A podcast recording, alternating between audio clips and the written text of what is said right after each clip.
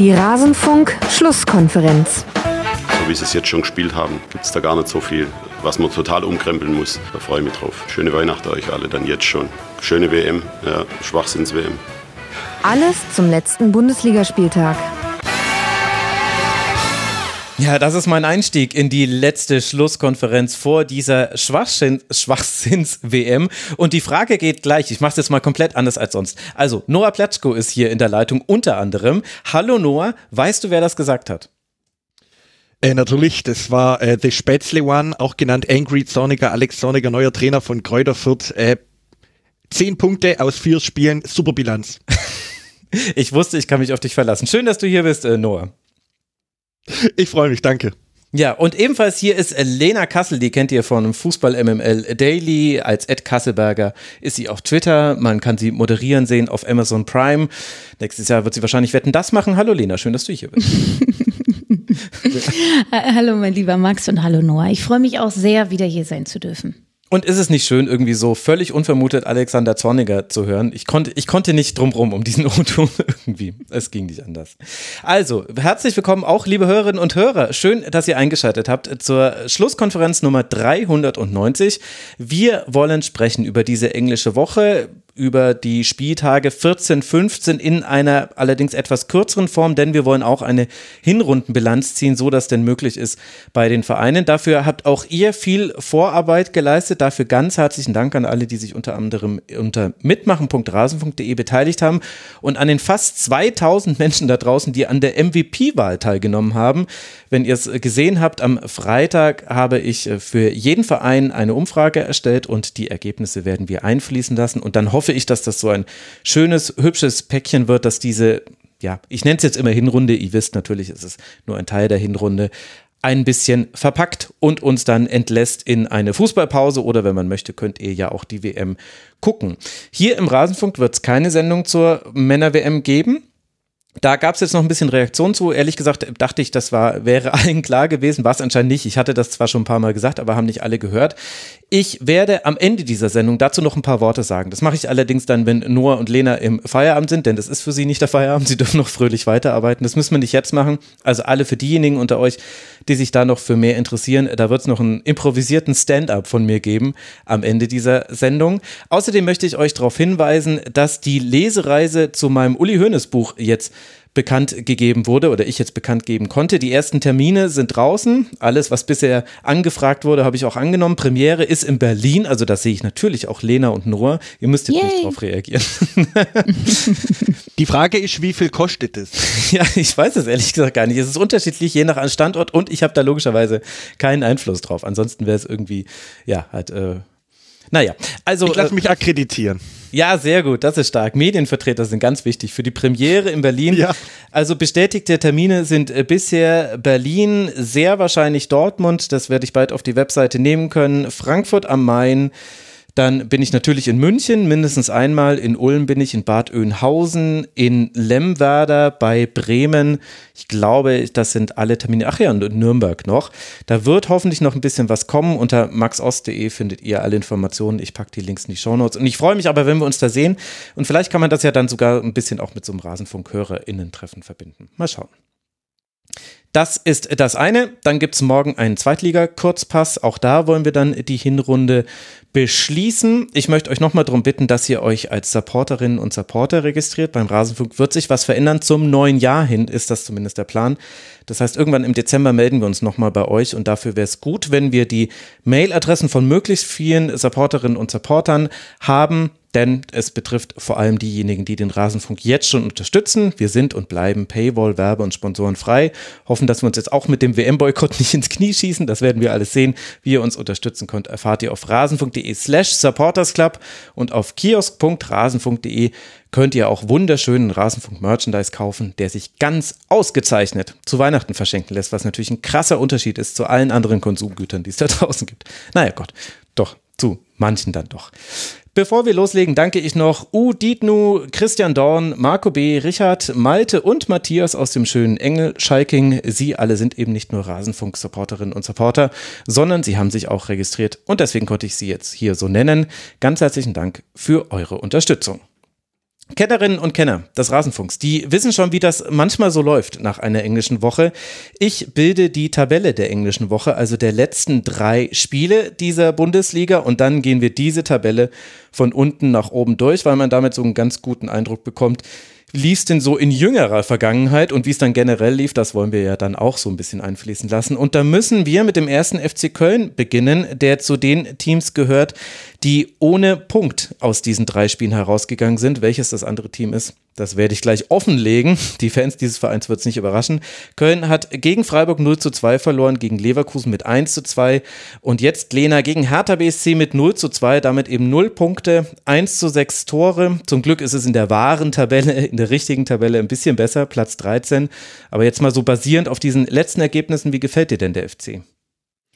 Ich glaube, kein Team hat sich so auf die WM-Pause gefreut wie das vom FC Köln.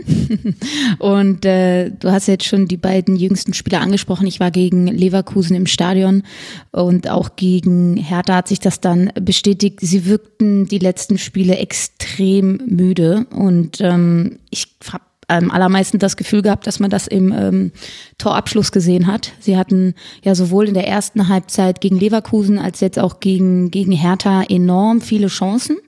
Ähm, haben sie ähm, nicht, nicht verwandelt und ich glaube so ein bisschen symptomatisch äh, für die jüngsten Auftritte vom FC auch dann der Fehlschuss von Adamian. Ähm, ich glaube, wenn du mental einfach müde im Kopf bist, dann fehlt im Abschluss ähm, die letzte Konzentriertheit, der Fokus und wenn man dann auch mal sieht, in den letzten fünf Partien erzielte Köln nur fünf Treffer, so wenige wie kein anderes Team in der Liga. Das ist schon sehr alarmierend für eine Mannschaft, die ja doch sehr, sehr offensiven Fußball spielen möchte. Und ähm, ich glaube, wenn wir jetzt auch mal schon so ein bisschen in die Zukunft blicken, in das neue Jahr, werden sie sehr froh sein, dass es keine Conference League mehr gibt kein, kein DFB-Pokal mehr für sie gibt, sondern nur noch die Bundesliga. Man muss auch dazu sagen, warum, warum treffen sie vielleicht jetzt so in den jüngsten Spielen nicht mehr? Ich glaube, sie hatten einfach auch wenig Zeit auf dem Trainingsplatz. Es ging Schlag auf Schlag. Sie haben dann aber doch mit Adamian und Tigges neue Stürmer ähm, bekommen. Ähm, in der Vergangenheit war das relativ klar zugeschnitten auf Anthony Modest. Man wusste, was man da vorne drin hat. Ich hatte so ein bisschen das Gefühl, dass ihn einfach sehr, sehr wenig Trainingszeit nicht so gut bekommen ist, gerade was die Automatismen in der Offensive angehen. Das waren jetzt so meine Gedanken. Ich glaube, das wird im neuen Jahr besser werden, weil sie eben nicht mehr diese Dreifachbelastung haben und sich dann einfach ein bisschen mehr erholen können, weil eben der Kader für den Spielstil von Steffen Baumgart nicht auf drei Wettbewerbe ausgelegt ist. Das gehört auch zur Wahrheit dazu. Und dafür lief es ja dann eigentlich relativ lange noch ziemlich gut, mhm. Noah, oder? Also wenn man sich anguckt, äh, die Ergebnisse, jetzt erst hinten raus ist es ja äh, gekippt. Äh, Lena hat es ja auch gerade angesprochen. Was wäre so dein Fazit mit Blick auf den ersten FC Köln und jetzt, auch wenn du magst, gerne auch nochmal auf dieses Hertha-Spiel. Ich habe vorhin vernommen, du warst im Stadion und hast es genossen wahrscheinlich. Ja, genau. Ich habe es deswegen genossen, weil ich dadurch das Einzelspiel des VfB Stuttgart nicht gucken musste. ähm, Nein, aber Lena hat schon wirklich sehr, sehr treffend äh, zusammengefasst. Also äh, die beiden Chancen, die beiden großen Chancen ähm, hatten äh, Adamian und Meiner. Ne, das war ja so ein, so ein Slapstick-Moment. Äh, Adamian macht den wahrscheinlich in 99 von 100 Fällen rein und in dem Moment hat er eben keine Ahnung, das, das kleine bisschen an Konzentriertheit gefehlt. Ähm, es war ein bisschen Mario Gomez Reloaded, hat auch Lukas Vogelsang in der Halbzeit schon angemerkt bei Sky und da möchte ich ihm voll zustimmen. Ja, ja, so ein bisschen wirkte das so und äh, ja, danach war es eben andersrum, da war es nicht meiner auf Adamian, sondern Adamian auf meiner und und so wie es Lena eben gesagt hat, also ähm, vielleicht am siebten, achten Spieltag macht er den dann noch irgendwie souverän rein und so ähm, musste Köln weiterhin im 0 zu 1 hinterherlaufen, das jetzt aus härter Sicht jetzt nicht unbedingt ähm, unverdient war, aber Köln hätte dieses Spiel wie auch die Spiele davor nicht unbedingt verlieren müssen. Also gegen, gegen Köln haben sie auch durch dieses Traumtor von Benno Schmitz ähm, noch zur Pause geführt. Auch in Freiburg waren sie lange Zeit nicht unbedingt die schlechtere Mannschaft, aber ich glaube, so dieser, dieses Auswärtsspiel ne, beim, beim FC Slowatschko, das ja ab, abgebrochen werden musste und dann am nächsten Tag ähm, zu Ende gespielt wurde, das war ja auch der letzte Sieg, den Köln eingefahren hat ähm, ja, war dann vielleicht auch so ein bisschen dann der, der, der Knackpunkt. Steffen Baumgart hatte sich danach ja auch echauffiert, ähm, dass die DFL das nicht möglich gemacht hat, dass man das darauf folgende Heimspiel gegen Hoffenheim nicht vielleicht noch etwas später äh, hätte austragen können. Und ja, also sie, sie liefen total auf dem, auf dem Zahnfleisch und ähm, ja, dieses Spiel gegen Nizza beispielsweise in der Europa League, ähm, das ich auch intensiv verfolgt hatte, das hat eigentlich gezeigt, dass die Mannschaft schon noch irgendwo Körner hat.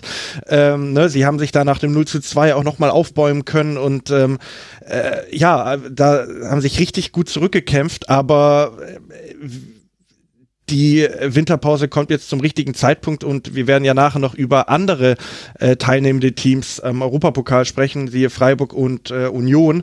Und ähm, ja, die Kölner haben es aber am, am ehesten äh, haben am ehesten drunter gelitten und sind froh, dass jetzt die Conference League erstmal vorbei ist.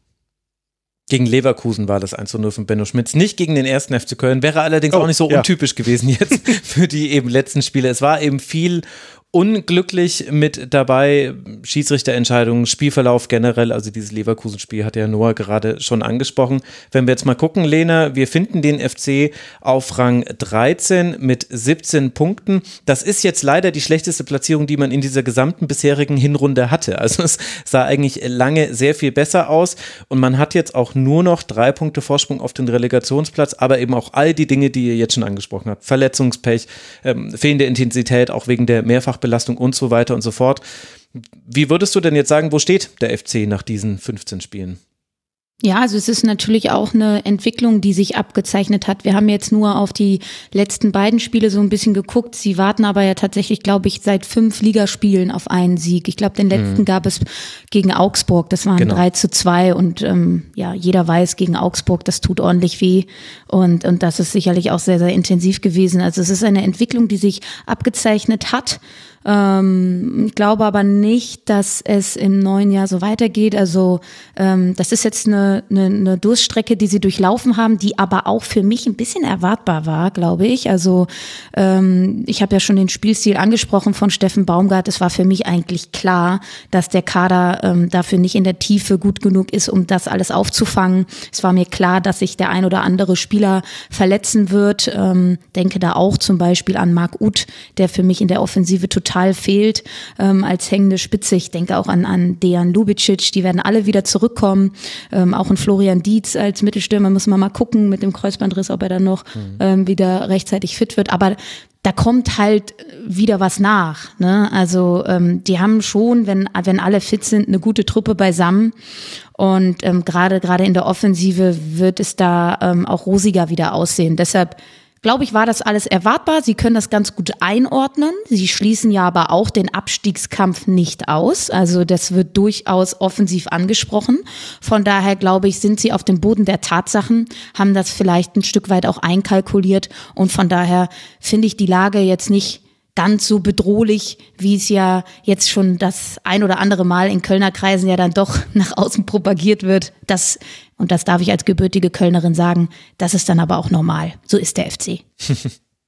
Ja, ich würde auch sagen, dass eigentlich äh, der FC überperformt hat, äh, gemessen an den Erwartungen, die man haben konnte, gemessen am Kader. Es ist unglaublich, welche Spieler da eine wichtige Rolle gespielt haben. Da kommt ein Hussein Basic, äh, ein Stefan Tickets und so weiter. Wir haben ja, wir haben es im Grunde im Rasenfunk auch häufig genug erwähnt und die FC-Fans da draußen wissen es sowieso, dass man es trotzdem so oft geschafft hat, diesen intensiven Spiel, Spielstil auf den Platz zu bekommen und damit eben auch wirklich viele Gegner zu ärgern. Also gegen Dortmund zu gewinnen, gegen Wolfsburg zu gewinnen, auswärts das waren 2 zu 2 gegen Leipzig, ein 1 zu 1 gegen Eintracht Frankfurt. Also man hat ja wirklich viele, viele gute Spiele gemacht. Gegen Bayern spielt man jetzt dann, wenn es dann weitergeht. Da kommen dann glaube ich, zwei wichtige Spiele. Man spielt, da gibt es ja gleich auch eine englische Woche, Werder zu Hause, Bayern auswärts, Schalke auswärts. Also die beiden Aufsteiger, die zwar sehr unterschiedlich performt haben, aber wo zumindest einer ganz klar als Abstiegskonkurrent mitgezählt werden kann aktuell. Das wird interessant, aber dann wird die Situation auch ja eine andere sein. Ich habe alle Hörerinnen und Hörer bei Twitter und im Forum dazu aufgerufen, ein Saisonfazit zu ziehen, möglichst in Tweetlänge. Und tatsächlich als Tweet haben wir auch eines zum ersten FC Köln bekommen von Ed CHG Akovo. Und der hat geschrieben, nur fehlende PS werden durch Wahnsinn ersetzt. Kann man da noch was ergänzen, was wir noch nicht gesagt haben, oder lassen wir das einfach so stehen?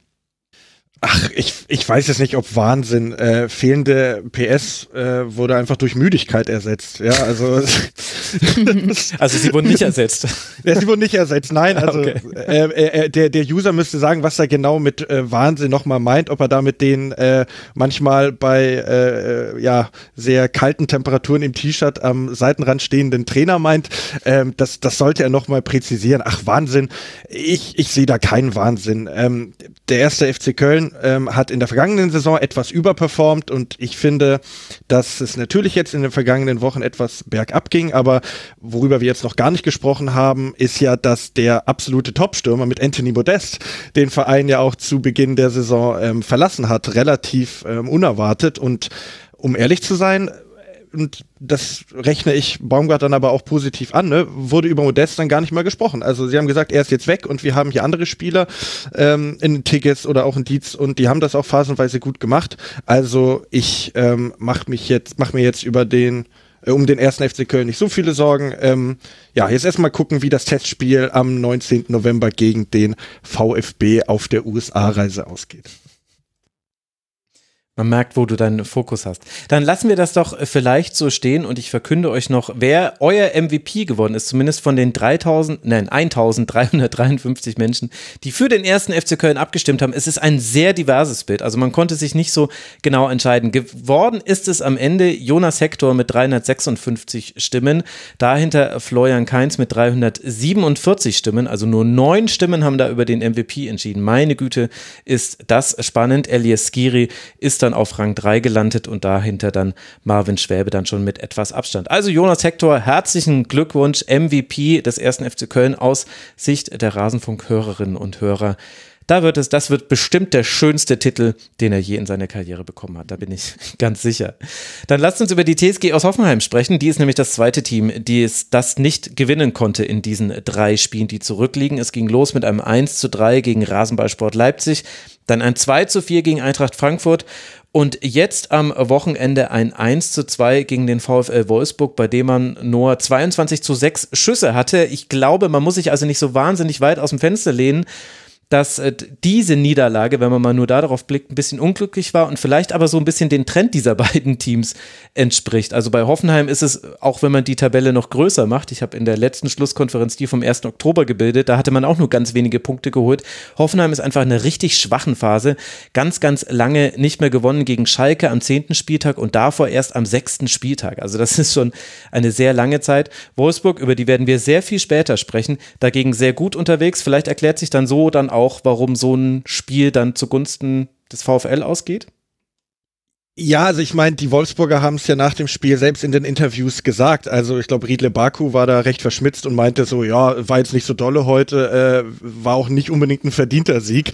Also die Wolfsburger konnten da ganz froh sein, dass sie das Spiel gewonnen haben. Ähm, ich möchte zu dem, was du gesagt hast mit dieser schwachen Phase, also ergebnistechnisch ja, aber möchte ich, das möchte ich vielleicht ein bisschen einschränken. Also ähm, die TSG hatte jetzt vor diesem Wolfsburg-Spiel ähm, Ligaspiele gegen äh, Bayern, Hoffen, äh, Bayern, Leipzig und Frankfurt, zwischendurch nochmal gegen den angesprochenen ersten FC Köln, da gab es ein Unentschieden, aber dass sie gegen Bayern, Leipzig und Frankfurt verlieren, ist, glaube ich, jetzt nichts, wofür sie sich schämen müssen. Das auf der einen Seite. So, davor hatten sie zwei Siege gegen das Kramer Schalke, äh, das mussten sie gewinnen, das haben sie auch gewonnen. Und dann äh, waren da eben zwei Partien, dazu zähle ich diese Partie gegen Wolfsburg, das, ähm, die sie knapp verloren haben, und dieses ähm, ja schon relativ fantastische Heimspiel gegen äh, Werder Bremen Bremen.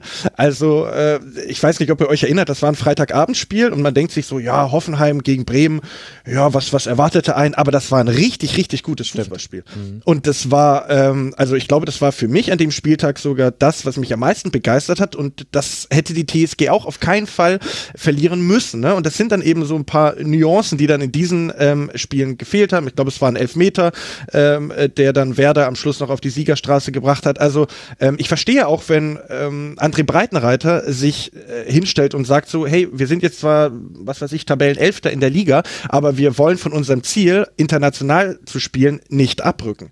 Ähm, ich sehe die Mannschaft auf jeden Fall in der Lage dazu, da wieder ähm, anzugreifen und oben anzuknüpfen. Dazu müssen sie halt gucken, dass sie eben solche engen Duelle auch mal für sich entscheiden. Ne? Dass sie gegen die Top-Teams, dass es da noch nicht reicht, das, das haben wir gesehen, aber gegen vermeintlich schwächere Teams ähm, sahen sie eigentlich immer sehr, sehr gut aus, haben da auch gut gepunktet, vor allem äh, ja zu Saisonbeginn. Und jetzt ähm, ja, müssen sie eben gucken, dass sie aus dieser Negativspirale rauskommen. Hm. Ja, gut. Irgendwie ja logisch. Wie kritisch siehst du es denn dann, äh, Lena? Also das stimmt ja alles, was Noah sagt. Wenn man sich die genauen Spiele im Detail nochmal anguckt, war da auch ein bisschen Pech mit dabei. Ja, ich weiß noch, äh, lieber Herr Max Jakob Ost, ich wurde in der Saisonvorschau von dir und Tobias Escher ausgelacht, weil ich die TSG Hoffenheim, glaube ich, auch auf einen internationalen Platz gesetzt habe. Na, also ausgelacht ähm, haben wir bestimmt nicht. Wirklich? Oh, Wirklich? Da habe ich, also ich sag mal so, da habe ich eine gewisse Schärfe gespürt. Ist aber auch vollkommen in Ordnung. Ist ja auch schön, dass du dir das nicht gemerkt hast und das nicht nachträgst. Nein, überhaupt nicht. Generell na, nachtragen, ja, bin ich ganz weit von entfernt. Aber ich habe es mit einer gewissen Genugtuung wahrgenommen, mhm. dass die TSG Hoffenheim sehr stark in diese Saison gekommen ist. Aus den ersten acht Spielen nur zwei Niederlagen. Ich musste mhm. sehr, sehr oft an euch beide denken. Das ist doch auch schön. Ein, ein Gläschen Wein aufgemacht und es hat sehr, sehr gut geschmeckt. Mhm. Ähm, aber na klar, das, was, das, was Noah sagt, ähm, diese engen Spiele entscheiden sie aktuell oder in der jüngsten Vergangenheit nicht für sich. Darüber habe ich auch nachgedacht und ähm, bin zu dem Entschluss gekommen, dass sie zwar Chancen haben, und äh, sehr, sehr guten Fußball teilweise spielen, mit vielen Torabschlüssen. Also eigentlich so die statistischen Zahlen und Fakten, die sprechen oftmals für die TSG Hoffenheim. Aber diesen einen eiskalten Knipser, der eben auch enge Spiele entscheiden kann, den haben sie zwar in ihrem Kader, der befindet sich aber in einem Formtief. Sein Name ist André Kramaric, der aktuell bei drei Saisontreffern steht, was für seine Verhältnisse sehr, sehr wenig ist. Und die Tore verlagern sich eben auf sehr, sehr viele Schultern, was auf der einen Seite natürlich gut ist, das macht sie ein bisschen unausrechenbarer, auf der anderen Seite aber eben keine Torgarantie bedeutet, die manchmal in so engen und äh, engen Spielen, die auch auf Augenhöhe passieren, sehr, sehr wichtig sein kann. Bester Torschütze mit vier Toren ist Christoph Baumgartner. Auch das ist sehr, sehr aussagekräftig. Und ich finde trotzdem, ähm, dass sie diesen Spielstil weiter vollziehen sollten, weil der gefällt mir zwischen den beiden Strafräumen ist das oftmals richtig, richtig gut. Aber, und das gehört auch zur Wahrheit, Spiele werden im Strafraum entschieden. Und da, da hapert es halt gewaltig. Und ähm, ich finde dennoch, dass, ja, gut, gegen Leipzig, ähm, also das Rose Leipzig äh, kannst du verlieren. Ähm, auch gegen Eintracht Frankfurt kannst du verlieren. Da wurden einfach qualitative Unterschiede aufgezeigt. Und ähm, da muss man dann auch unterm Strich sagen, dass es dann vielleicht erstmal nur Mittelmaß ist. Das bedeutet in der aktuellen Tabelle Platz 11. Glaube, ähm, der Ausfall von Grisha Prömel wird noch richtig, richtig wehtun, weil er hat da auch vieles, was so Konterabsicherung angeht, vieles, vieles äh, wettgemacht. Das ist mir zum Beispiel beim Spiel gegen den VfL Wolfsburg extrem aufgefallen, dass sie da teilweise sehr, sehr naiv waren. Du hast es ja, glaube ich, angesprochen, der VfL Wolfsburg mit, mit sechs, sechs Torschüssen oder so. Und da haben sie sich einfach echt ein bisschen blöd angestellt. Ähm, ich sag mal so, die TSG Hoffenheim für mich in einem Satz zusammengefasst, äh, weniger ist manchmal mehr. Und ich glaube, ähm, darauf sollten Sie sich mal in, in Zukunft ein, ein bisschen mehr besinnen wieder. Ja, also tatsächlich Hoffenheim bei den Ballkontakten im gegnerischen Strafraum auf Rang 5 in der Bundesliga hinter Bayern, Frankfurt, Leipzig und Dortmund. Aber eben das, was dabei herausgekommen sind, sind 22 Tore. Das ist für sich genommen okay. Wenn man dann allerdings auch 22 kassiert, dann stimmt dann nicht so ganz äh, die Balance. Das bringt das zusammen. Und interessanterweise habt ihr beide dann auch schon so ein bisschen das vorweggenommen, was äh, Taktiktafel F172 im Forum geschrieben hat als Saisonfazit. Bezieht er sich nämlich tatsächlich genau auf diesen einen Spieler. Wohin mit Kramaric, äh, schreibt er oder sie. So viele Lösungen gibt der Kader der TSG her, doch auch Breitenreiters Idee scheint ein Spielmacher Kramaric zu sein. Und er fragt sich, warum? Und ich weiß nicht nur, ob du darauf eine Antwort hast oder ob du dieses Saisonfazit, das sich ja dann sehr auf einen Spieler konzentriert, noch irgendwie ergänzen möchtest. Ich finde nur, äh, eigentlich hat Lena, gerade einen guten Case dafür gemacht, warum man das tatsächlich ganz gut anhand der Person von André Kramaric erzählen kann, wenn man dann eben noch Prömel nennt. Ja, also ich würde jetzt lügen, wenn ich sagen würde, ich hätte fast jedes Spiel der TSG Hoffenheim in dieser Saison über 90 Minuten gesehen. Ähm, ich, ich, ich kann auch nicht so richtig einschätzen, äh, inwieweit so ein Ausfall von Ilas Bebu beispielsweise, der ja, glaube ich, die komplette Hinrunde äh, nicht gespielt hat, ähm, auch ein Faktor ist, weswegen es dann ja vielleicht auch äh, offensiv und beim Tor Torabschluss nicht so gut funktioniert hat. Ich habe eigentlich in Rüther eigentlich immer einen Angreifer gesehen, der es immer sehr gut gemacht hat. Ähm, ähm, ich kann euch jetzt gerade nicht sagen, auf wie viele Tore er bislang gekommen ist in der Hinrunde, aber ähm, ja, in ihm sehe ich eigentlich schon einen Angreifer oder ich sehe einfach generell in der Mannschaft einfach ein sehr äh, großes Offensivpotenzial und umso bitterer ist es dann natürlich für die Mannschaft, dass sie es nicht auf den Platz bringen können und ja, dann äh, oft äh, nicht mit genügend Toren aus den Partien rausgehen. Ja, Rüther steht nur bei zwei Treffern und zwei Vorlagen jetzt nach den Spielen, die er gemacht hat. Elfmal von Beginn an und viermal wurde er eingewechselt. Noch eine interessante Statistik, vielleicht was zum Nachdenken, liebe Hoffenheim-Fans da draußen. In der letzten Saison war es, Hoffen, war es Hoffenheim, die hinter Bayern diejenigen waren mit den meisten Tacklings im gegnerischen Angriffs, äh, auf, Aufbaudrittel, also im eigenen Angriffsdrittel. Nur Bayern war da noch stärker, Köln und Frankfurt waren dahinter. Das heißt, Hoffenheim damals eine sehr pressing starke Mannschaft, die dann eben auch keinen Weg, weiten Weg zum gegnerischen Tor hatte. In dieser Saison könnte es unterschiedlicher nicht sein. Da ist man drittletzter in der Tabelle. Und ich will jetzt nicht sagen, das erklärt alles. Es zeigt aber, welcher Wandel im Spielstil von Hoffenheim stattgefunden hat.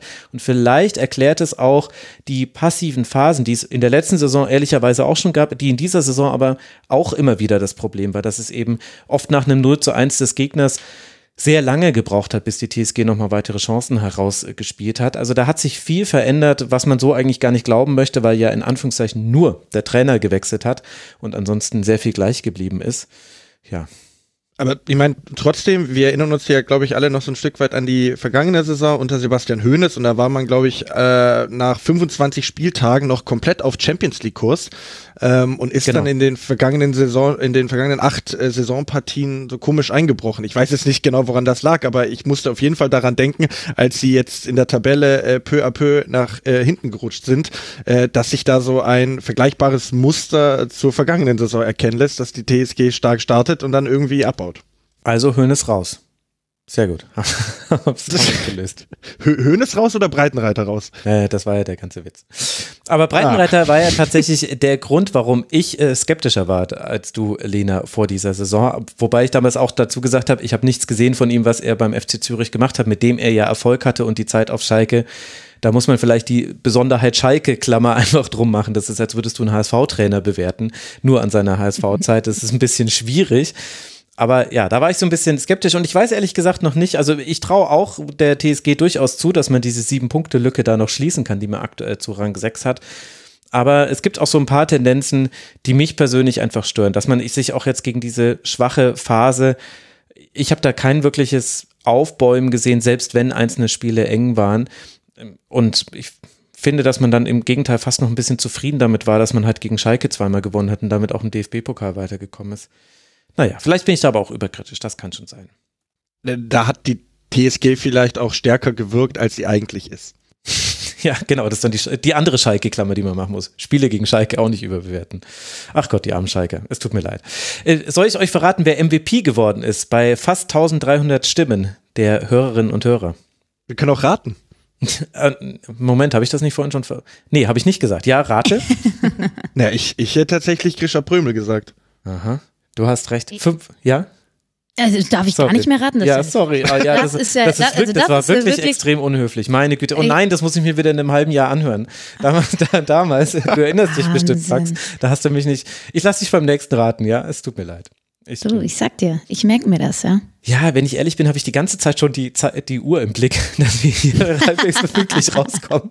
Das mag sich für okay. die, die Hörerinnen und es Hörer sei dir verziehen. Anhören. Es sei dir verziehen. Ja, naja, es tut mir trotzdem leid. Also entschuldige, ich äh, denke beim nächsten Mal dran. Grisha Prömel ist es tatsächlich geworden mit 330 Stimmen, darunter hinter mit 287 Stimmen Osan Kabak und dann Oliver Baumer mit 218 Stimmen. Auch Christoph Baumgartner hat noch 207 gesammelt. Das sind so die Top 4, aber Grisha Prömel doch mit einigem Abstand zu Osan Kapak. Gab Kabak, du Himmels Willen, um Himmels Willen. Das ist der MVP der TSG. Machen wir weiter mit dem ersten FC Union Berlin. Da kann ich mich hoffentlich weniger verholpern. Auch für Union lief es allerdings in der jüngeren Vergangenheit nicht gut. Aus diesen drei Spielen, die man jetzt hatte, gegen Leverkusen, gegen Augsburg und beim SC Freiburg hat man nur einen Punkt geholt und vor allem, und das ist natürlich extrem Union untypisch, elf Tore kassiert. Also elf der 20 Gegentore, die Union insgesamt kassiert hat bisher in dieser Saison, die kommen eben aus diesem 0 zu 5 gegen Leverkusen, 2 zu 2 gegen Augsburg, 1 zu 4 gegen den SC Freiburg und vor allem dieses Freiburg-Spiel, Lena, äh, das war bizarr. Also, ne, doch ein anderes Wort fällt mir nicht ein. Das war ja, also, was hat Union Berlin getan, dass jetzt auf einmal so jedes Spielglück weg ist? Ja, das ist ganz, ganz witzig, weil ich habe mir auch so die Frage gestellt, habe so ein paar Personalien durchgegangen. Was machen Sie denn jetzt anders und warum, warum schmieren Sie jetzt so in den letzten Spielen so ab? Du hast ja angesprochen, elf Gegentreffer in den letzten drei Partien und das, obwohl Union ja bis zum zwölften Spieltag noch die beste Defensive der Liga aufgewiesen hat. Ne? genau. Also das darf man ja nicht außer Acht lassen. Und ich habe mir einfach die ganz, ganz billige Erklärung gegeben. Naja, Sie haben Ihr Spielglück einfach an den VfL Wolfsburg anscheinend gegeben gegeben, die jetzt nicht sonderlich besser spielen, aber irgendwie jetzt plötzlich Glück haben. Ähm, ja, das Spiel gegen Freiburg extrem unglücklich gelaufen. Ich glaube, das kann man wirklich gar nicht rational erklären. Erst diese komische Handspielentscheidung, dann gab es noch den verschossenen Elfmeter, dann gab es den Platzverweis und so weiter und so fort. Also es lief alles gegen Union, was gegen Union irgendwie hätte laufen können. Und trotzdem glaube ich, ähm, vielleicht einer kleinen Spur auf die Schliche gekommen zu sein. Mhm. Ähm, nach dem Einzug in die Playoffs der Europa League gegen Saint-Gilloise äh, kann ich mir vorstellen, dass es einfach zu einem großen, großen Druckablass geführt hat. Also wenn man sich das mal so mental vorstellt, wow, geil, beim letzten Spiel haben wir es irgendwie noch so in die Playoffs geschafft. Ich glaube, da standen sie wirklich unter Druck und ähm, dann eben direkt darauf folgende englische Woche zu spielen, stelle ich mir extrem herausfordernd vor. Und das erste Spiel nach dem Europa League Spiel gegen Saint-Gilloise war eben das Bundesligaspiel gegen Leverkusen, was dann halt mit 5 zu 0 in die Hose ging. Und ähm, dann gab es noch das 2 zu 2 gegen Augsburg, wo sie eigentlich hätten gewinnen müssen, meiner Meinung nach, haben schon eine deutliche Reaktion gezeigt. Und dann gab es wieder dieses extrem unglückliche äh, Spiel gegen Freiburg. Also so rein rational kann ich mir das gar nicht so wirklich erklären, woran die äh, jüngste ja Negativbilanz so, so liegt, also rein sportlich. Mhm. Ähm, aber ich kann es mir vielleicht äh, mental erklären. Und das war jetzt so ein bisschen den, Ein äh, den Ansatz, den ich gefahren habe. Klar, Urs Fischer hat versucht, an jeder Stelle irgendwie zu betonen, ey, wir spielen lieber unter der Woche, als einmal mehr zu trainieren. Das mag zwar alles sein. Ich glaube aber schon, dass, wenn man da mal so ein bisschen in sich reinhorcht, dass man vielleicht ähm, seelisch ein bisschen ausgelaugt war. Und ähm, dass jetzt vielleicht auch die Pause zum richtigen Zeitpunkt kommt. Ja, und vielleicht dazu noch ergänzend, also wir alle wissen ja, wie Union Berlin sich da ähm, oben festgebissen hat. Ne? Das ist jetzt nicht der allerschönste Fußball, den sie spielen. Er ist halt wahnsinnig effizient und wenn sie eben von etwas profitiert haben, dann immer davon, dass sie in Führung gegangen sind und diese Führung mhm. dann eben auch sehr, sehr gut haben verwalten können. Und auch gegen Leverkusen stand es ja zur Pause noch 0 zu 0. Ähm, und ähm, ja, dann sind sie in der zweiten Halbzeit so ein wenig auseinandergefallen. Man muss fairerweise auch sagen, dass es so ein bisschen jeder Schuss ein Treffer war bei Leverkusen. Ne? Also vielleicht haben die sich auch ihrerseits so ein bisschen ihren Frust von der äh, Seele äh, schießen wollen. Aber dasselbe ist dann auch gegen Freiburg passiert und ja, also dass ähm, Union Berlin eben mit einem Rückstand äh, dann nicht so gut umgehen kann. Ähm, das haben wir ja auch schon in Spielen davor gesehen, beispielsweise als sie in Bochum verloren haben oder auch als sie bei Eintracht Frankfurt äh, mit 0-1 hinten lagen und dann ja auf einmal selber ein bisschen mehr machen mussten und dann natürlich das, das Unioner Defensivbollwerk nicht in dem Sinne sicherstehen kann, wie wenn sie äh, durch einen Torwartpatzer von Gregor Kobel mit 1-0 in Führung gehen können und dann natürlich ähm, kontern können und, und ihr, ihr Umschaltspiel durchziehen.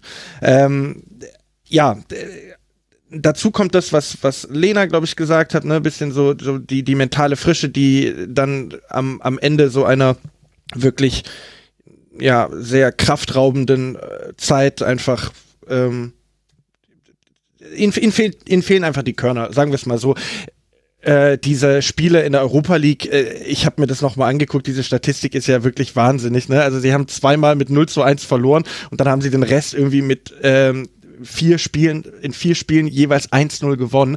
Also das waren alles richtige Kraftakte, ne? mit einer Tordifferenz von 4 zu 2 jetzt äh, in die Playoffs gegen, gegen Ajax äh, einzuziehen. Das ist, das ist absoluter Wahnsinn. Und ähm, irgendwann musste das passieren, glaube ich, dass Union auch mal einen auf den Deckel bekommt. Das, das ist jetzt passiert. Und ja, ähm, sie stehen ja immer noch relativ äh, solide da. Aber ja, äh, das ist so mein Fazit zur Union. Vielleicht, vielleicht dann nochmal Tobias Escher an dieser Stelle zitieren, der ja, glaube ich, twitterte, dass Union äh, bei Rückstand und bei Führung zwei unterschiedliche Mannschaften sind. Ne? Mhm. Also und, und da, da hat er natürlich einen Punkt und das kann man ganz einfach damit erklären, hast du ja auch schon ähm, angesprochen, Noah, dass sie halt einfach wenig, wenig anfangen können, wenn sie äh, den Ball überlassen bekommen. Ne? Also das hat sich ja durch die Saison auch so ein bisschen gezogen, wenn ich da so an das 0 zu 0 gegen Mainz denke oder so. Das ist auch so ein absolutes No-Brainer-Spiel gewesen, wo du halt wusstest, dass Union da extreme Probleme bekommen wird, auswärts äh, bei Mainz gegen eine sehr, sehr kompakte Defensive. Und ich bin gespannt, ob sie irgendwann ein bisschen von diesem Gewaltfußball abrücken und sich da spielerisch weiterentwickeln. Who knows? Ich glaube, um langfristig ähm, diese Erfolgswelle weiter zu surfen, werden sie es, glaube ich, tun müssen. Ja, also ein bisschen möchte ich da Union in Schutz nehmen, weil das stimmt natürlich, also die, die Zahlen sind brutal. Also fünfmal ist man zurückgelegen, nur einmal konnte man gewinnen, viermal äh, hat man verloren und zehnmal lag man in Führung und hat davon acht Spiele gewonnen und zwei Unentschieden gespielt, also kein einziges verloren. Das ist, und natürlich gibt es gewisse Probleme bei Union, das hat man jetzt ja auch gegen Freiburg gesehen. Also das 0 zu 1, der Strafstoß, da kann man drüber diskutieren, ob es einer ist, aber im Endeffekt war es dann eben das 0 zu 1. Du musst dann aber trotzdem nicht in den 1 gegen 2 Konter laufen, zwei Minuten später. Und äh, gut, dann der verschossene Elfmeter äh, kurz darauf, aber dann äh, auch, auch das Abwehrverhalten von Diogo Late gegen Doan da dann in der 19. Minute also da lief schon viel zusammen. Aber ich finde, dass Union schon Tendenzen hatte, dass man auch mit Ballbesitz gefährlich sein konnte. Ich glaube, was eben mit dazu kommt, das ist jetzt vielleicht auch, also es hört sich nach einer sehr simplen Erklärung an, aber ich komme auch nicht drum, drüber hinweg, wenn ich mir diese Hinrunde angucke von Union, dann war es halt vor allem am Anfang der Saison so, dass Geraldo Becker und Jordan Sibaceo, die waren das wahrscheinlich gefährlichste Sturmduo, gemeinsam mit Niklas Füllkrug und Marvin Duksch, wobei da nur der eine getroffen hat, nämlich Füllkrug ganz lange, bis dann Duksch mhm. endlich mal nachziehen konnte. Und das war dann weg. Und dann konnte man eine Zeit lang noch mit, mit Einwechslungen nachlegen. Also egal wann Behrens oder Michel gekommen ist, die hatten häufig nochmal einen Einfluss auf das Spiel. Und jetzt hinten raus hat aber auch das gefehlt, zumindest jetzt in den Spielen, über die wir jetzt äh, insgesamt sprechen. Ich finde aber, dass Union schon Schritte gemacht hat, auch im Ballbesitz gefährlich zu sein. Es läuft halt immer schon, es ist immer noch sehr viel Aufrücken des Gegners ausnutzen. Und deswegen sind es halt viele Situationen, die dann wie ein Konter aussehen, auch wenn es gar nicht ein klassischer Konter ist. Also immer mal wieder eben lange Bälle hinter die Kette, denen man dann hinterherläuft. Aber also ich finde schon, dass es da kleinere Verbesserungen gibt und ähm, wir enden jetzt, also oder wir sprechen jetzt quasi so negativ äh, getrübt über Union Berlin und das ist aber natürlich der härteste Recency Bias, also die, der, der verkürzte Blick nur auf die jüngere Vergangenheit, äh, den es jemals gab, denn ich kann mal kurz das Saisonfazit von Awe aus dem Forum vorlesen. Sechs Wochen auf Platz eins schien es die Vollendung der Arbeit der letzten Jahre und trotzdem erwartet man noch immer aus dem Traum aufzuwachen. Und das ist nämlich eigentlich die Hinrunde von Union gewesen. Der Schluss war jetzt schlimm, aber ansonsten war es ja wirklich fantastisch. Ja, klar. Und sie müssen sich natürlich dann aber auch irgendwann, wenn sie eben über sechs Wochen lang an der Tabellenspitze sind, sich daran messen lassen. Ne? Also auch wenn, ob sie uh. wollen, ja, ob okay. sie, ob sie wollen oder nicht. Ne? Ähm, also es ist natürlich jetzt trotzdem keine Überraschung für mich, dass Union äh, jetzt nach 15 Spieltagen auf Platz 5 und nicht auf Platz 1 steht. Ne? Es ist halt eher so ein bisschen erwartbar gewesen. Alles andere war eine Überraschung. Der Start in, in, in diese Saison war, war, war eine Überraschung und wie sie da so geschmeidig rein, reingekommen sind, dass Sibachö und Geraldo Becker so nonchalant plötzlich direkt funktioniert haben und so weiter und so fort. Ähm, das war ja nicht abzusehen in der Form. Aber klar, die Erwartungshaltung gegenüber Union ist gestiegen. Hm. Ähm, und dementsprechend sind wir jetzt so ein bisschen kritisch vielleicht rübergekommen, aber auch das ist eigentlich, ich verpacke es einfach mal als verstecktes Lob. Sehr schlau. Mhm. Ja, und ich finde auch Urs Fischer muss man da ein ganz großes Lob aussprechen. Ich meine, Union hat's ja vergangene Saison auch schon mit der Doppelbelastung ganz gut gemacht, auch wenn es da in der Conference League dann nicht ganz dazu gereicht hat, zu überwintern. Jetzt haben sie es geschafft, wirklich mit einem Kraftakt. Ne? Ich habe es angesprochen. Sie haben die ersten beiden Europa League-Spiele verloren und dann noch vier Siege in Folge geholt. Ich weiß nicht, wann zuletzt ein Team in der Europa League vier Siege in Folge geholt hat. Doch, Eintracht Frankfurt, glaube ich. 2017, 2018 oder so war das. Ähm, ja, äh, und Urs Fischer schafft es eben auch, ähm, die Mannschaft, also du, du siehst bei dieser Mannschaft eigentlich keinen Qualitätsverlust, wenn mal du einzelne Positionen austauschst. Klar, ich würde dir auch recht geben, Max, so ein, so ein Becker und ein Jordan in der Offensive, die hatten nochmal einen besonderen Impact. Ich denke da vor allem an dieses Wolfsburg-Spiel, wo Becker, glaube ich, die Linie links äh, entlang läuft und einfach, das war eine komplette Einzelaktion, die da am Ende zum, zum Torerfolg geführt hat. Und ähm, ja, wenn die beiden äh, Spieler ähm, ja, ähm, so gut performt, dann ähm, oder nicht nicht gut performt, dann dann merkt man das in einer Mannschaft wie Union auch an. Aber generell ähm, die Arbeit, dass sie es auch in den vergangenen oder in dieser Saison geschafft haben, auch ein Abgang von Avonie einfach komplett, ja, ähm, äh, vergessen zu machen. Also ich glaube, mhm. keiner hat sich in dieser Spielzeit gedacht, oh Mensch, wo ist denn der Avonie oder Max Kruse? So lange ist es auch nicht her, dass Max Kruse bei Union Berlin gespielt hat. Äh, nach dem schreit jetzt äh, auch niemand mehr. Ja, sehr guter Punkt, dann nochmal ein paar Namen reinzuwerfen. Also, das ist äh, das Saisonfazit auch aus Sicht der Hörerinnen und Hörer. Zecke und Tusche hat noch geschrieben, die Hinrunde stand bei Union im Zeichen von Robin Hood. Sie rauben die Punkte bei den Reichen, um sie an die Armen zu verschenken. Das passt ja auch ganz, fasst es ja auch ganz gut zusammen. Und Lena, möchtest du raten, wer der MVP von Union ist bei fast 1500 abgegebenen Stimmen? Ich kann mich kaum noch zügeln. So sehr freue ich mich darüber. Es ist natürlich vermutlich Rani Kedira. Oh, interessant. Noah frage ich, auch mal Tipp Nein, das wäre jetzt ungerecht. Beim nächsten Mal dürft ihr beide, aber jetzt diesmal einfach nur die Lena. Nein, es, okay. ist, es ist tatsächlich mit 45,7 Prozent Geraldo Becker. Der hat tatsächlich fast die Hälfte der Stimmen bekommen. Wenn ich jetzt sage, das hätte ich gesagt, bin ich dann ein Klugscheißer? Ja, du bist vor allem ein Lügner. Also Rani Kedira ist auf Rang 2 mit 408 Stimmen und Robin Knoche dann auf Rang 3 mit 145 Stimmen. Ich, ich glaube, das wird sich noch zeigen, dass man natürlich dazu neigt, den Offensivkräften den MVP zuzusprechen. Ich glaube, darüber haben wir auch schon mal gesprochen, Max. Ja, ja, genau, ähm, genau. Im, Im Mainzer Keller. Ähm, also ja, ist natürlich auch so verständlich, weil das so der erste Impuls ist. Ähm, ich hätte jetzt gedacht, dass Rani Kidira, ich meine, er wäre ja fast für die Nationalmannschaft nominiert worden, ja. Hallo. Ja, also äh, im Grunde sind wir uns einig, die Hörerinnen und Hörer haben keine Ahnung, das möchtest du auch damit sagen, oder? Das, äh, du, hast, du hast dich jetzt gerade wieder beliebt gemacht. ja, ich kann das auch. Ich halte das aus.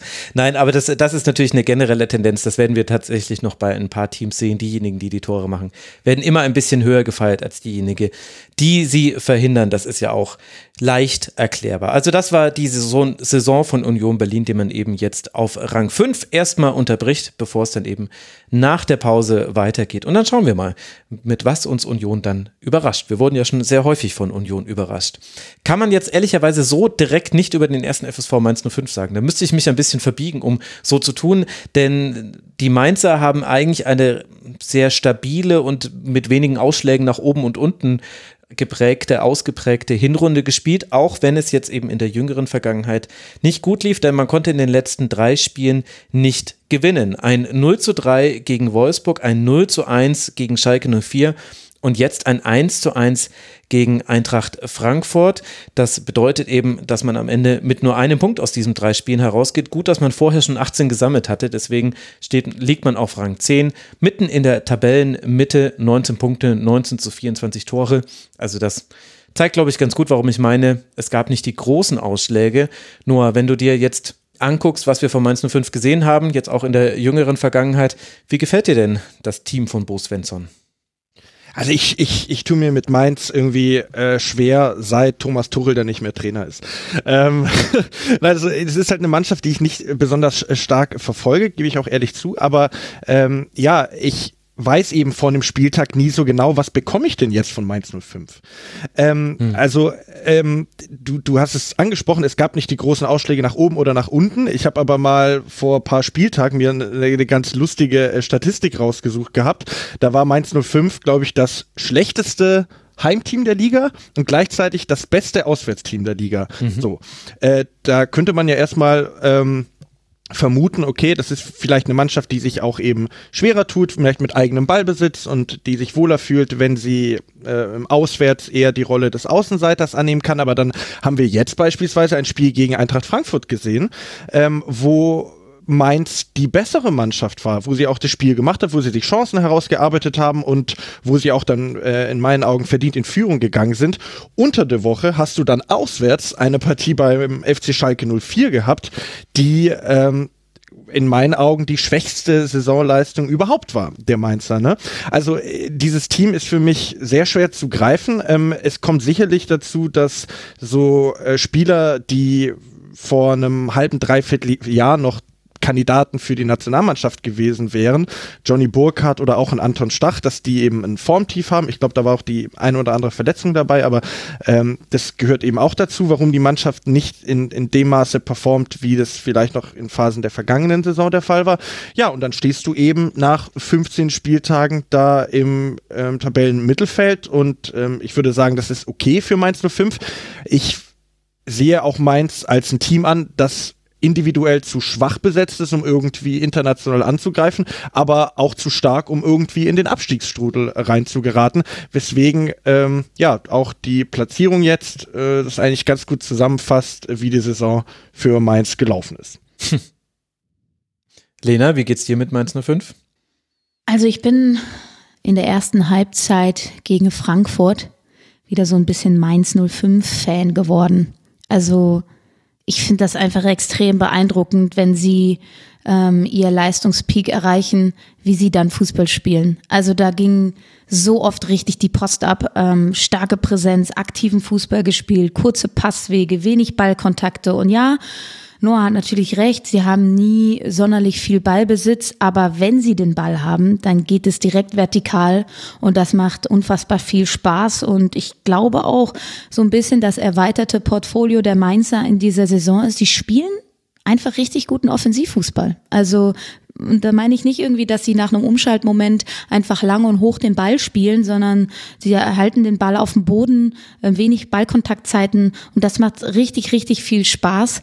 Und Noah hat ja schon Jonathan Burkhardt angesprochen. Für mich ist er der Paradespieler von Mainz 05. An ihn kann man ablesen, wie sie spielen wollen. Leider war er einfach unfassbar viel verletzt in dieser Saison. Mhm. Und ich bin mir sehr, sehr sicher, mit einem fitten Jonathan Burkhardt würde Mainz weiter oben stehen. Und das hat auch das Spiel gegen Frankfurt gezeigt. Er hat ja sein erstes Saisontor geschossen, ähm, vollkommen verdient, hat ähm, total dem, dem Spiel, solange er spielen konnte, den Stempel aufgedrückt, hat seine Mitspieler besser gemacht. Und ich bin richtig Mainz 05-Fan in der ersten Halbzeit geworden. Ähm, haben dann in der zweiten Halbzeit gegen Frankfurt ein bisschen, ähm, ich glaube, Fitnessprobleme gehabt. Also da hat man dann die englische Woche auch gemerkt, haben dann ein bisschen weniger reingegeben in die Partie.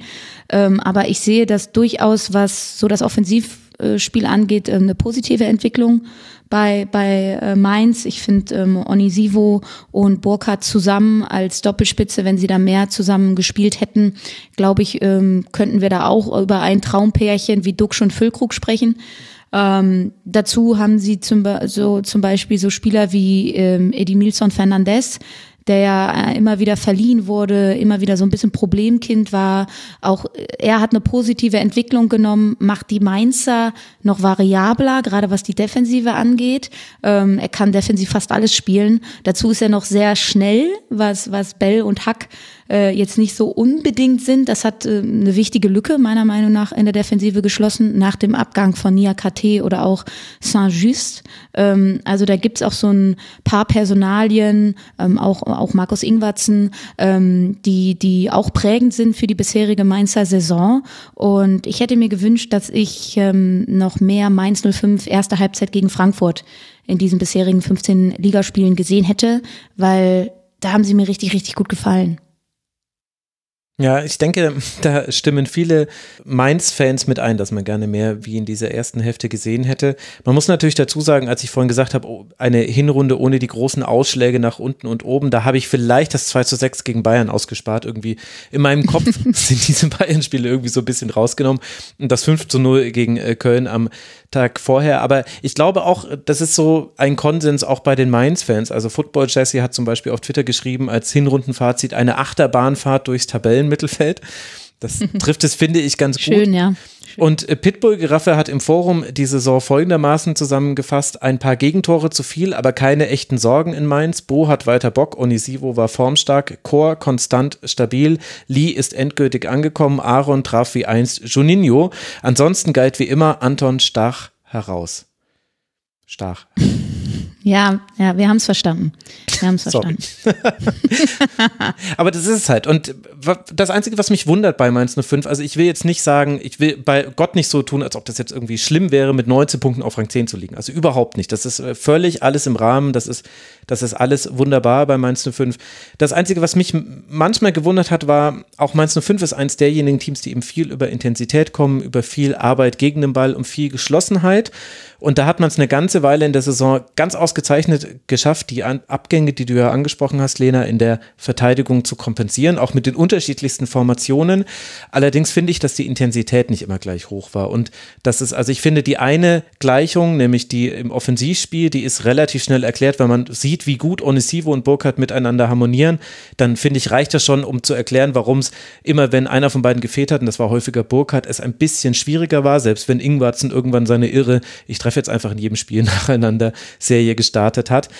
Aber das gegen den Ball, das hat manchmal nicht gestimmt. Und auch da auch mit so Parametern wie Zweikampfführung und Laufleistung. Und das habe ich nicht so ganz verstanden, weil das eigentlich immer so eine Stärke von Bo Svensson war, dass das quasi immer da ist. Es war allerdings jetzt auch nicht dramatisch schlecht. Also deswegen auch diese Kritik quasi, also das ist nur ein, ein Gedanke, den ich hatte, den, bei dem ich glaube, das müsste eigentlich zur Rückrunde besser werden, wenn man vielleicht nochmal eine neue Vorbereitung hat, äh, vielleicht nochmal die Spieler auch konstanter zur Verfügung stehen im Mittelfeld und auch dann eben in der Spitze wo eben ja eben der erste, der erste Verteidigungsspielzug, der läuft ja bei Mainz 05 in der Spitze. Also da bin ich gespannt, ob sich das noch verbessert zur zweiten Saisonhälfte hin. Aber da vielleicht noch mal kurz eingehakt, ähm, was, was denkt ihr denn? Also Mainz jetzt eher Richtung Europa oder müssen die sich Sorgen machen, da hinten reinzurutschen? Weil ich sehe beides einfach nicht. Ja, die bleiben genau da, wo sie sind. Ja, also, also ich wollte gerade sagen. es wird genau Platz 10 werden. ja, stark. Also ehrlicherweise so ja. ungefähr, das erwarte ich auch, ja. Also, aber ich glaube halt, ich glaube, dass die Leistungen insgesamt noch ein bisschen besser werden könnten. Also, dass es, dass quasi Mainz 05 äh, überhaupt nicht unverdient da steht, wo es steht, aber dass eher noch Luft nach oben ist, als dass man sich Sorgen nach unten machen müsste. Das wollte ich eigentlich sagen. Oder siehst du es ja. anders, Noah? Nö, sehe ich genauso. Mach mal weiter.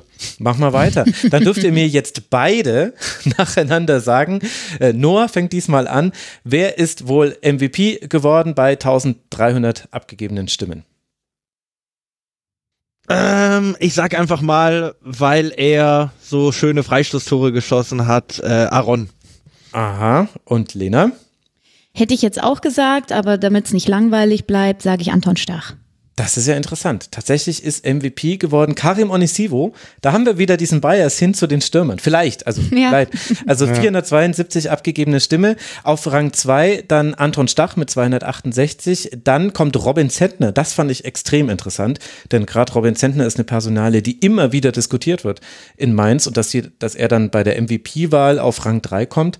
Finde ich äh, bemerkenswert. Dann Dominik Kor, das hat mich gefreut, weil das ist so ein Name, der so ein bisschen untergeht, auch, auch im Schatten von Anton Stach, der ja fast eher Achter gespielt hat in vielen Spielen als tatsächlich klassischen Sechser. Und äh, dann erst Aaron Martin. Die beiden sind aber sehr eng beieinander. Aber Karim Onisivo ist der MVP beim ersten FSV Mainz 05. Das machen wir. Ich mache das nach der Saison nochmal. Das macht total Spaß mit den MVPs. Bin ich gespannt, was sich da verändert hat. Da hatten wir endlich mal, also ich, eine gute Idee. Jetzt kommt's, kommen wir zum FC Augsburg. Das war mir gerade, sorry, dass ich mich gerade so gelobt habe. Das war ja total awkward. Naja, machen wir weiter. Toll, Max. Ja, Toll, also Max. wirklich, also was war denn das gerade? Äh, Man hat es ja auch gemerkt, ich bin selber so ein bisschen ins Stocken geraten. Also Wer ist, Augsburg, Max, Frage an dich. Wer ist für dich der MVP des Rasenfunks? alle Gäste, da kann ich nicht unterscheiden. Ah, ich hätte jetzt No. gesagt, du sagst Max Jakob Ost. Ja, Schade. genau, genau, ja, das hättest du, das hättest du so gewollt. Nein, nein, die Hörerinnen und Hörer natürlich, für die wir das ja hier alles tun. Ja, ja, ich weiß, okay. Also Augsburg ist das letzte Team, was auch nicht gewinnen konnte in dieser englischen Woche. Man hat verloren gegen Eintracht Frankfurt. Man hat unentschieden gespielt bei Union 2 zu 2 und jetzt dann, Lena, ein 0 zu 1 gegen den VfL Bochum und ich glaube auch in diesem 0 zu 1 stecken schon so ein paar der Probleme drin, die Augsburg jetzt in der jüngeren Vergangenheit hatten, denn die sind eigentlich so ein bisschen abgerutscht in der Tabelle und da lief es jetzt nicht so gut in der jüngeren Vergangenheit. Das liegt jetzt nicht nur in dieser englischen Woche, dass das nicht so gut aussieht. Insgesamt Rang 14, ein Punkt vor dem Relegationsplatz. Was fängst du mit Augsburg an? Letzter Sieg am achten Spieltag gegen Schalke, auf Schalke. Ja, super weird. Ähm, acht Pflichtspiele ohne Sieg. Ähm, auch so nochmal drastischer zwei Gesichter gezeigt. Man hatte manchmal in der Saison das Gefühl, uh, ah, das ist also jetzt der neue FC Augsburg unter Enrico Maaßen. So kann das aussehen. Hm, plötzlich spielen sie ja sogar Fußball. Und ähm, da würde ich, glaube ich, die zwei Zeitspanne zwischen dem sechsten und neunten Spieltag heranziehen. Da gab es zehn Punkte aus vier Partien unter anderem eben den Sieg gegen Bayern. Und ich glaube, äh, das äh, fasst den FC Augsburg in dieser bisherigen Saison ganz gut zusammen. Du gewinnst zu Hause gegen den FC, äh, du gewinnst zu Hause gegen den FC Bayern München. Du verlierst aber auch zu Hause gegen den VfL Bochum. Also das ist äh, sehr, sehr komisch alles. Und ähm, da habe ich halt wirklich diese zwei Gesichter gesehen. Ne? Auf der einen Seite teilweise wirklich sehr offensiv aufgestellt mit Demirovic, Berisha, Niederlechner, André Hahn noch zu Beginn der Saison.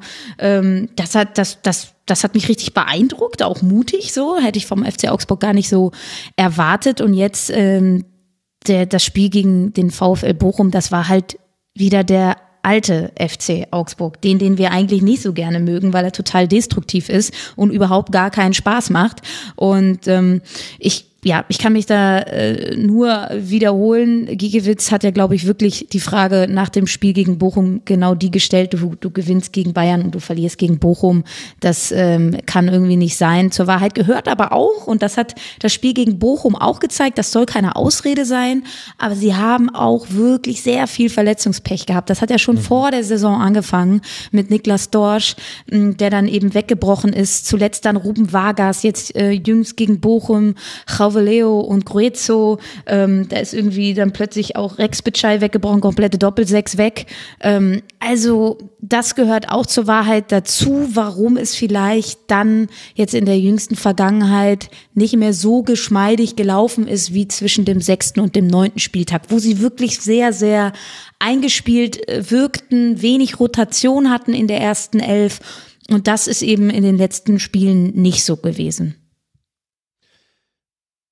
Ja, und ich finde, Augsburg bleibt auch deswegen so ein kleines Rätsel, weil sie komischerweise eine Sache nicht schaffen, die ich ihnen eigentlich zutrauen würde, nämlich ähm, Führungen übers Ziel bringen. Also, wenn ich, ich, ich habe den Eindruck, dass so eine Mannschaft wie der FC Augsburg doch eigentlich in der Lage sein müsste, wenn sie in einer Partie irgendwie früh in Führung gehen, dass sie dann mit ihrer kampfbetonten äh, Spielweise eben es auch äh, schaffen, den Gegner so zu entnerven, dass der nicht mehr zurückkommt. Aber ähm, nehmen wir das Spiel ähm, jetzt kürzlich, äh, wo haben sie gespielt? Ähm, gegen Frankfurt ähm, zu Hause. Haben sie, glaub, war mit das schnellste Tor der Saison, haben sie 1-0 geführt, haben sie am Ende 2-1 verloren. In Stuttgart äh, gehen nach wenigen Minuten mit 1-0 in Führung, kriegen in der 95. Minute noch das 2-1. Wir müssen nur an dieses absurde Spiel gegen Rasenballsport Leipzig denken, wo die sogar mit 3-0 Ja, geführt haben, ähm, haben dann zwar auch noch eine rote Karte bekommen, aber trotzdem, also dass sie, dass sie diese Spiele ähm, wenn, wenn sie aus diesen Spielen wenigstens immer einen Punkt oder gegen Leipzig dann, dann einen Sieg geholt hätten, dann stünden sie mit vier, fünf Punkten in der Tabelle besser da und dann würden sie gar nicht so in diesen Abstiegsstrudel vielleicht reinfallen. Aber ähm, ich habe dafür eben nicht so eine richtige Erklärung. Ähm, liegt es daran, dass Maaßen einen zu offensiven Ansatz wählt, dass sie irgendwie ja zu passiv werden, also diesen Eindruck hatte ich zum Beispiel bei der Partie gegen Stuttgart. Ne? Also das war auch keine Mannschaft, die ja vor Selbstbewusstsein strotzte, aber Augsburg hat Stuttgart komplett den Ball überlassen und ich glaube äh, am Ende 31 Torchancen äh, gehabt, was ja zeigt, wie ähm, defensiv Augsburg eingestellt war und wie viel sie dann doch zugelassen haben. Ja, ich glaube, da liegt schon auch die Erklärung tatsächlich auch für diese eben sehr wankelmütige Hinrunde tatsächlich in all den Dingen, die er jetzt angesprochen hat. Also ich kann das nur unterstreichen mit ein paar Statistiken, die man zum FC Augsburg vielleicht gewusst haben sollte. Und dann weiß man auch, ohne alle Spiele gesehen zu haben, so ein bisschen wie laufen Spiele des FC Augsburg. Also es gibt kein Team, das weniger Ballbesitz hat als der FCA. 41 Prozent. Gleichzeitig gibt es auch kein Team, das eine schlechtere Passquote hat. 64 Prozent. Gleichzeitig gibt es auch sehr wenige Teams, die ähnlich viele lange Pässe spielen. Also Augsburg hat wenig den Ball und wenn man den Ball hat, dann spielt man vertikal. Und da ist natürlich auch die Wahrscheinlichkeit, ihn nicht äh, an den Mitspieler zu bringen, höher, deswegen auch die geringe Passquote. Gleichzeitig spielt allerdings Augsburg auch, das würde ich jetzt als etwas Positives hervorheben wollen, während ich die anderen beiden Dinge eher so ein bisschen kritischer sehen würde man äh, spielt äh, ein relativ interessantes Pressing. Also gerade am Anfang der Saison war es total interessant. Man ist bei den Tacklings im, Defens im, im Angriffsdrittel ist man auf Rang 4 in der ganzen Tabelle. Also da gibt es nur wenige Teams, die ähnlich hoch pressen. Also Wolfsburg und Bayern zum Beispiel sind da ungefähr auf dieser Ebene. Und der VfB Stuttgart interessanterweise.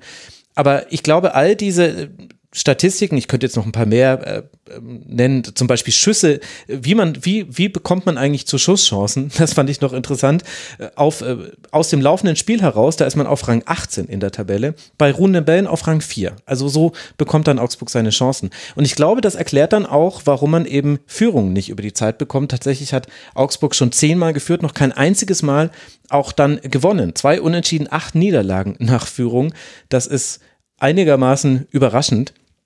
Und äh, das liegt eben daran, weil man eben diese Ballbesitzphasen nicht hat und weil man eben in einem Spiel wie gegen den VfB Stuttgart kaum Entlastung hat und dann und gleichzeitig aber auch anfällig ist, das fand ich jetzt in diesem Bochum-Spiel so wirklich frappierend, also so gut der VfL gerade spielt, da sp sprechen wir später drüber, aber wie anfällig man da bei langen Pässen war, wie einfach es für Bochum war, die ja auch eben sehr vertikal spielen. Also Bochum schlägt, glaube ich, die meisten langen Pässe aller Teams mit weitem Abstand diese Saison. Und das sind dann so, also es wackelt so ein bisschen bei Augsburg. Die Stabilität fehlt, obwohl immer wieder gute Ansätze da sind, obwohl man immer wieder auch mitspielen kann und man eben einen sehr guten Saisonstart hatte. Das hat ja Lena schon sehr gut herausgearbeitet. Aber, also du hast vorhin weird gesagt, Lena, da möchte ich zustimmen. Das, das fasst wirklich gut zusammen. Und was, was halt auch noch spannend ist, ähm, die Statistik hast du jetzt nicht äh, vorgelesen, aber ich habe jetzt gerade mal ein bisschen nachgeguckt. Sie hatten halt auch fast in jeder Partie eine schlechtere Zweikampfquote, haben wenig direkte Duelle gewonnen. Und wenn du dann halt äh, durchschnittlich wie viel Prozent, 41 Prozent Ballbesitz hast, ja. aber die direkten Duelle nicht gewinnst, dann wird's halt extrem schwierig, ne? irgendwie auch in Umschaltsituationen zu kommen oder eben ähm, vielleicht auch Führungen zu verteidigen, äh, wenn du einfach nicht in die Zweikämpfe kommst und da halt auch immer den kürzeren ziehst. Und, und das ist eigentlich komisch, weil, und da sind wir wieder beim Thema weird, weil man ja den FC Augsburg schon ein bisschen in diese Richtung ähm, positioniert. Ein zweikampfstarkes, ekliges Team. Also das Image ist ja, was ihnen anhaftet. Ne? Sie haben enorm viele gelbe Karten, vielleicht aber halt auch, weil sie immer zu spät kommen ähm, und eben nicht in den Zweikämpfen drin sind und keine klugen Zweikämpfe führen und äh, nicht die richtigen und nicht die zum richtigen Zeitpunkt und nicht die richtigen im richtigen Drittel. Also da stimmt einiges nicht. Und deshalb glaube ich, ähm, können wir das Ganze abschließen mit dem Wort weird. Es ist weird. es ist weird. Und gleichzeitig, aber ich fand das sehr gut, dass du vorhin schon mal die ganzen Verletzungen angesprochen hast. Das kommt natürlich ja. beim FC auch mit, mit dazu. Und in den einzelnen Spielen auch manchmal ein bisschen Pech mit Schiedsrichterentscheidungen und so weiter. Also das soll nicht komplett untergehen, aber über einen 15-Spiele-Zeitraum, glaube ich, sollte man es dann auch nicht überbewerten. Wen glaubst du denn, Lena, ist der MVP geworden beim FC Augsburg? Oh, also, ich sag mal so, Early Choice wäre Gikiewicz, weil der einfach so ein Typ ist und dann sagt man halt, ja, finde ich cool. Oder ah, Berisha. Die beiden. Noah? Naja, wenn wir schon von Stürmer hatten, dann wird es wahrscheinlich entweder Demirovic, Berisha oder Niederlechner sein. Äh, aber wenn du jetzt Berisha sagst, dann nehme ich einfach mal Demirovic.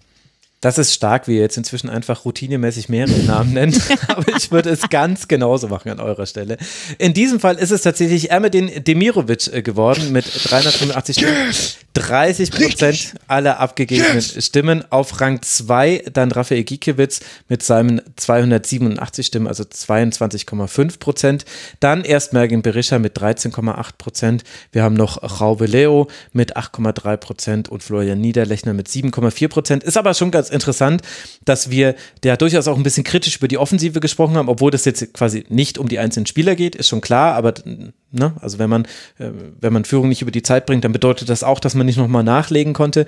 Und dennoch ist äh, die Offensive aber sicherlich einer der positiven Mannschaftsteile, auch wegen der Transferpolitik gewesen, die wirklich fantastisch aufgegangen ist für den FC Augsburg. Wer hätte das gedacht? Das war das größte Thema in der Saisonvorschau, Lena, als wir gesprochen ja. haben über den FCA. Wer soll denn da die Tore schießen?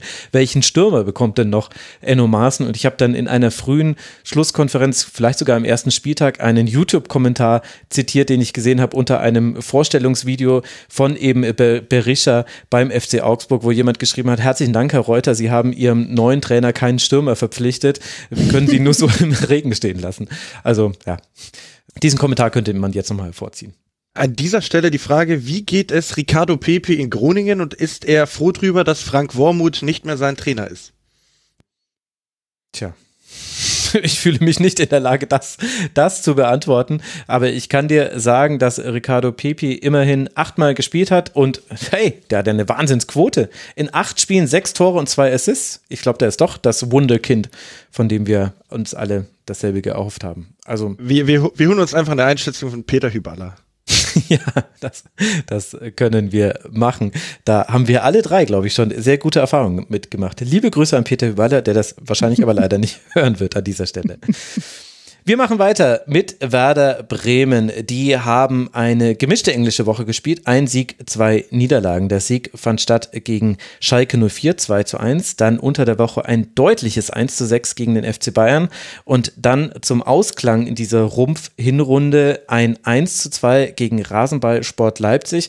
Und Noah, so ein bisschen komme ich zumindest nicht darüber hinweg, diese beiden Spiele gegen Bayern und Leipzig miteinander zu verknüpfen. Denn gegen Bayern unter der Woche hat Werder das extrem mutig gespielt, sehr offen angespielt und hat dafür so richtig auf die Mütze bekommen mit sechs Gegentreffern. Und gegen Leipzig fand ich es viel zurückhaltender, viel erstmal darauf bedacht, Zentrum schließen und mal gucken.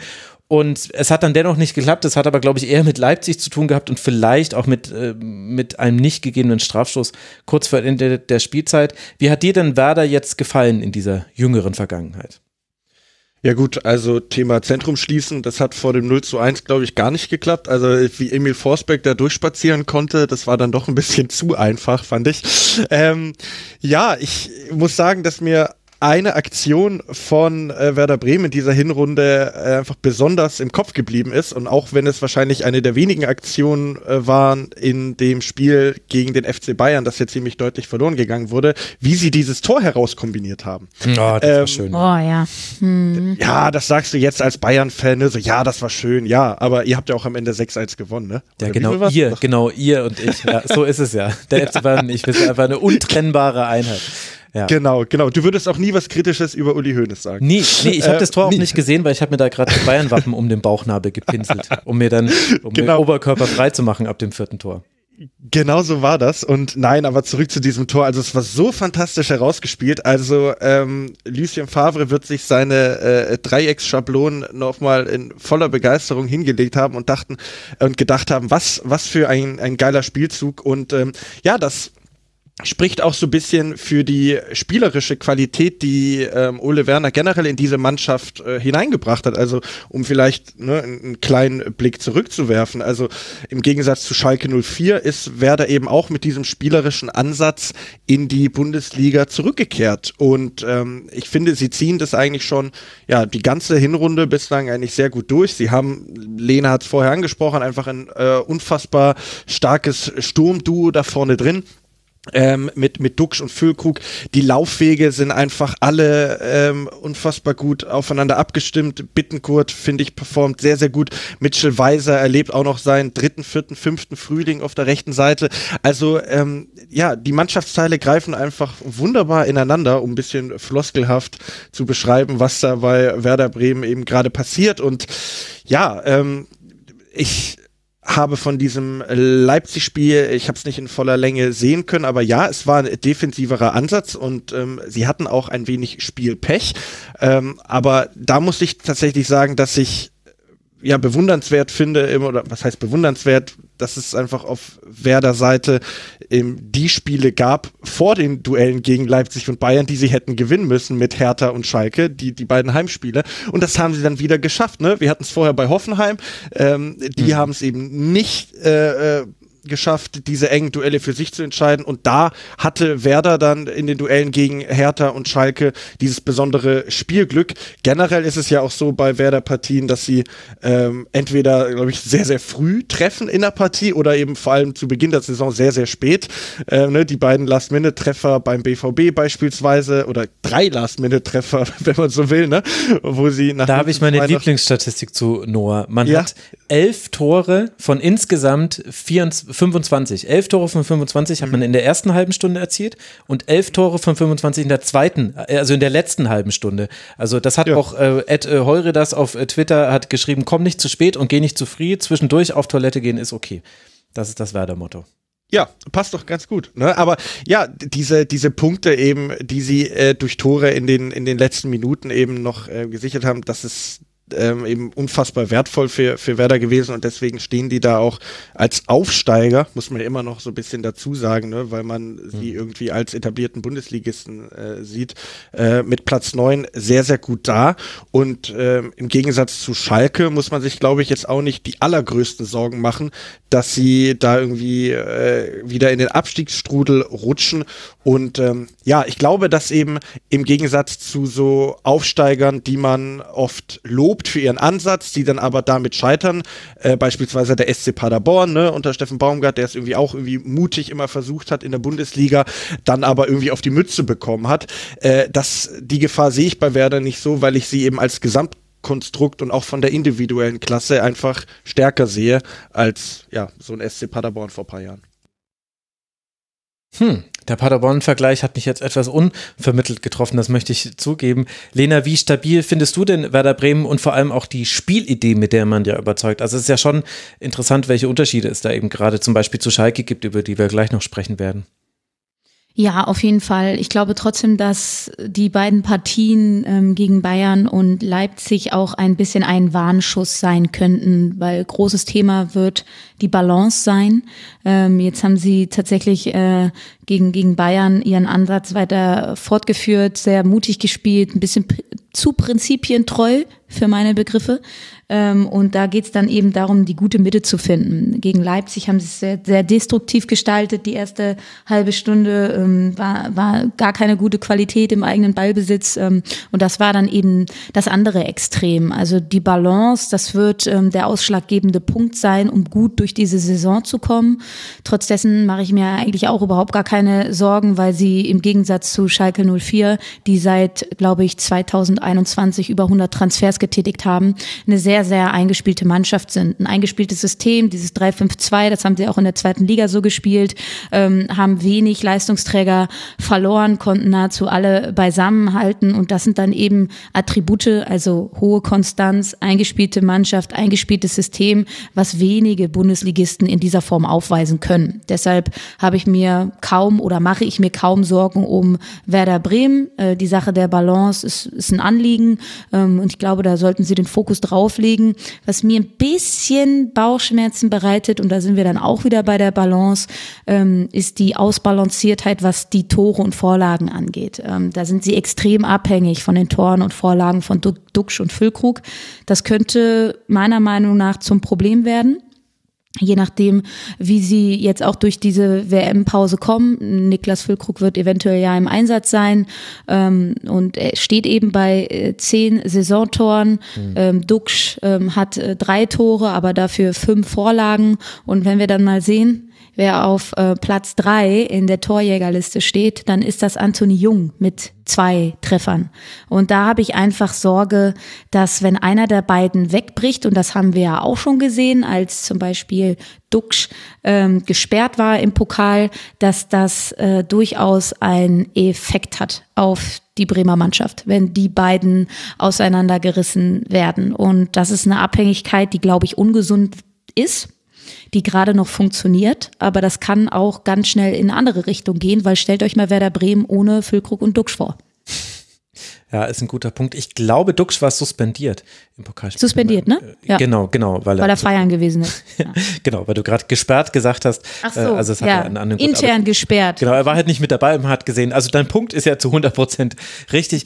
Dessen sind sich natürlich aber auch die äh, Werder-Fans äh, bewusst. Äh, insgesamt muss man schon sagen, also die schlechteste Platzierung für Werder Bremen war Tabellenplatz 11 in äh, dieser Saison. Das ist schon wirklich sehr bemerkenswert für einen Aufsteiger eben.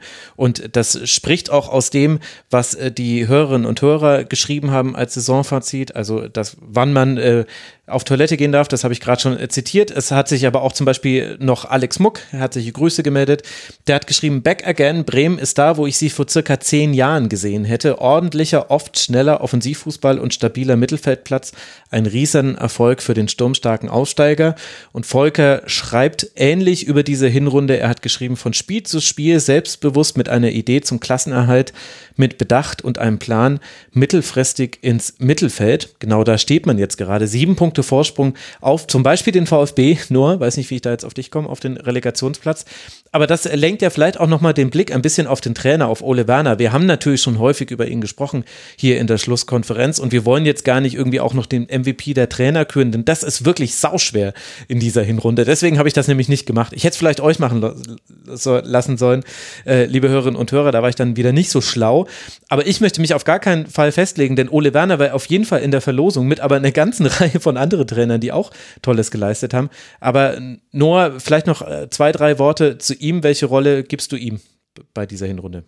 Ja, eine ganz entscheidende, aber auch da möchte ich vielleicht noch mal kurzlich, äh, kurz zurückblicken, weil wir müssen es ja so sagen, Werder Bremen ist ja zu seinem Werner Glück gezwungen worden. Also ich glaube, es war ungefähr jetzt vor einem Jahr, als eben die Geschichte rund um Markus Anfang publik wurde und ähm, Ole Werner auch kurz paar Wochen davor, glaube ich, bei, bei Kiel, ist er sogar zurückgetreten? Ich glaube, es war. Mhm, genau, ja.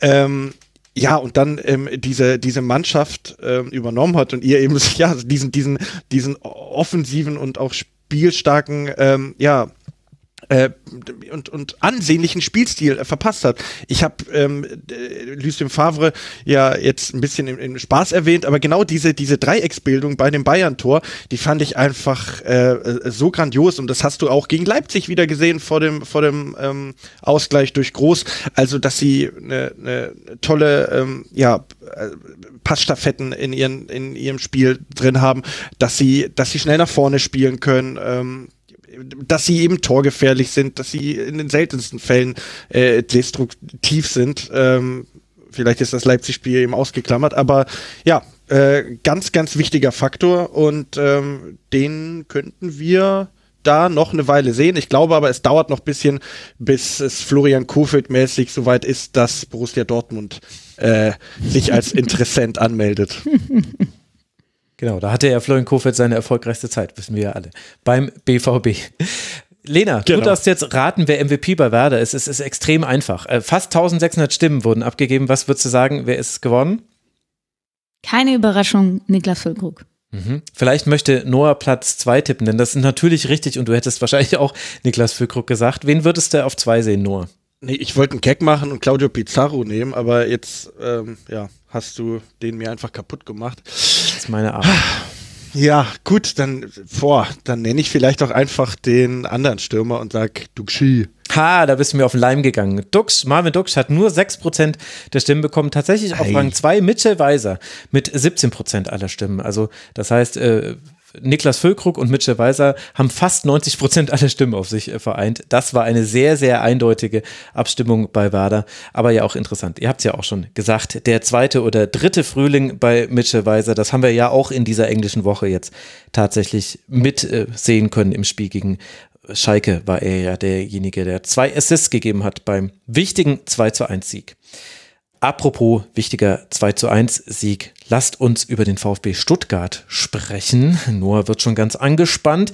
Der VfB liegt in der englischen Wochentabelle auf Rang 12, hat einmal gewinnen können, eben mit 2 zu 1 gegen Hertha BSC. Man hat allerdings auch zweimal verloren, gegen Gladbach mit 1 zu 3 und jetzt jüngst in Leverkusen mit 0 zu 2. Und auch, weil wir ja noch ein offenes Trainerthema haben, Noah, gucken wir da vielleicht ein bisschen genauer drauf. Also mit wir meine ich jetzt die fußballinteressierte Öffentlichkeit, wie eben der VfB jetzt in diese Winterpause hineingekommen ist. Ja, welches Fazit würdest du da denn ziehen? Ich bin dankbar, dass ich es nicht machen muss. Also ich habe mir zu diesen ganzen Vereinen, die wir durchgegangen sind, ja paar Notizen gemacht und beim VfB habe ich mir einfach nur hingeschrieben, hör mir auf.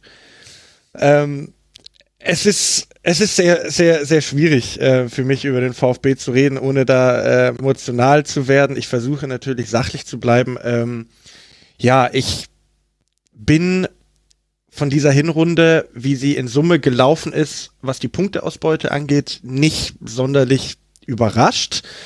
Ähm, ich bin aber auf der einen Seite auch ein bisschen verärgert, weil ich vor allem zu Beginn der Saison mir gedacht hätte, da hätte man deutlich mehr Punkte herausholen können.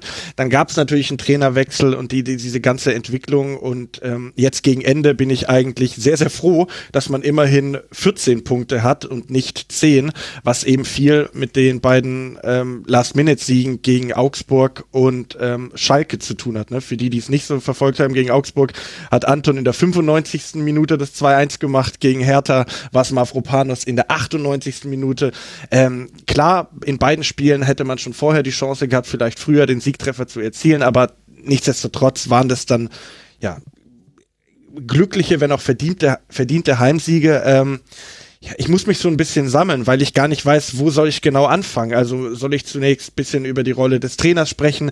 Ähm, ja, das finde ich, ich tatsächlich interessant, weil wir haben ja hier einen Trainerwechsel gesehen, der sich auch quasi sehr lange gezogen hat. Man hat sich sehr unwillig von Pellegrino Matarazzo getrennt. Und dann haben wir eben mit Michael Wimmer jetzt jemanden, der hat drei Heimspiele, eigentlich sogar, wenn man den DFB-Pokal noch mit äh, dazu nimmt, hat er vier Heimspiele gewonnen. Und jetzt hört sich das mit äh, drei gewonnenen Bundesliga-Heimspielen nicht so wahnsinnig brisant an. Wenn man allerdings weiß, dass der VfB insgesamt nur 14 Punkte hat, dann sieht man, ach, neun Punkte zu Hause zu holen, das ist ja gar nicht so schlecht, egal ob das jetzt Last Minute ist oder nicht.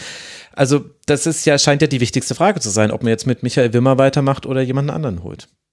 Ja, und ähm, Sven Mislintat äh, hat es äh, nach der Partie gegen ähm, Hertha auch an den Sky-Mikros gesagt, ich fand es einen etwas seltsamen Auftritt. Also er hat irgendwie den Punkteschnitt auf die gesamte Saison dann irgendwie hochgerechnet und meinte so, ja. Äh, Klar, so funktioniert der Fußball. Genau, also äh, da dachte ich mir auch so, ähm, dass das funktioniert leider so nicht. Und er hat sich da eben auch für Michael Wimmer schon ausgesprochen, hat aber im selben Atemzug gesagt, na, das muss halt die Person entscheiden, die dann in der Entscheidungsverantwortung ist, was ich dann wiederum so interpretiert hat. Es könnte ganz gut sein, dass er das halt bald nicht mehr ist. Und da sind wir ja schon bei der äh, anderen Baustelle, neben der Trainerbaustelle, die der VfB hat, nämlich die Zukunft von Sven Mislint hat.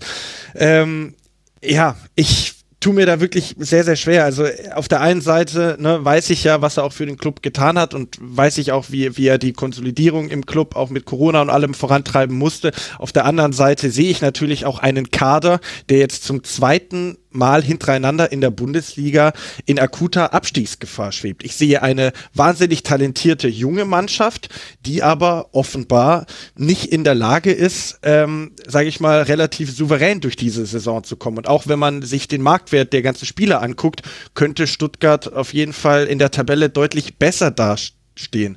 Man hat natürlich mit Kalajdzic einen, einen Top-Angreifer verloren. Girassi macht es aber, äh, finde ich, sehr, sehr gut. Hat dem VfB auch schon das ein oder, den einen oder anderen Punkt gesichert. Ähm, die, die Mannschaft ist, wie gesagt, eben talentiert, aber mir fehlt es da insbesondere äh, in, der, in der Offensive eben dann an der Durchschlagskraft. Es, es klingt sehr floskelhaft, aber nehmen wir nur das Beispiel äh, des Leverkusen-Spiel. Ne? Ich, ich war beim Hertha-Spiel im Stadion, also habe ich es mir bei der ARD in der Zusammenfassung angeguckt und mir noch bestimmte Spielszenen herausgesucht. Die Mannschaft ist offensiv einfach absolut harmlos. Ja, also äh, es ist wirklich ähm, traurig zu sehen und natürlich gibt es dann so Partien wie gegen Augsburg, wo dann, wo man dann irgendwie 30 Mal aufs Tor schießt, aber da geht der Ball eben nicht rein und dann ist eben die Frage, okay, wer soll beim VfB neben Girassi die Tore machen? Da tun sie sich eben auch unfassbar schwer mit ähm, und dazu kommt dann eben auch, dass die Abwehr wahnsinnig anfällig ist. Also das beim 0 zu 5 gegen Dortmund war eine, eine Arbeitsverweigerung mehr oder weniger, ähm, auch eine ähm, die, eine Verpflichtung von äh, dann Axel Sagadou hat äh, auch nicht die nötige Stabilität gebracht, die man sich möglicherweise nochmal erhofft hätte. Also es sind so viele unterschiedliche Baustellen, die dazu führen, dass der VfB eben aktuell auf Platz 16 ist. Und äh, in meinen Augen gehört er halt, was die Leistungen, die bisher gezeigten Leistungen angeht, auch dahin. Hm. Lena, kannst du dem verzweifelten Noah ein bisschen zur Seite springen? Was waren denn für dich noch wichtige Punkte beim VfB? Nö, kann ich nicht. Tut mir leid, Noah. Ähm, hab, hab genau so eine Saison auch prognostiziert in der Saisonvorschau. Ich habe sie, glaube ich, ähm, exakt auf diesen Platz gesetzt. Und weil ich auch eben sehe, dass aus der vergangenen Saison nicht gelernt wurde. Ähm, also ich glaube, ich ähm, rufe schon seit äh, mindestens 13 Monaten dazu auf, dass der VfB Stuttgart endlich mal einen erfahrenen Leader in der Zentrale braucht, ähm, einen, einen reiferen Spieler, einen, der auch mal einen kühlen Kopf bewahren kann, der ähm, auch mal unruhige Phasen in einer Partie mit Struktur und Organisation leiten kann. Ähm, und ich glaube, wenn du dir Noah so ähm, Hör mir uff auf deinen Zettel geschrieben hast, habe ich mir Drama Queen aufgeschrieben, weil es geht nicht ohne Drama. Also sie sind unberechenbar positiv wie negativ, aber mir fehlt da einfach ähm, die kühle Nüchternheit und die findet man auf keiner Position. Und ähm, dazu gibt es jetzt eben noch die äußeren Umstände, viel Unruhe. Es ist nicht klar, wie es mit dem Trainer weitergeht. Es ist nicht klar, wie es mit dem Sportdirektor weitergeht. Und wenn diese Mannschaft eine Sache braucht, dann braucht sie Reife und Führung. Und wenn das jetzt eben auch in den äußeren Einflüssen wegbricht, dann sehe ich da auch zum neuen Jahr wirklich ähm, schwarz, wenn dann doch jetzt wieder ein neuer Trainer kommt, vielleicht mit einer neuen Spielphilosophie, who knows, äh, Misslintat weg ist. Ähm, also da sind sehr, sehr viele unbekannte Variablen noch äh, mit dabei und unterm Strich muss ich trotzdem sagen, dass sie aus den Fehlern der vergangenen Saison, da eine junge, ambitionierte Mannschaft hinzustellen, schön und gut, aber aus den Fehlern der vergangenen Saison nicht gelernt haben und man des Öfteren hier sitzt und denkt so, ah, toller Fußball von Stuttgart, 30 Torabschlüsse, ja Wahnsinn, aber so richtig Ertrag bringt das alles nichts. Und das ist ähm, extrem schade, weil man hatte ja durchaus die Möglichkeit, sich da jetzt ähm, im Hinblick auf die neue Saison noch ein bisschen, sage ich mal, ausbalancierter darzustellen. Ähm, ja. Und das wollte man anscheinend nicht und hat an seinen Prinzipien festgehalten, eine junge Mannschaft ins Rennen zu schicken. Und ich glaube, äh, man trägt dementsprechend auch die Früchte jetzt. Das, und das Tragikomische ist vielleicht auch so ein bisschen, dass, das hat ja Mislint hat auch immer betont, dass er sich eigentlich nie von Matarazzo äh, hatte trennen wollen. Und dann kam dieses etwas unglückliche 0 zu 1 gegen Union Berlin, ähm, wo er dann irgendwie über den, über den Rasen gewandert ist und ähm, auch am, am Mikro verkündet hat, ja, diese Entscheidung treffe ich eben auch nicht komplett alleine. Und das hat für mich eben dann auch gezeigt, dass der Druck im Verein, ne, wie Alex Werle, äh, Sami Kedira auch als Berater noch mit dazu äh, geholt wurde, der ist dann so groß geworden, dass ähm, Mislintat ähm, die Weiterbeschäftigung von Matarazzo nicht mehr hat vertreten können, ihn entlassen hat und jetzt mit Michael Wimmer aber eigentlich einen Trainer hat, der das so, so halbwegs in den Heimspielen äh, ganz gut hinbekommt, dass die Punkte eingefahren werden, der aber auch nicht so viel anders macht als Matarazzo. Und ich würde vielleicht sogar behaupten, dass die Spiele gegen äh, Bochum oder gegen äh, Bielefeld im Pokal, gegen Augsburg oder gegen Hertha, die hätte man vielleicht sogar auch mit Matarazzo noch gewonnen, weil ähm, der hatte davor nämlich ganz andere Kaliber, gegen die es nicht so so gut lief.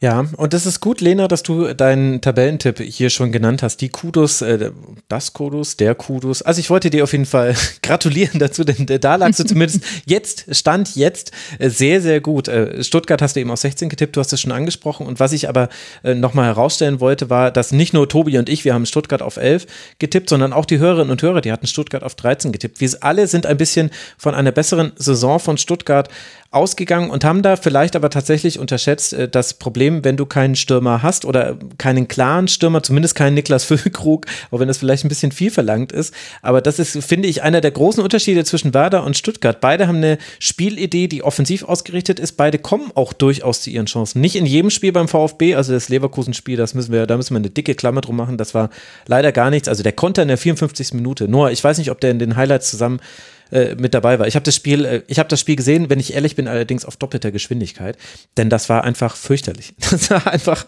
und dieser Konter in der 54. Minute, der wird mich trotzdem noch verfolgen, obwohl ich ihn in doppelter Geschwindigkeit gesehen habe. Der war einfach unglaublich schlecht ausgespielt. Das ist ein Problem und das hat auch at BrainDrain21 auf Twitter zusammengefasst. Ganz herzliche Grüße, sehr engagierter Twitter-Nutzer, hört den Rasenfunk, glaube ich, schon sehr lange. Er hat geschrieben, neben dem Platz fege Feuer der Eitelkeiten, auf dem Platz jung und naiv, talentiert und überfordert, Hoffnung und Enttäuschung, täglich grüßt das Murmeltier, schnelle Gegentore nach Spielbeginn oder eigenem Tor, verzagt in der Fremde, kein Auswärtssieg 2022. Und leider. Das musst du mal sacken lassen. Ja, das genau, musst du mal genau. sacken lassen. ja. Aber vielleicht Der letzte noch, war vielleicht, in Wolfsburg. Ja, vielleicht noch, vielleicht noch. Trotzdem, ähm, ich habe jetzt so ein bisschen in die Kerbe geschlagen. Man hat aus den Fehlern der vergangenen Saison nicht nicht gelernt und trotzdem muss man ja dazu sagen, dass sie den Abgang von Kalajdzic ja durchaus versucht haben zu kompensieren, weil sie haben ja nicht nur Girassi geholt, sondern sie haben auch noch einen Luca Pfeiffer geholt, der mit einer Bewerbung von 17 Zweitligatoren ähm, zum VfB Stuttgart Mhm. gewechselt ist und er hat bisher noch überhaupt nicht funktioniert, aber das zeigt ja schon durchaus, dass sie begriffen haben, ähm, dass da, dass da auf jeden Fall was nachkommen muss. Wer soll die Tore schießen? Diese Frage haben sie sich sicherlich auch gestellt und ähm, ja, es ist nicht so aufgegangen, wie sie sich das erhofft haben, aber sie haben, die sind da zumindest tätig geworden und haben ja mit Thiago Tomasch, äh, Girassi und Pfeiffer ja auch drei nominelle Spieler, die da vorne drin spielen können. Ähm, nur nur äh, Girassi hat vier Tore und ist damit äh, bester Torschütze und das ist natürlich extrem mau, ähm, ähm, gemessen an auch der vergangenen Saison mit mit Kalajdzic und Sosa und so weiter und so fort. Ähm, also die Rechnung ist nicht so ganz aufgegangen. Äh, dazu muss man halt noch sagen, also bei Sosa, ähm, keine Ahnung, gibt es ja auch schon Gerüchte, dass er den Verein möglicherweise schon im ähm, ähm, Winter verlassen könnte. Ähm, da, das wäre schon wirklich ein Schlag, weil, also wenn ich jetzt, glaube ich, ähm, beim VfB abgestimmt hätte, hätte ich äh, Sosa zum MVP gewählt. Und ähm, weil du die Offensive und Pfeiffer noch angesprochen hast, ne, also der hatte natürlich auch ein Legendendebüt, ähm, kam aus Pader nee, Darmstadt kam er, ne? Ähm, und hat dann in, ähm, in Köln gleich mal eine rote Karte für ein grobes V-Spiel gesehen und war dann drei äh, Partien raus. Gehört auch zum Ähm, VfB in dieser Hinrunde, diese wahnsinnig vielen Karten. Genau, du hast, und das ist das, was ich eben vorher angesprochen habe, ähm, du hast ähm, ein Auswärtsspiel in Köln, wo du eigentlich durch Silas schon längst in Führung gehen musst. Du hast ein Heimspiel gegen Schalke, wo du auch 1-0 führst und bringst dich dann dabei auch durch rote Karten, die du rund um die 60. Minute bekommst, einfach ja so in eine Position, dass du am Ende froh sein musst, dass du äh, ein Remis gegen Köln und gegen Schalke sichern musst. So, und ähm, ja, das ist jetzt alles hätte äh, wenn und aber, aber mit vier Punkten mehr stehst du dann einfach noch mal äh, ganz anders da in der Tabelle. Ähm, ja, ich ich will jetzt nicht ausschweifend werden, aber ähm, in der Offensive ist auch ein großes Problem das Thema Entscheidungsfindung. Also Chris Führig ist ein talentierter Spieler, alles schön und gut, aber auch bei ihm die Entscheidungsfindung im letzten Drittel. Ich denke mir oft, geh nach links, er geht nach rechts. Ich denke mir oft, geh nach rechts, er geht nach links. Ähm, er er macht einen teilweise etwas wahnsinnig und ähm, ja, da bin ich wirklich äh, an einem Punkt, wo ich sage, okay, ähm, jetzt ich bin gespannt, ähm, ob sie es mit einem anderen Trainer versuchen äh, werden oder ob sie weiterhin auf Wimmer setzen, weil zumindest die Bilanz in den Heimspielen, auch wenn sie auf sehr dramatische Art und Weise zustande gekommen sind, die Siege, ähm, die Bilanz gibt ihm soweit recht. Ähm, auswärts ist das wie im kompletten Jahr 2022 einfach äußerst dürftig und ähm, ja, das letzte Tor zu einem Sieg für den VfB auswärts hat wer geschossen? In Wolfsburg zum 2 zu 0 Philipp Förster. Legende. Hätten, hätten wir natürlich alle gewusst. Schade, dass das gerade gesagt hast. Ich wollte gerade reinrufen, Philipp Förster. Aber so ist das eben. Dann darfst du jetzt aber reinrufen, Noah, äh, wer ist der MVP beim VfB Stuttgart geworden? Krasimir Balakov. Du hörst einfach Nein, nicht auf Sosa. mit den Retro-Gags. Sosa? Sosa. Was denkst du, Lena? der bietet sich ja nicht so viel an. Ne? okay, passt auf, tut mir leid. Ich sage Wataru Endo. Aha, Wataru Endo It Is mit 33 Prozent der abgegebenen Stimmen. Tatsächlich ist äh, Ernesto Sosa, nee, Borna Sosa, Entschuldigung, äh, ist. Ernesto, wer kennt ihn nicht? ja, genau. Meine Güte, was ist denn da los mit mir? Der hat nur 11 Prozent der Stimmen bekommen. Vor ihm ist noch gelandet Konstantinos Mavropanos mit 27 Prozent aller abgegebenen Stimmen. Da haben wir endlich mal einen Verteidiger, der weit vorne in der MVP-Wahl gelandet ist und gleichzeitig aber auch wichtiger Torschütze war und Offensivspieler beim VfB. Das sagt schon alles. Vielleicht über diese Hinserie, die der VfB eben auf Rang 16 beschließt mit 14 Punkten, so wollte ich es formulieren. Man ist punktgleich mit Hertha BSC auf Rang 15. Man liegt einen Punkt hinter den FC Augsburg auf Rang 14, aber von hinten kommt auch der VfL Bochum Rang 13, also ein, äh, 13 Punkte. Meine Güte, ein Punkt Vorsprung. So schwierig ist es doch nicht. Was ist denn los mit mir? Ich weiß es nicht. Vielleicht wird es sich herausstellen, wenn wir jetzt über den FC Schalke 04 sprechen. Denn Schalke konnte immerhin einmal gewinnen jetzt in diesen letzten drei Spielen. Es ging los mit einem 1 zu 2 bei Werder Bremen, haben wir vorhin schon mal kurz thematisiert, als wir im Werder-Segment waren. Dann der wichtige 1 zu 0 Sieg gegen Mainz 05 und beenden durfte man jetzt dann dieses Fußballjahr mit einem Heimspiel gegen den FC Bayern, Lena, das so ein bisschen nach Friedenspakt aussah irgendwann. Also Bayern hatte dann seine zwei Treffer gemacht, äh, passenderweise irgendwie den zweiten nach einem Konter, nach einem eigenen Freistoß. Extrem ärgerlich natürlich für Schalke 04, diesen Treffer zu fangen. Aber dann hatte ich so ein bisschen den Eindruck, beide Teams haben sich darauf verständigt, naja gut, wir wollen ja jetzt irgendwie alle in die Winterpause, wir wollen euch nicht den Hintern versohlen und wir auf der anderen Seite, also die Schalke haben vielleicht auch nicht damit gerechnet, gegen Bayern was zu holen und die einzigen, die dann noch so richtig 100% gegeben haben, waren die Schalke-Fans. Die haben nämlich nochmal richtig gefeiert auf den Rängen. Was ist denn zu Schalke zu sagen aus deiner Meinung, deiner Meinung nach? Ich glaube, die englische Woche jetzt, also die drei Partien, wo ja immerhin ein Sieg herausgekommen ist, ähm, dürften den Schalker-Fans durchaus ein bisschen Hoffnung geben weil das von der Art und Weise, wie sie da gespielt haben, zumindest wesentlich vielversprechender war als äh, die viele, viele andere Partien äh, im Laufe der Saison. Das war leidenschaftlich, das war zielstrebig gegen Mainz. Fand ich, war das wirklich ein sehr, sehr guter Auftritt, tolles Positionsspiel, ähm, Lauf und kampfstark. Also so, so habe ich den Schal so habe ich Schalke 04 lange nicht mehr gesehen. Also von daher, ähm, ich glaube, es waren jetzt vier Spiele unter Reis. Es gab ja dann noch die 2 zu 0 Niederlage gegen Freiburg. Da darfst du auch mal verlieren. Ähm, ist es durchaus eine positive Entwicklung, die unter ihm begonnen hat. Zwar ist da nur ein Sieg herausgekommen und wenn wir mal ehrlich sind, es sind jetzt noch 19 verbliebene Spiele. Schalke müsste ja schon fast jedes zweite gewinnen, um irgendwie noch das Ganze abzuwenden. Sie haben jetzt neun Punkte, das ist natürlich richtig, richtig dünn. Mhm. Und ich muss leider sagen, dass ich glaube, und ich weiß nicht, wie die finanziellen Mittel da aussehen, wenn der Kader so zusammenbleibt, wie er jetzt ist, dann ist er nicht Bundesliga tauglich genug und ähm, dementsprechend zumindest nicht für den Ansatz, den sie fahren. War, ich war ein bisschen überrascht, dass du gesagt hast, der FC Augsburg hat den geringsten Ballbesitz in der Liga. Ich hätte auf den FC Schalke 04 getippt. Da gab es ja teilweise so Werte wie 28 Prozent. Und äh, wenn du eben 28 Prozent äh, Ballbesitz hast und nur auf ähm, Umschaltsituationen wartest, aber mit Stürmern wie Sebastian Polter und Simon Terodde spielst und wenig anderes Tempo hast, der einzige, der vielleicht noch Tempo mitbringt, ist Marius Bülter dann wird das extrem schwer. Dazu kommt noch, dass sie sehr standardschwach sind. Auch das könnte ja eine Waffe sein, wenn man irgendwie hm, spielerisch nicht so wirklich überzeugen kann, dann mal einen ruhenden Ball, dann hast du ja eigentlich da zwei, zwei kopfballstarke Stürmer mit Terodde und, und Sebastian Polter. Das könnte eine, eine, eine Maßnahme sein, wie sie irgendwie Punkte bekommen, aber die Standards sind wirklich grausig. Das war mal eine Stärke in der zweiten Liga von, vom FC Schalke. Also auch das ähm, funktioniert nicht. Von daher bin ich ein bisschen desillusioniert, was die Kaderqualität angeht. Wenn sie es aber schaffen, vielleicht noch den einen oder anderen Spieler mit bisschen mehr Geschwindigkeit zu bekommen, ähm, dann, dann glaube ich, können sie über vielleicht einen destruktiven Ansatz und auf Umschaltsituationen lauern, irgendwie noch zu Punkten kommen. Und, und das ist so ein bisschen, ja, der Hoffnungsschimmer, dass sie da noch aktiv werden. Mhm. Vielleicht kann man dazu eben sagen, ne, also du hast es angesprochen, Uwe Jan auf ähm, Terodde war so das äh, probate Mittel in der äh, zweiten Liga. Ähm, dass das vielleicht allein dann in der Bundesliga nicht der Weisheit letzter Schluss ist, ich glaube, davon konnte man ausgehen, dass es so leicht dann äh, nicht funktionieren würde. Aber ein, ein anderes äh, belebendes Element äh, das auch mit für den Schalker äh, Aufstieg verantwortlich war, war ja auch die Klasse von äh, Rodrigo Salazar.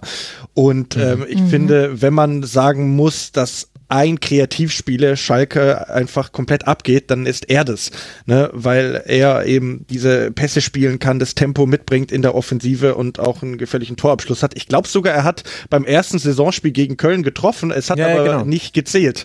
Genau, Eins von drei 1 zu 0 Treffern, der durch den Video Assistant Referee zurückgenommen wurde in diesen Genau, ich glaube, ähm, in äh, Berlin und genau, äh, in Berlin von Bülter und in Bremen durch Kral waren, genau. glaube ich, die anderen beiden.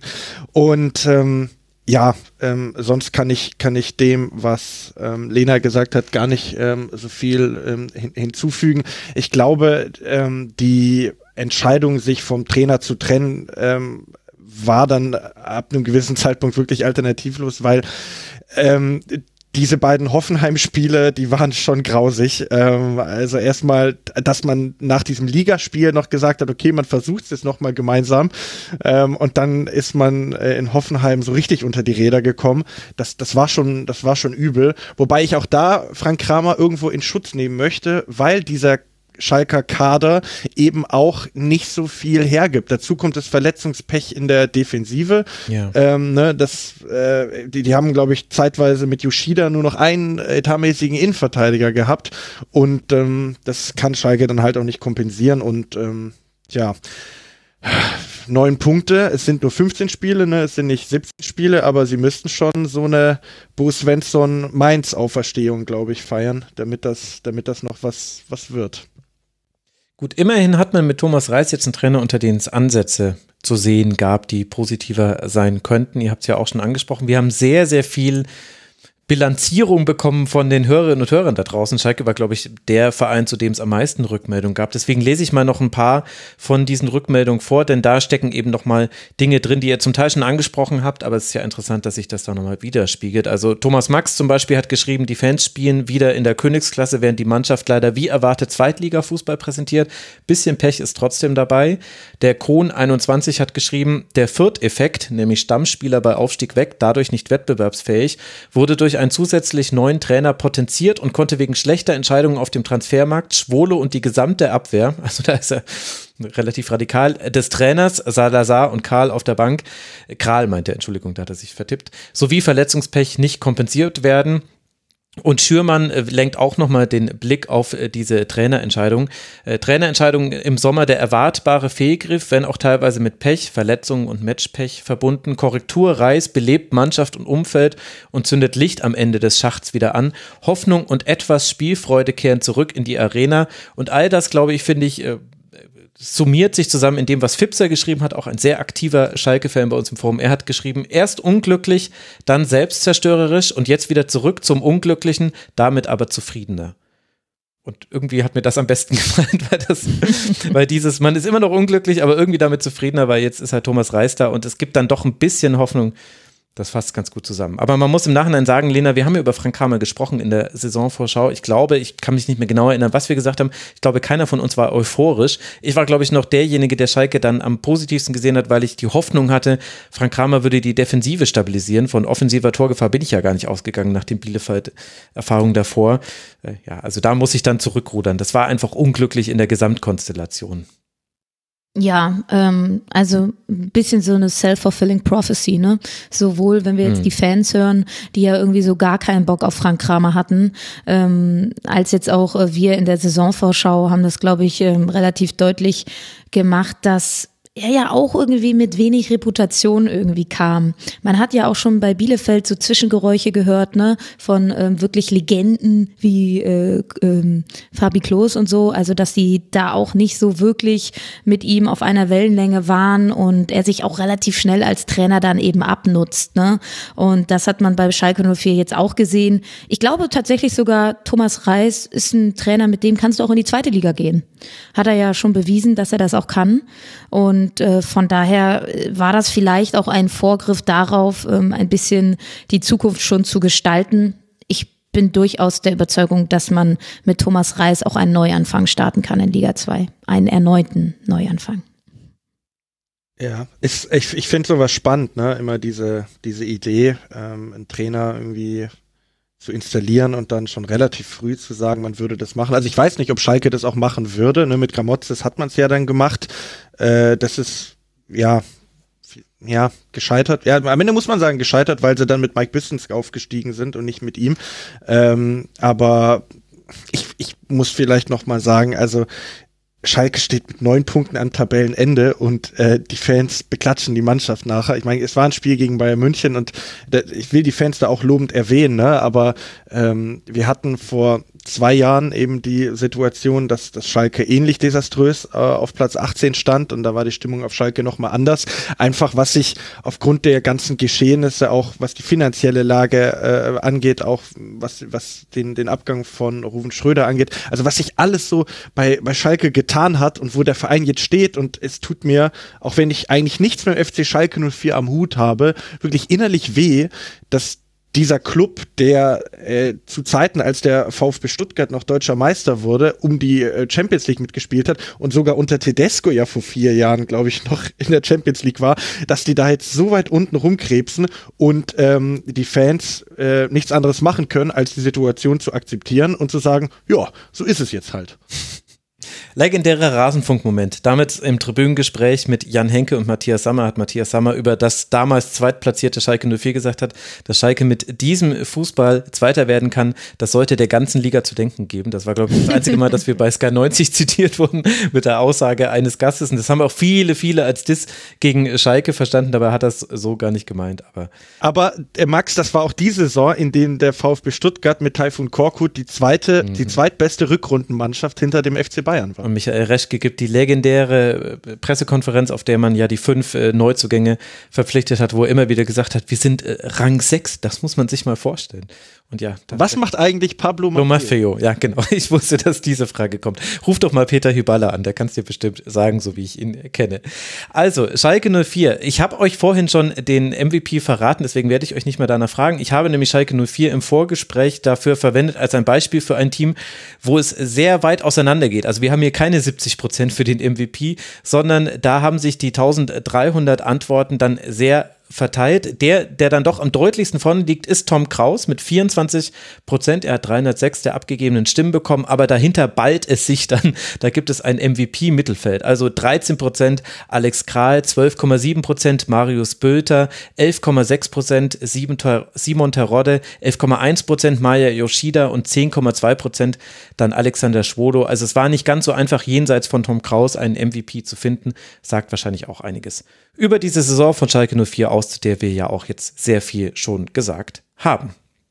In der Tabelle der englischen Woche liegt äh, Schalke 04 neben Borussia Dortmund. Wahrscheinlich sind, ist vor allem eine Seite von beiden froh, dass es nicht auch in der echten Tabelle so ist. Borussia Dortmund konnte nämlich tatsächlich in den letzten drei Spielen nur einmal gewinnen. Ein 3 zu 0 gegen den VfL Bochum, dann folgte ein 0 zu 2 unter der Woche beim VfL Wolfsburg und jetzt dann Lena ein 2 zu 4 bei Borussia Mönchengladbach. Insgesamt eben logischerweise nur drei Punkte geholt. Man liegt jetzt dann auf Tabellenrang 6, hat Neun Punkte, jetzt musste ich kurz rechnen. Meine Güte, ich musste rechnen, um den Abstand zwischen Dortmund und Bayern auszurechnen. Das ist ja fürchterlich. Also neun Punkte Rückstand auf Rang 1. Vor allem ist man natürlich auch rausgerutscht aus den Champions League-Rennen, zumindest Stand jetzt.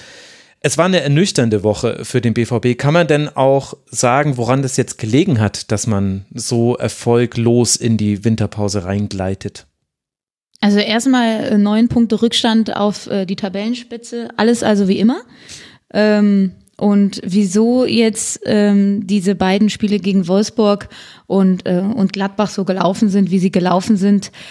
Pff, also ich glaube, das Spiel gegen Gladbach, das war defensiv eine Frechheit.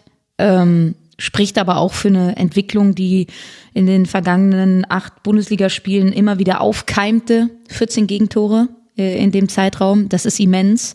Und das ist dann eben auch, ähm, das ist dann eben auch eine Problemstelle, die nach wie vor vorhanden ist. Ne? Also man hat ja eigentlich, wenn wir mal darüber nachdenken, Nico Schlotterbeck Verpflichtung, Nik Niklas Süle Verpflichtung, mhm. ähm, dass man eigentlich einen starken Fokus auch auf ähm, die Defensive gelegt hat, was Transfers angeht. Und ich sag auch, wenn Gregor, Gregor Kobel nicht zwischen den Pfosten stehen würde, dann würde es da noch wesentlich düsterer aussehen. Und gerade gegen Gladbach gab es irgendwie kaum eine gemeinsame defensive Höhe, die eingehalten wurde. Äh, Chan und Bellingham da im zentralen Mittelfeld auf der Doppelsechs war die Doppelsechs des Grauens, äh, zumindest jetzt gegen Gladbach. Ähm, das war, das war wirklich kollektive Nachlässigkeit. Da ist, äh, wurde oft nach vorne verteidigt. Auch oft hat Mats Hummels mit hochgeschoben. Der Raum hinter ihm wurde einfach nicht abgedeckt. Also die Mitte war komplett offen. Und ich hatte so das Gefühl, dass, dass das noch nicht immer so eine Könnensfrage ist, sondern dass das eine Frage der Organisation und Struktur ist. Und niemand hat sich so richtig dafür verantwortlich gefühlt. Also niemand hat das Zepter in die Hand genommen. Es ist vielleicht manchmal in dieser Saison Jude Bellingham gewesen, der vielleicht dann aber auch jetzt mit den Gedanken schon bei der bei der WM war ähm, und vielleicht auch schon in ganz weit in der Zukunft. Also der hat mir überhaupt nicht gefallen. Und ähm, oder es sind eben Automatismen, ähm, die nicht gefestigt worden sind, was defensive Absicherungen angeht, was da Abläufe angeht. Das heißt, wenn jemand rausrückt, dann ist es, das lernst du in der Barbini, dass dann der Raum dahinter geschlossen werden muss. Da gab es zahlreiche Situationen und, ähm, und das ist dann wiederum natürlich auch auch äh, eine Frage an den Trainer, wie sowas passieren kann. Äh, und, da, und vor allen Dingen, wenn man dann vor der Saison diese, diese Problemstelle ganz, ganz offensiv ja auch angesprochen hat. Äh, man möchte in der Defensive äh, besser werden. Und deshalb ist, glaube ich, jetzt die englische Woche ein richtiger Downer gewesen. Ähm, also die, Anfangseuphorie, die man mit Edin Terzic verbunden hat, die ist jetzt vollends verflogen. Und die Art und Weise, wie er Fußball spielen lassen möchte, ist bis jetzt noch nicht sonderlich klar erkennbar. Also ja, ein bisschen weniger Ballbesitz, ein bisschen weniger Dominanz, dafür mehr Klarheit und Effektiv Effektivität im letzten Drittel. Das hat den BVB ja auch in dem ein oder anderen Spiel in dieser Saison ausgezeichnet. Sie haben wenige Chancen, aber sie machen sie dann eben. Hm. Spielerisch finde ich, ist teilweise echt ein Rückschritt, den wir ähm, in, der, in der Mannschaft sehen. Dazu kommt dann die, die Defensive, die ich jetzt gerade angesprochen habe. Und das sind ähm, für mich so die zwei Hauptpunkte, die sich jetzt in den jüngsten Partien so, so abgezeichnet haben und ähm, die wirklich ähm, wieder mal gezeigt haben, auch in dieser Saison, die Inkonstanz beim BVB, das hat System. Das ist schon etwas Strukturelles. Und das bereitet, glaube ich, jedem BVB-Fan große, große Sorgen. Hm. Noah, was magst du da ergänzen zu dieser Hinserie von Dortmund? Hey, ganz ehrlich, beim BVB bin ich komplett am Ende mit meinem Latein. Ich kann zu denen gar nichts mehr sagen. Also ich werde da auch bisschen ähm, so, ob, auch wenn ich emotional eigentlich gar nichts mit dem mit dem Verein am Hut habe, ist es doch so, dass man natürlich als jemand, der sich wünscht, dass es mal einen anderen deutschen Meister gibt als den FC Bayern, ähm, vielleicht doch der, der Ballsportverein äh, 09 Borussia Dortmund da irgendwie reingrätscht und das ist einfach aufs, aufs jedes Jahr aufs Neue irgendwie ernüchtert, dass der, dass der BVB es nicht schafft, in irgendeiner Form äh, zu konkurrieren. Ich, ja, ich, ich will Financial Gap zum FC Bayern gar nicht aufmachen. Es muss vielleicht auch nicht unbedingt der Anspruch sein ähm, vom BVB, aber es muss auf jeden Fall der Anspruch sein, äh, vom BVB besser in der Tabelle dazustehen, als sie es äh, aktuell tun. Ich, ich habe mal geguckt, ich glaube, sie haben im Vergleich zur Saison äh, mit Marco Rose ähm, sechs Punkte weniger sogar auf dem Konto.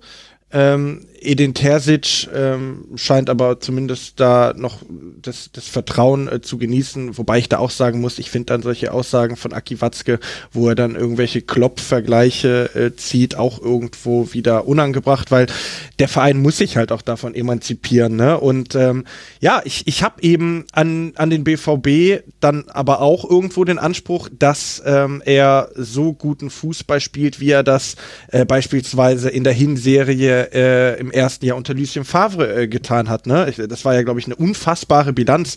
Irgendwie in, in der kompletten Hinrunde 14 Siege, zwei Unentschieden, eine Niederlage. Also da war der BVB mal drauf und dran, ähm, äh, die Meisterschaft zu holen. Du hast vorher gesagt, Lena, äh, neun Punkte äh, Rückstand auf die Bayern, äh, man kennt's es gab Zeiten, da hatte der BVB auch mal neun Punkte Vorsprung auf den FC Bayern. Ähm, das war aber eben noch unter Lucien Favre und um jetzt wieder zurück in die Gegenwart zu kommen. Ähm, ja, es, es ist für mich ähm, enttäuschend auch oft, wie der BVB in der Offensive agiert. Also ich finde, ihnen, ihnen fehlt oft auch, wie Lenas gesagt hat, ein, ein klarer Plan. Ähm, über Modest wurde wahrscheinlich schon viel diskutiert. Ja, ähm, es ist ähm, ja tragisch äh, der, der Grund dafür, dass er geholt werden musste, dass eben Sebastian Haller eben ähm, ausfällt und ähm, mit Modest jetzt eben ein Stürmer geholt wurde, der eben überhaupt nicht funktioniert. Umso positiver ist eigentlich die Entwicklung von Mukoko zu sehen, aber da dann alles auf äh, einem 17-Jährigen abzuwälzen, klappt dann eben auch nicht. Und ja, aber viel frappierender ist dann doch eher, dass eine Abwehr, die zwar neu zusammengestellt ist, aber einfach auch mit aktuellen Nationalspielern bestückt ist, die auch bei der Fußball-Weltmeisterschaft der Männer jetzt äh, zusammen agieren wird, dass die eben so anfällig ist. Ähm, gegen Gladbach hat man es auch einmal gesehen, dass, dass Mats Hummels, der ist jetzt nicht dabei bei der Nationalmannschaft, aber dass er einmal völlig äh, seltsam irgendwie rausgerückt ist und dann Tyram eben mehr oder weniger alleine durchstarten konnte. Also da gibt es so viel beim BVB, was nicht funktioniert. Und ich möchte abschließend noch sagen, an sich finde ich, ist Dortmund mit der aktuellen Punkteausbeute noch relativ gut bedient, weil dieser Sieg in Frankfurt war eine absolute Frechheit. Und dieser Sieg in Freiburg, wo man auch einzeln zurücklag, äh, ich glaube, es war der zweite Spieltag und nur aufgrund eines Patzers von Mark Flecken zurück in die Partie geholt wurde, der war auch eine Frechheit. Ähm, heißt, äh, Dortmund, raff dich mal.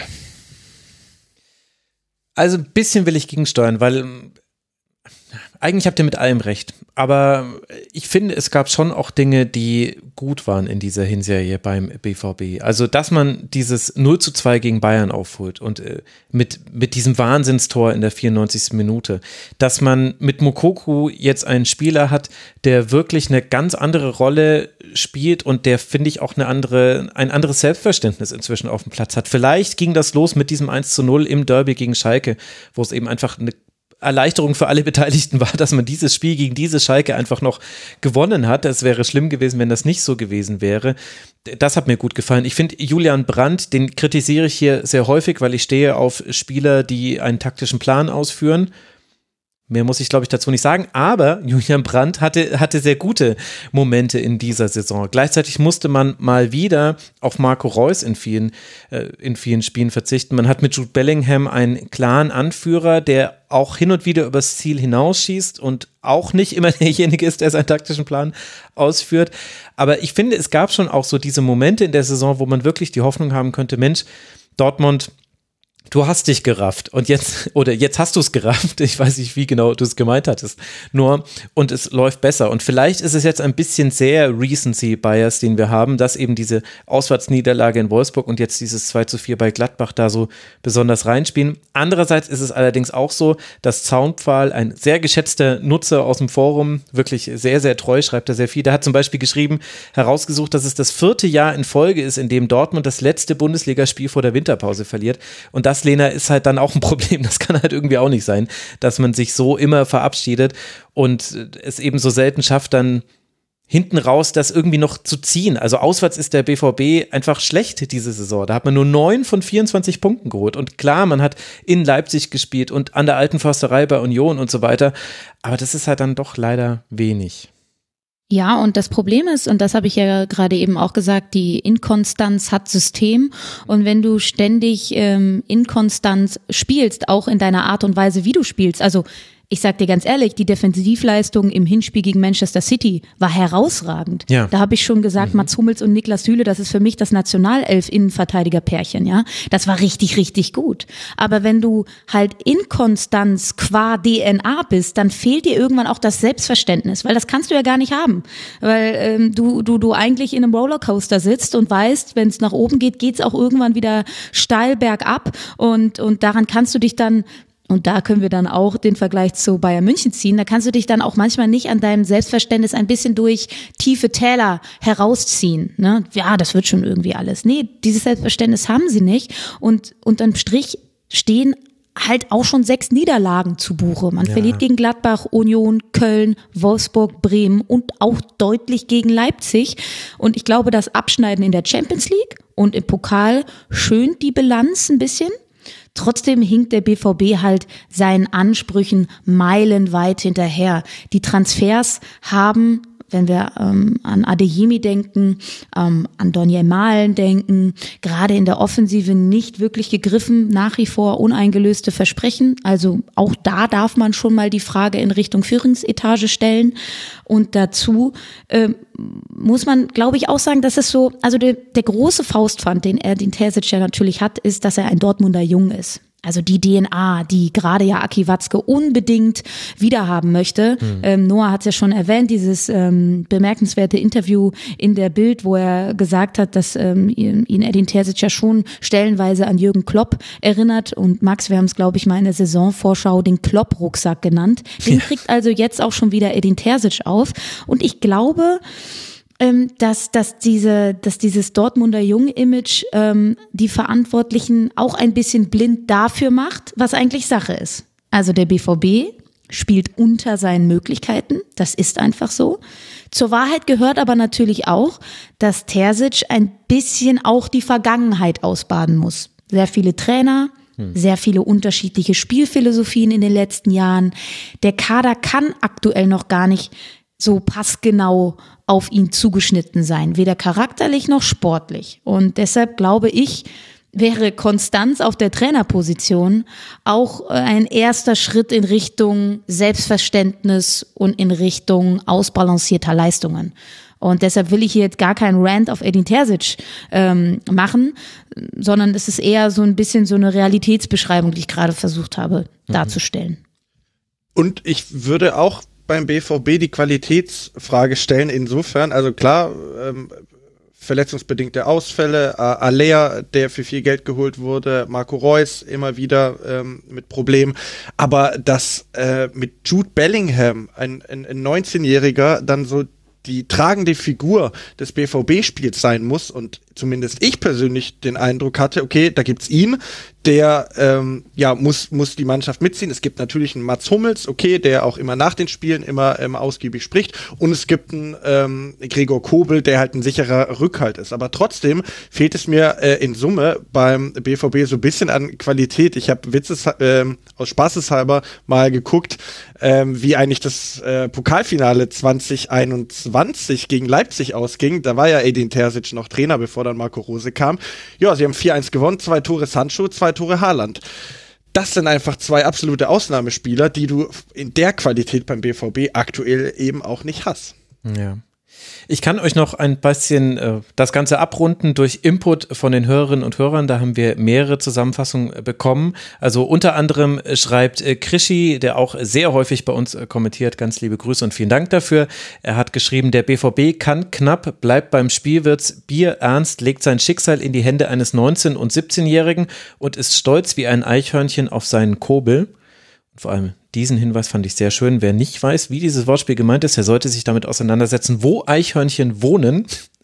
Und Zaunpfahl hat äh, geschrieben, der Garten Eden, im Paradies gibt es keine Evolution. Trotz Heiland bisher eher ein Testament des Alten, viele Verletzungsausfälle und unmotivierte Auftritte. Hoffnung bringt aber das jüngste Gesicht.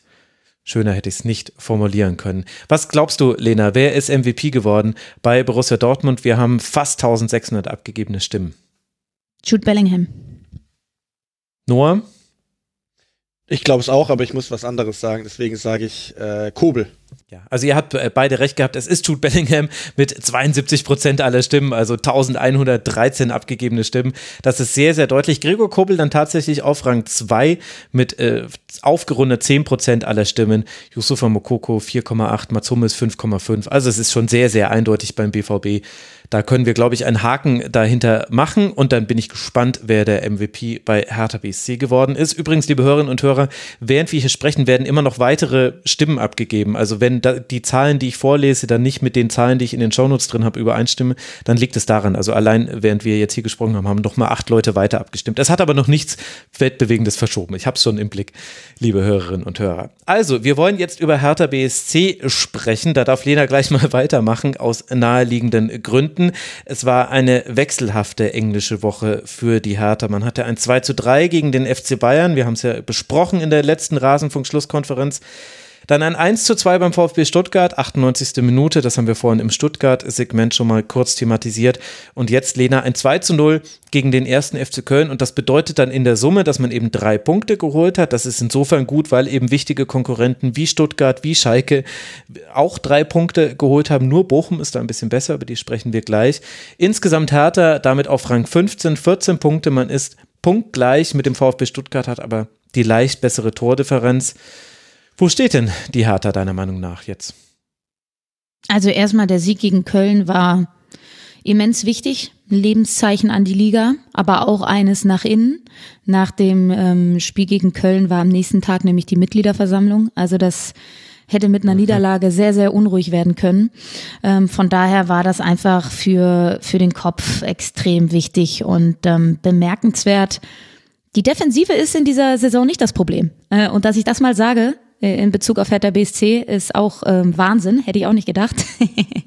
äh, das liegt äh, allen voran, glaube ich, äh, an der hervorragenden Form von äh, Lucas Toussaint, der wirklich eine richtig gute Saison spielt. Wenn wir jetzt mal auf das Spiel gegen Köln blicken, fand ich herausragend, wie Ivan Sunic äh, gespielt hat, ein Stabilisator vor der Abwehr par excellence, also wie er im Buche steht und hat eine richtig, richtig gute Partie gemacht und äh, in Zahlen bedeutet das, äh, von Platz 10 an hat Hertha die beste Defensive da unten, ja, nur 22 Gegentreffer mhm. bekommen. Zur Wahrheit gehört natürlich auch, das ist auch ein Verdienst von Oliver Christensen, der ein absoluter Schlüsselspieler geworden ist. Auch gegen Köln gab es ja wirklich wirklich sehr, sehr viele Gelegenheit, äh, Gelegenheiten für die Kölner. Ähm, Christensen hat eine enorme Ausstrahlung, ist so ein bisschen so ein crazy Guy, was du als Torhüter auch sein musst, äh, was ein Alex Schwole zum Beispiel nicht ist. Ähm, Oliver Christensen ist das und das heißt, es ist für mich auch wirklich ähm, ein, ein Game Changer gewesen, ähm, ihn dann äh, wirklich äh, zwischen die Pfosten zu platzieren in dieser Saison. Ähm, was so ein bisschen Bauchschmerzen macht, ist natürlich die Offensive. Ähm, sie haben nach wie vor nicht diesen einen Striker, der enge Spiele entscheiden kann. Den hatten sie in der letzten Saison auch nicht wirklich. Und ähm, auch das Wahnsinn, dass ich das mal an dieser Stelle sage. Die offensive Lebensversicherung aktuell ist äh, Dodi Luke Bacchio. Äh, sieben Tore schon und irgendwie so ein absoluter Gewinner unter Schwarz. Ähm, er, er passt einfach perfekt zu dem Ansatz, den Sandro Schwarz spielen lassen möchte. Für mich war Hertha in den bisherigen 15 Ligaspielen tatsächlich teilweise die beste Kontermannschaft in der Liga. Mhm. Aggressives Vorwärtsverteidigen, blitzschnelles Umschalten, eine klare Handschrift erkennbar, aktiv. Auch das ist ein Credo, was zum Beispiel Freddy Bobic immer wieder nach unten gegeben hat. Ich möchte aktiven Fußball sehen. Wir wollen für Aktivität stehen und kaum ein anderer steht da so sehr für wie Sandro Schwarz. Und von daher spielen sie guten Fußball, ähm, wurden dafür noch nicht allzu oft belohnt. Und das liegt eben auch an der Offensive. Man hat sich das von Wilfried Kanga versprochen. Der steht bisher nur bei zwei Saisontoren. Da hat man sich wirklich viel mehr versprochen. Man muss dazu aber auch sagen, so neue Liga, viel Druck direkt bekommen. Ich glaube, wenn er jemanden an seiner Seite hätte, der, der, der ihn da so ein bisschen auffangen würde, ähm, der die Liga vielleicht auch kennt und, und an dem er dann reifen könnte, das, das ist auf jeden Fall eine To-Do-Liste für die WM-Pause jetzt. Man munkelt ja, Davy Selke soll gehen. Man würde Gehalt einsparen. Ähm, was da finanziell möglich ist, weiß ich nicht. Aber das wäre, das fasst so für mich die 15 Ligaspiele von Hertha zusammen. Defensiv erstaunlich gut, offensiv nach wie vor Probleme.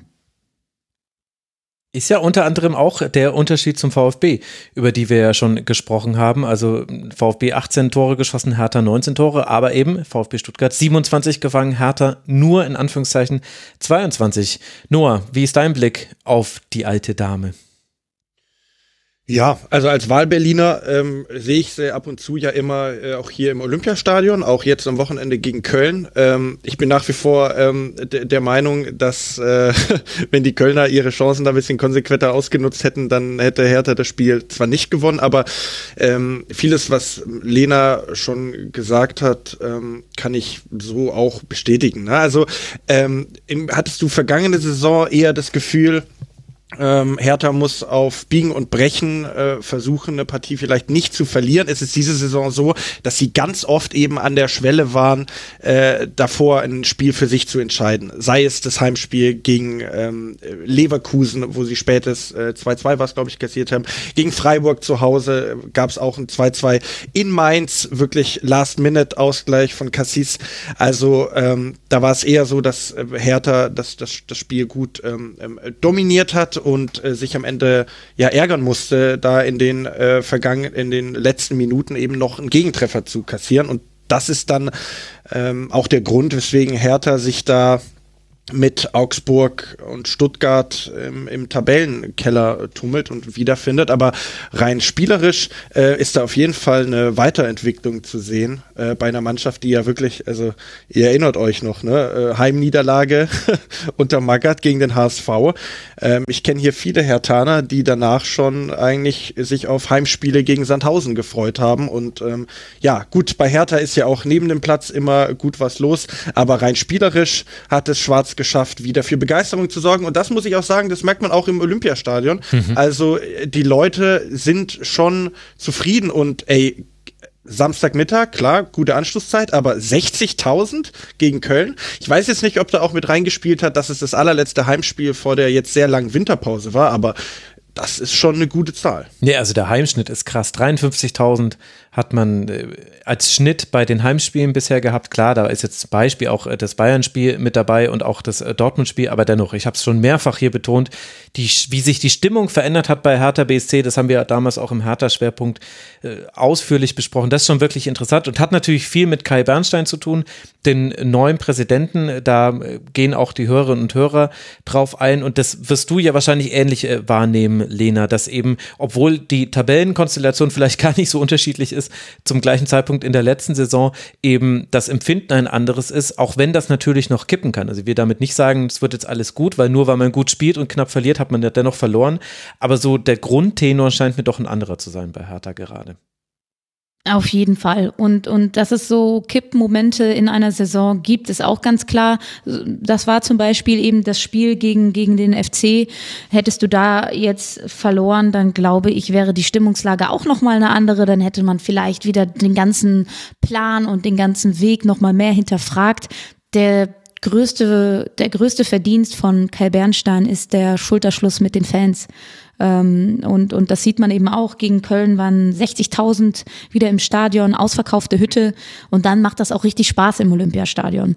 Und ähm, das ist etwas, worauf man unbedingt aufbauen muss. Auch da haben wir ähm, eine Historie bei Hertha mit äh, zieht eure Trikots aus und so weiter und so fort. Die Hertaner sind ähm, bei vielen Spielen in der vergangenen Saison gar nicht mehr in die Kurve gegangen.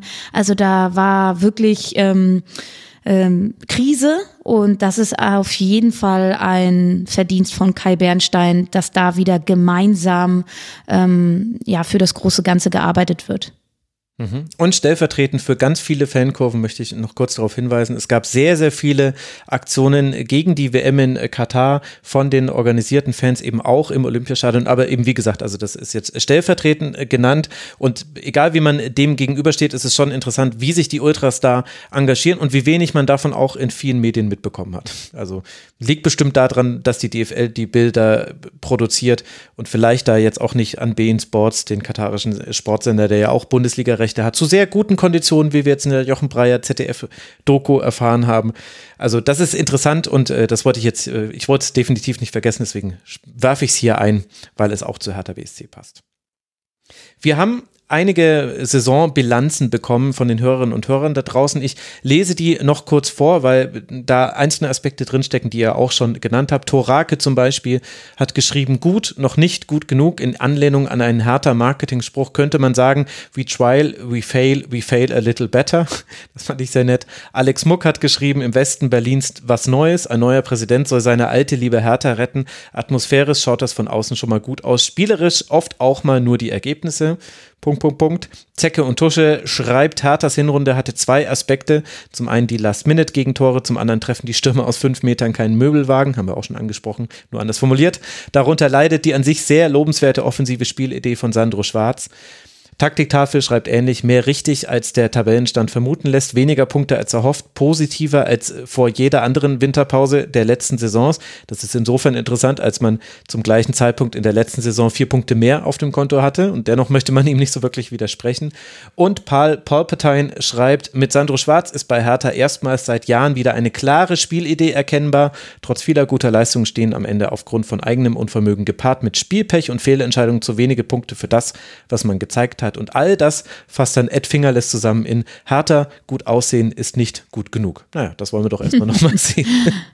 Äh, vielleicht da noch an dieser Stelle äh, eine, eine irre Statistik. Wenn jetzt Fußballspiele nur 75 Minuten gehen würden, dann wäre Hertha BSC jetzt auf Platz 8. Sehr gut. Ja, vielleicht auch, ja, haben wir da ein Fitness-Thema, das wir noch nicht gesprochen haben? Ja, es war auch ein bisschen viel Pech hinten drauf. Wenn, wenn ich beim VfB spielen würde, würden sie um die Champions League spielen. Ja, gut, wäre meine Oma ein Bus, würde sie hupen. Ich weiß gerade nicht mehr, ich weiß gerade nicht mehr, welcher äh, ehemalige Fußballer das gesagt hat, aber es ein, eins meiner Alltimes. Lieblingszitate. Noah, was glaubst du, wer ist der MVP der Hörerinnen und Hörer bei 3000, äh, nee, 1318 abgegebenen Stimmen bei der Hertha? Hm. Hm. Ich sag einfach mal Christensen. Okay, Lena. Luke Bacchio. Das ist korrekt. 55 Prozent aller Stimmen Dodi Luke Bacchio und dann teilen sich mit jeweils 11,2 Prozent der Stimmen tatsächlich Oliver Christensen und, das hat mich gefreut, Lukas Tossar den Rang 2. Also ich hätte auch Luke Bacchio auf 1 gesetzt, e-, ehrlich gesagt, aber ich finde das schön, dass Lukas Tossar, du hast ihn ja auch schon genannt, Lena, da habe ich hier eine kleine Spontanfeier vollzogen. Ich finde auch, der hat wirklich starke Saison gespielt und es wird immer so ein bisschen übersehen im Mittelfeld der Hertha, aber nicht von den Hörerinnen und Hörern. Wir wollen weiter nach oben gehen in der Tabelle der englischen Woche und kommen jetzt zu den Teams, die mindestens zweimal gewinnen konnten. Und dazu gehört, man höre und staune und reibe sich die Augen der VfL Bochum. Mit 0 zu 3 noch bei Borussia Dortmund verloren, aber dann ein wunderbarer Ausklang für diese Rumpfhinrunde. 2 zu 1 gegen Borussia Mönchengladbach zu Hause und jetzt dann nur ein 1 zu 0 beim FC Augsburg. Das heißt sechs Punkte und das ist insofern wichtig, weil man die Lücke jetzt zu den Relegationsplätzen wirklich schließen konnte. 13 Punkte VfL Bochum und wir haben es schon mehrfach thematisiert. Stuttgart und Hertha 14 Punkte. Augsburg, die ja verloren haben gegen Bochum, auch nur 15 Punkte. Die sind wieder mitten in der Verlosung. Die Stimmen mehren sich der Hörerinnen und Hörer, die fordern, dass ich mich endlich dafür entschuldige, dass ich Bochum auf Platz 18 getippt habe. Das tue ich sehr gerne, liebe Hörerinnen und Hörer. Ich finde es trotzdem interessant, dass ich dafür outgecallt werde und nicht alle anderen, die den identischen Tipp abgegeben haben. Aber gut, ich bin vielleicht das einfachste Ziel, nehme ich auch hin. Ich habe Bochum das so nicht zugetraut. Noah, was habe ich da übersehen? Du wusstest es natürlich sowieso, dass die gewinnen werden jetzt in Augsburg. ich wusste auch, dass Augsburg den Elfmeter verschießt. Klar. Genau, klar. Das, äh, ja, klar. Nein, ähm, es ist sind wir, sind wir doch mal ehrlich, also wir alle waren äh, schon, glaube ich, einigermaßen überrascht, wie souverän der VfL Bochum vergangene Saison den Klassenerhalt ähm, eingetütet hat und ähm, sind dann aber auch, also ich gehöre da genauso wie du und Tobi und Lena zu den Leuten, die gesagt haben, okay, äh, wenn es ein Team gibt, dass der VfB Stuttgart hinter sich lassen kann, dann ist es der VfL Bochum. Und ähm, ja, der Saisonstart hat uns ja auch recht gegeben, um jetzt mal vielleicht schon ein, ein gesamtes Hinrundenfazit zu ziehen, weil ich finde, man muss es schon so ein bisschen ähm, ja einfach aufteilen in die Phase noch unter Thomas Reis und äh, unter äh, Thomas Letsch, der dann mhm. eben übernommen hat, weil ähm, das gehört ja auch dazu, die Hypothek, mit der Letsch eben angefangen hat, eine immense war. Also ich glaube, es waren äh, die ersten sechs Ligaspiele, die ähm, der VfL Bochum verloren hat. Äh, und dann ähm, hatte man so eine Partie gegen Köln, wo man kurz davor war, äh, den ersten Saisonsieg einzutüten und da äh, hast du kurz vor Schluss auch nochmal den Gegentreffer kassiert. Und ja, dann kommt ein neuer Trainer, dann wird also ein Cut vollzogen mit einem Coach, der ja äh, anfangs noch sehr gefeiert wurde, aber um den es ja auch sehr viele, viele Diskussionen gab, um, um eine etwaige Kontaktaufnahme zu anderen Clubs im Sommer. Ähm, aber der wurde eben ähm, entlassen und äh, dann startest du als Thomas Letsch da in die neue Aufgabe und äh, kriegst halt erstmal RB Leipzig, was halt auch eine, sag ich mal, äußerst undankbare Aufgabe ist und das äh, hat sich dann auch herausgestellt, weil sie da einfach mit 0 zu 4 auch untergegangen sind. Aber, und jetzt komme ich so peu à peu in, in, in die Phase, ähm, die eben besser besser läuft für den VfL Bochum. Ähm, insbesondere bei Heimspielen, finde ich, spielen sie einen Ball, mhm. der jetzt nicht unattraktiv ist. Ne? Also ich denke da vor allem an das 2 zu 0 gegen Union Berlin, das einfach wahnsinnig gut ähm, herauskombiniert war. Ne? Und äh, sie haben ja, finde ich, eben auch äh, Offensivspieler. Ich denke sehr ge gerne an, an Kevin Stöger, der ähm, ja ein, ein, ein toller Kreativspieler ist, Antwi Ajay, der mit sehr viel Tempo kommt. Und das können sie dann auch für sich nutzen in äh, bestimmten Situationen. Und dann, äh, wie in den Heimspielen gegen Frankfurt und auch gegen Union Berlin, äh, ja, oder auch gegen Gladbach eben diese, diesen Punkt Fans auch noch mitzunehmen, ja, und, und dann, wenn sie es schon aufgrund ihrer fehlenden individuelle Klasse äh, auswärts nicht hinbekommen, die Siege einzufahren, dann zumindest zu äh, Hause zu punkten. Und ähm, ja, das hat Thomas Letsch eben geschafft und das jetzt noch zum Saisonabschluss dieser ähm, vielleicht etwas glückliche Auswärtssieg in Augsburg dazu kommt, ist halt äh, das i-Tüpfelchen äh, auf äh, eine Hinrunde, die man vielleicht so bilanzieren könnte, aussichtslos gestartet, ähm, aber mit Hoffnung in das neue Jahr. Hm, ja, sehr gut äh, schon mal zusammengefasst. Lena, was magst du da noch ergänzen? Ja, also ich glaube, sie sind wieder back in the game, ne? Haben ja jetzt 13, 13 Punkte. Äh, und, und das ist natürlich auch so Verdienst von äh, Thomas Letsch. Und der hat wirklich eine Klassenerhaltsbilanz bisher, ähm, was, wenn wir auf die Ergebnisse schauen. Und eigentlich kommt die Pause jetzt für den VfL Bochum so ein bisschen zur Unzeit, ne? Weil sie gerade so einen Run haben und ähm, spannend, vielleicht auch noch erwähnenswert. Jetzt in Augsburg gab es ja eine 31 Jahre im Schnitt alte Startelf. Das war die zweitälteste in der Geschichte der Bundesliga. Also Thomas Letsch setzt auf viel Erfahrung, auf Routine, auf Abgezocktheit. Und wenn man sich den Kader mal so anschaut, dann haben sie eigentlich alle Zutaten, um einen richtig unangenehmen Fußball zu spielen, ähm, haben aber, glaube ich, noch keine feste Achse gefunden. Also gerade in der Defensive wurde immer wieder oder musste immer wieder durchrotiert werden. Goralski kam ja zur, zur neuen Saison neu äh, im defensiven Mittelfeld verletzt. Dominik Heinz ist verletzt. Ähm, Masovic ist verletzt. Sie mussten ständig rotieren in dieser letzten Kette. Deshalb sah das defensiv teilweise wirklich ähm, chaotisch aus. Ähm, trotzdem haben sie, wenn ich da mal in Richtung Offensive blicke, wirklich sehr, sehr viele gute Werkzeuge mit Philipp Hofmann, einen großgewachsenen Mittelstürmer mit Antwi Ajay und Simon Zoller, zwei feilschnelle, technisch starke Außen, dann spielerische Kultur mit Kevin Stöger. Also da ist sehr viel Substanz vorhanden, um in der Liga zu bleiben. Und wenn man dann auch die anderen äh, Konkurrenten im Abstiegskampf da sieht. Grüße gehen raus an den FC Schalke 04. Grüße gehen aber auch in Richtung VfB Stuttgart. Tut mir leid, Noah. Dann ist der Kader von VfL Bochum ähm, noch ein bisschen mehr im Gleichgewicht und nochmal ähm, und hat mehr Werkzeuge, um wirklich im Abstiegskampf zu bestehen. Mhm. Das ist wirklich eine interessante Wandlung, die da unter Thomas Letsch vollführt wurde. Schürmann schreibt dazu im Forum, Qualitätsverlust und Unruhe im Verein belasten Sommervorbereitung und Mannschaft. Wechsel zu Letsch bringt notwendige Ruhe und Fortune. Bochum nimmt Unterschätzung der Gegner dankend an. Wieder erstarkte Abwehr und Vertikalität. Und dann schreibt er noch Stöger. Punkt. Also da hat er alles reingebracht in diesen Tweet, was wir jetzt auch schon angesprochen haben. Und Alex Muck wird ein bisschen musikalischer. Er schreibt, und ich lese das jetzt einfach nur vor, es ist besser für alle. Du bist das Himmelbett für Tauben und ständig auf Koks, hast im Schrebergarten deine Laterne, machst deine Laube, Entschuldigung, machst mit einem Doppelpass leider oft keinen Gegner mehr nass. Du und dein VfL Bochum steht da, wo man sie in der Vorsaison erwarten musste. Ich glaube, er hat das allerdings noch vor dem Augsburg-Spiel geschrieben. Also das wäre dann jetzt vielleicht dann schon ein bisschen positiver noch, was er zum FCA formuliert hätte.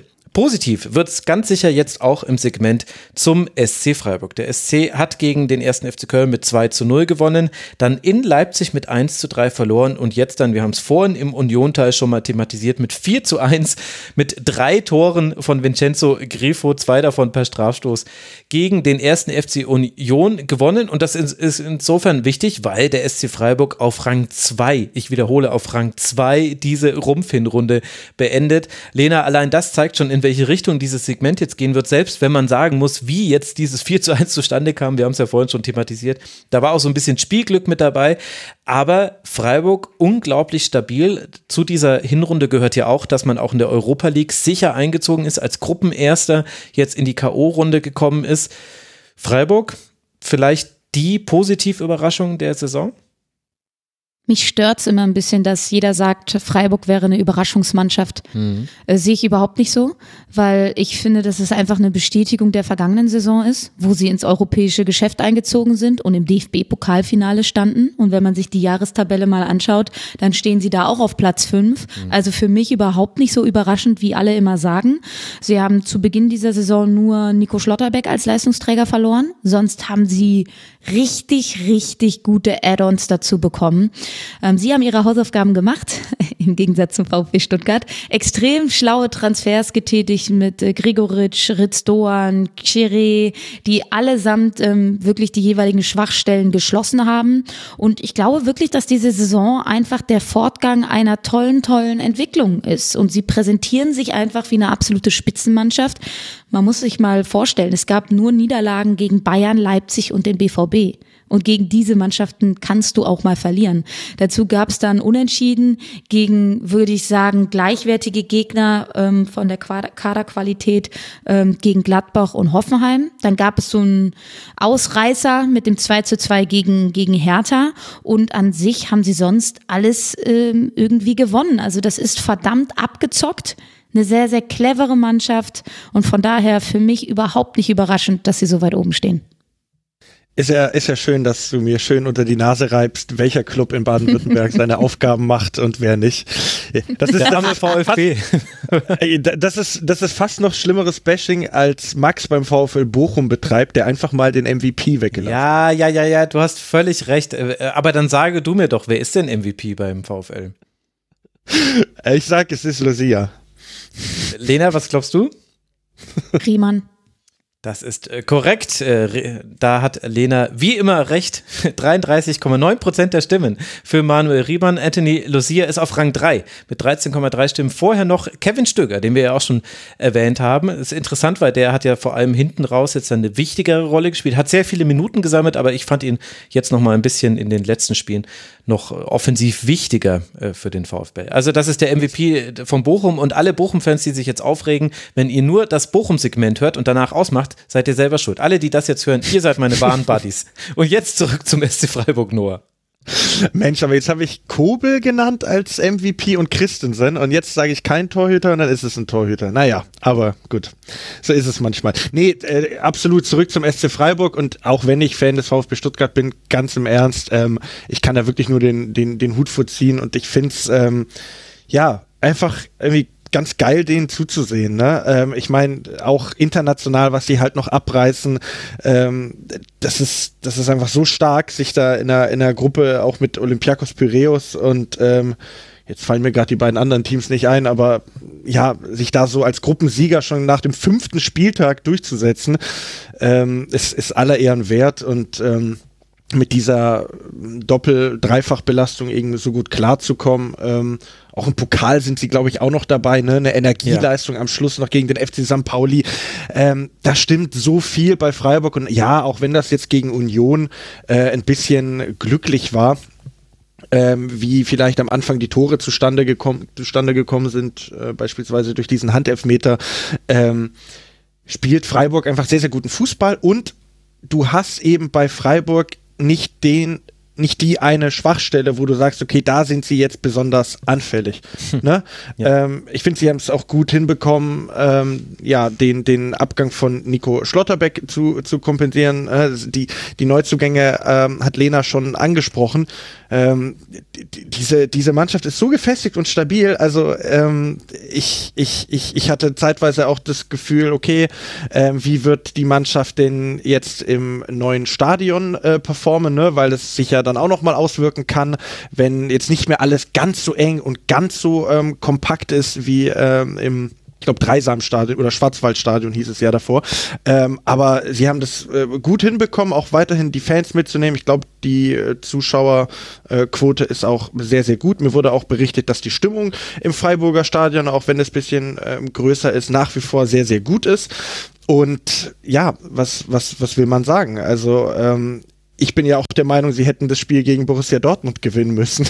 Dann stünden sie äh, äh, noch deutlich besser da. Äh, ja, faszinierende äh, Vorrunde, die noch nicht äh, vorbei ist und ich äh, könnte mir vorstellen, dass sich der SC Freiburg und Eintracht Frankfurt um den vierten verbleibenden Champions League Platz hinter Bayern, Leipzig, fuck, ich darf jetzt nicht Dortmund sagen, ich muss jetzt Dortmund sagen, und Dortmund duellieren wird. Gut, äh, ich äh, nenne mal noch ein paar äh, Rückmeldungen, die wir da von den Hörerinnen und Hörern bekommen haben. Also Freiburg zweitbeste Abwehr der Liga, das ist schon wirklich ganz fantastisch. Ori schreibt, Marmor, Eggestein und Eisen bricht aber unsere Abwehr nicht. Sehr stabile und erfolgreiche Saison mit acht, die meisten zu Null Spiele und nur Niederlagen gegen Bayern, Dortmund und Raba. Alex Muck schreibt, Streichswerk und Sayers Beitrag, die machen einfach auf so vielen Ebenen so viel richtig. Like SCF schreibt, hinten muss die Null stehen, aller Stevens, vor vorne zaubern die kreativen Jungs Griffo, Doan, Cheré. Für die Turm Gregoritsch die Murmel pflückt. Sehr schön. Shoutout dafür, dass du tatsächlich noch Murmel zum Fußball sagst. Die Fußballschüler bieten ein qualitativ und quantitativ attraktives Kaderfundament von Gunther Höfler bis Weißhaupt Schade. Kurzum läuft Tillmann SCF schreibt, der SC ist mittlerweile eine internationale Spitzenmannschaft. Unsere beiden Frauenteams spielen ebenfalls echt starke Saisons in der ersten und zweiten Bundesliga. Das kann ich nur bestätigen. Von daher ergänzend, tragt euch diesen Verein besser in eure Notizbücher ein. Ed Chris äh, Peristeri schreibt, der SCF als Verkörperung des Imposter-Syndroms. Man kann einfach nicht glauben, dass man wieder so gut ist. Und Patrick Röttele, herzliche Grüße, hat einfach nur geschrieben auf Twitter, als Ed per, äh, PRSC 1904, ständiger Unglaube. Und da waren sehr viele schöne Dinge drin. Der SC Freiburg spielt einfach eine ganz fantastische Hinserie und ich möchte dir zustimmen, Lena. Ich habe das wirklich völlig falsch anmoderiert. Eigentlich sollte es einen wirklich nicht überraschen. Wir hatten auch Freiburg sehr positiv besprochen, haben sie allerdings auf Rang 7 und 8 getippt, auch gemeinsam mit den Hörerinnen und Hörern, haben ihnen dann doch nicht so viel nach oben hin zugetraut, wobei das ja auch keine schlechte Platzierung ist. Wer glaubt ihr denn ist der MVP des SC? Lena darf mal vorlegen. Ähm. Nicht so einfach, oder?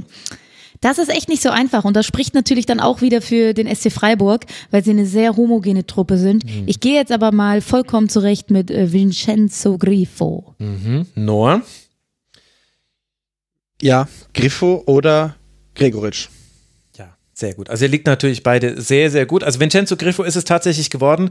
Bei über 1500 abgegebenen Stimmen 38,6 Prozent mit 15,3. Dahinter dann Matthias Ginter ganz knapp um nur zwei Stimmen vor Michael Gregoritsch. Also das könnte sich jetzt dann noch ändern. Es haben schon wieder ein paar Leute teilgenommen. Der hat 15,2 Prozent. Dann auf 10,9 Christian Günther. Und dann verteilt sich das so ein bisschen. Litzdorn 5,4 Prozent, Mark Flecken 5,9 Prozent. Also ein sehr homogenes Team. Da ragt der eine, der ja sehr, sehr stark spielt, äh, Vincenzo Griffo, jetzt bester italienischstämmiger Torschütze in der Bundesliga, hat er jetzt auch nochmal einen Dreierpack geschnürt. Der ragt zwar heraus, aber dann eben nicht so deutlich, wie wir das bei anderen Teams haben. Und das sagt ja schon sehr viel aus. Dann wollen wir über Borussia Mönchengladbach sprechen. Die konnten nämlich auch sechs Punkte aus den letzten drei Partien sammeln. Es ging los mit einem 3 zu 1 gegen den VfB Stuttgart.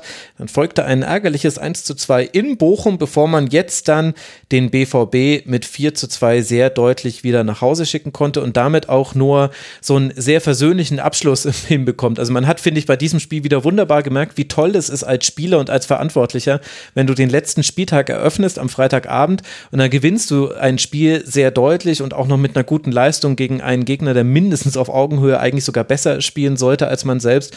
Das war einfach rundherum ein wunderbarer Saisonabschluss für Borussia Mönchengladbach. Wie gefällt dir denn das, was Daniel Farke da mit seinem Team macht?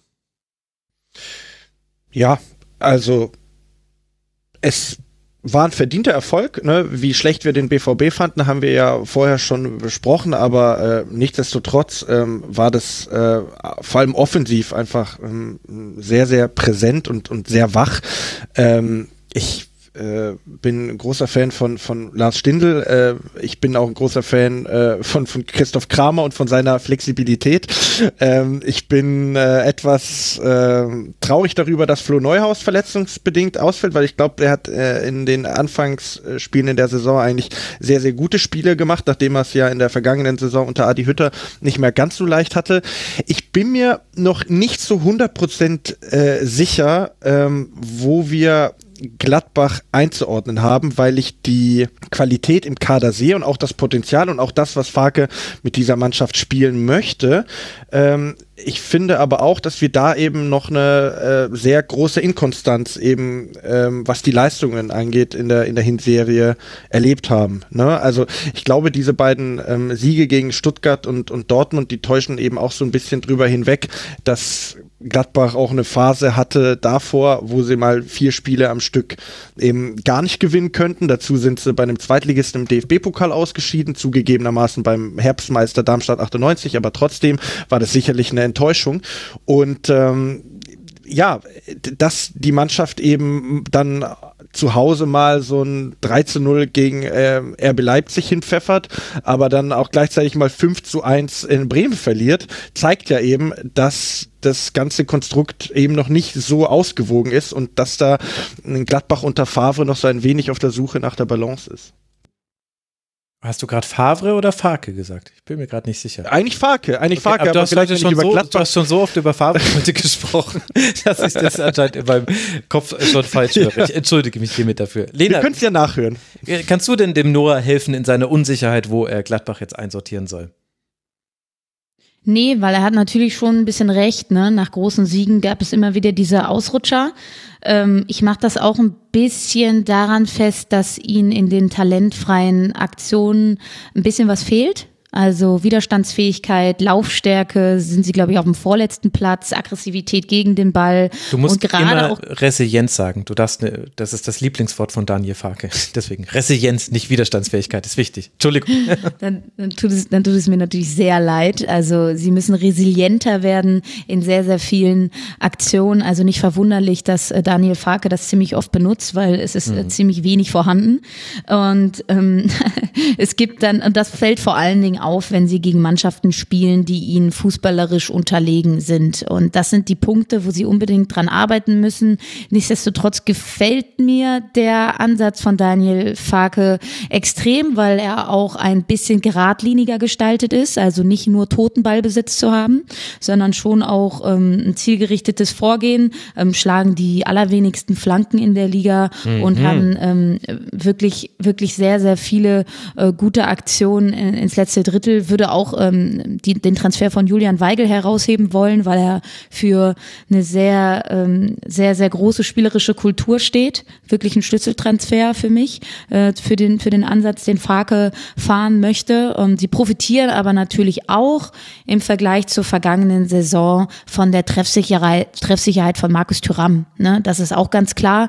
Ähm, wenn, wenn, wenn das wegfällt oder so wie in der vergangenen Saison eben nicht da ist, dann sieht das äh, Ganze dann auch anders aus. Er hat schon zehn Tore gemacht in der, in der aktuellen Saison, also ähm, auch so ein bisschen kongenialer Partner Alassane Player, der auch schon sieben Vorlagen hat. Also man versteht so ein bisschen, wohin sie, wohin sie wollen und ähm, Daniel Farke schafft es, sehr, sehr viele ballsichere Spieler in die erste Elf zu packen. Und er ist sich dann eben auch nicht zu schade, einen Lars Stindl über links kommen zu lassen oder einen Christoph Kramer auf die Zehn zu stellen.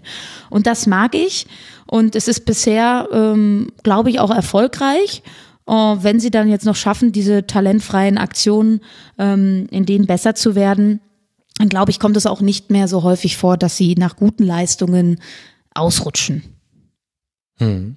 Ich finde das wirklich auch sehr, sehr interessant, was da in Gladbach passiert, weil wir da so ein bisschen, wenn man es größer sehen möchte, vielleicht eine Gegenentwicklung sehen zu einem Trend, der jetzt ganz lange die Bundesliga beherrscht hat, nämlich, dass man auf Umschaltspiel setzt, dass man auf Ballgewinne setzt und dann eben Vertikalität und so weiter. Und Gladbach dagegen spielt einen Ballbesitzfußball und spielt aber einen komplett auf Sicherheit und Struktur angelegten Ballbesitzfußball. Man kann, wenn man ja. möchte, auch hier nochmal über Lucien Favre sprechen, zumindest an ihn erinnern. Also sie haben eben einfach sehr viel Ballbesitz im eigenen Angriffsdrittel. Je weiter man nach vorne geht im Spielfeld, desto schlechter werden quasi die Ballkontakte im Liga-Vergleich. Also im, im Aufbaudrittel mit weitem Abstand die meisten der Liga, im Mittelfelddrittel hm, geht so im Angriffsdrittel, ha, bisschen wenig.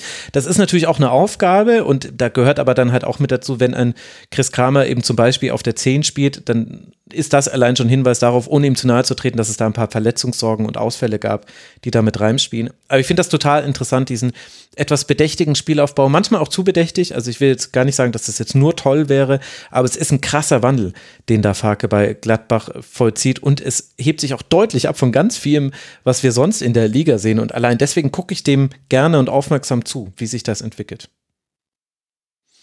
Was die Hörerinnen und Hörer dazu gesagt haben, das äh, ist unter anderem Eisernes Fohlen, sehr häufig bei uns im Forum aktiv, ein, eine wichtige Stütze des Rasenfunks, muss man so sagen.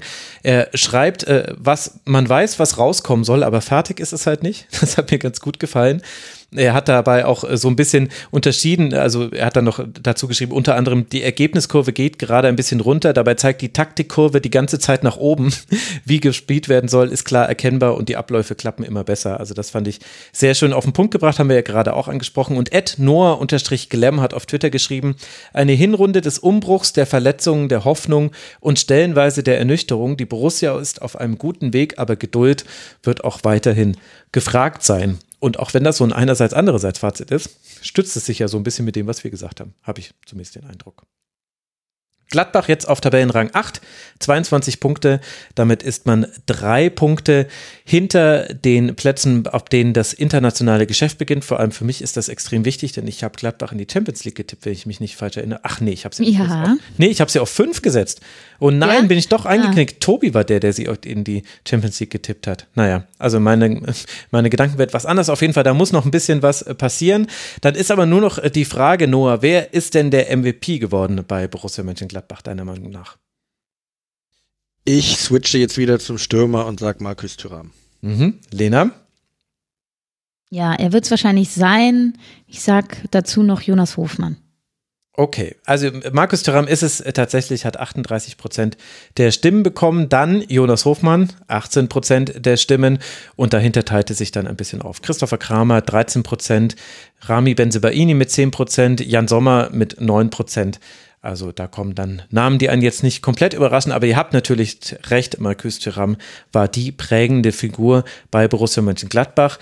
Und so eine prägende Figur im Sturm, die hat auch die Eintracht aus Frankfurt in dieser Saison gehabt. Ich möchte aber noch nicht verraten, wer da MVP geworden ist. Die haben sieben Punkte holen können aus dieser englischen Woche, sind also das erste Team von den jetzt noch folgenden, das ungeschlagen durch diese drei Spiele gekommen ist. 2 zu 1 gegen den FC Augsburg auswärts, 4 zu 2 zu Hause gegen Hoffenheim und jetzt zuletzt ein 1 zu 1 bei Mainz 05. Das ist neu. Normalerweise verliert man das sehr gerne, zumindest das Auswärtsspiel.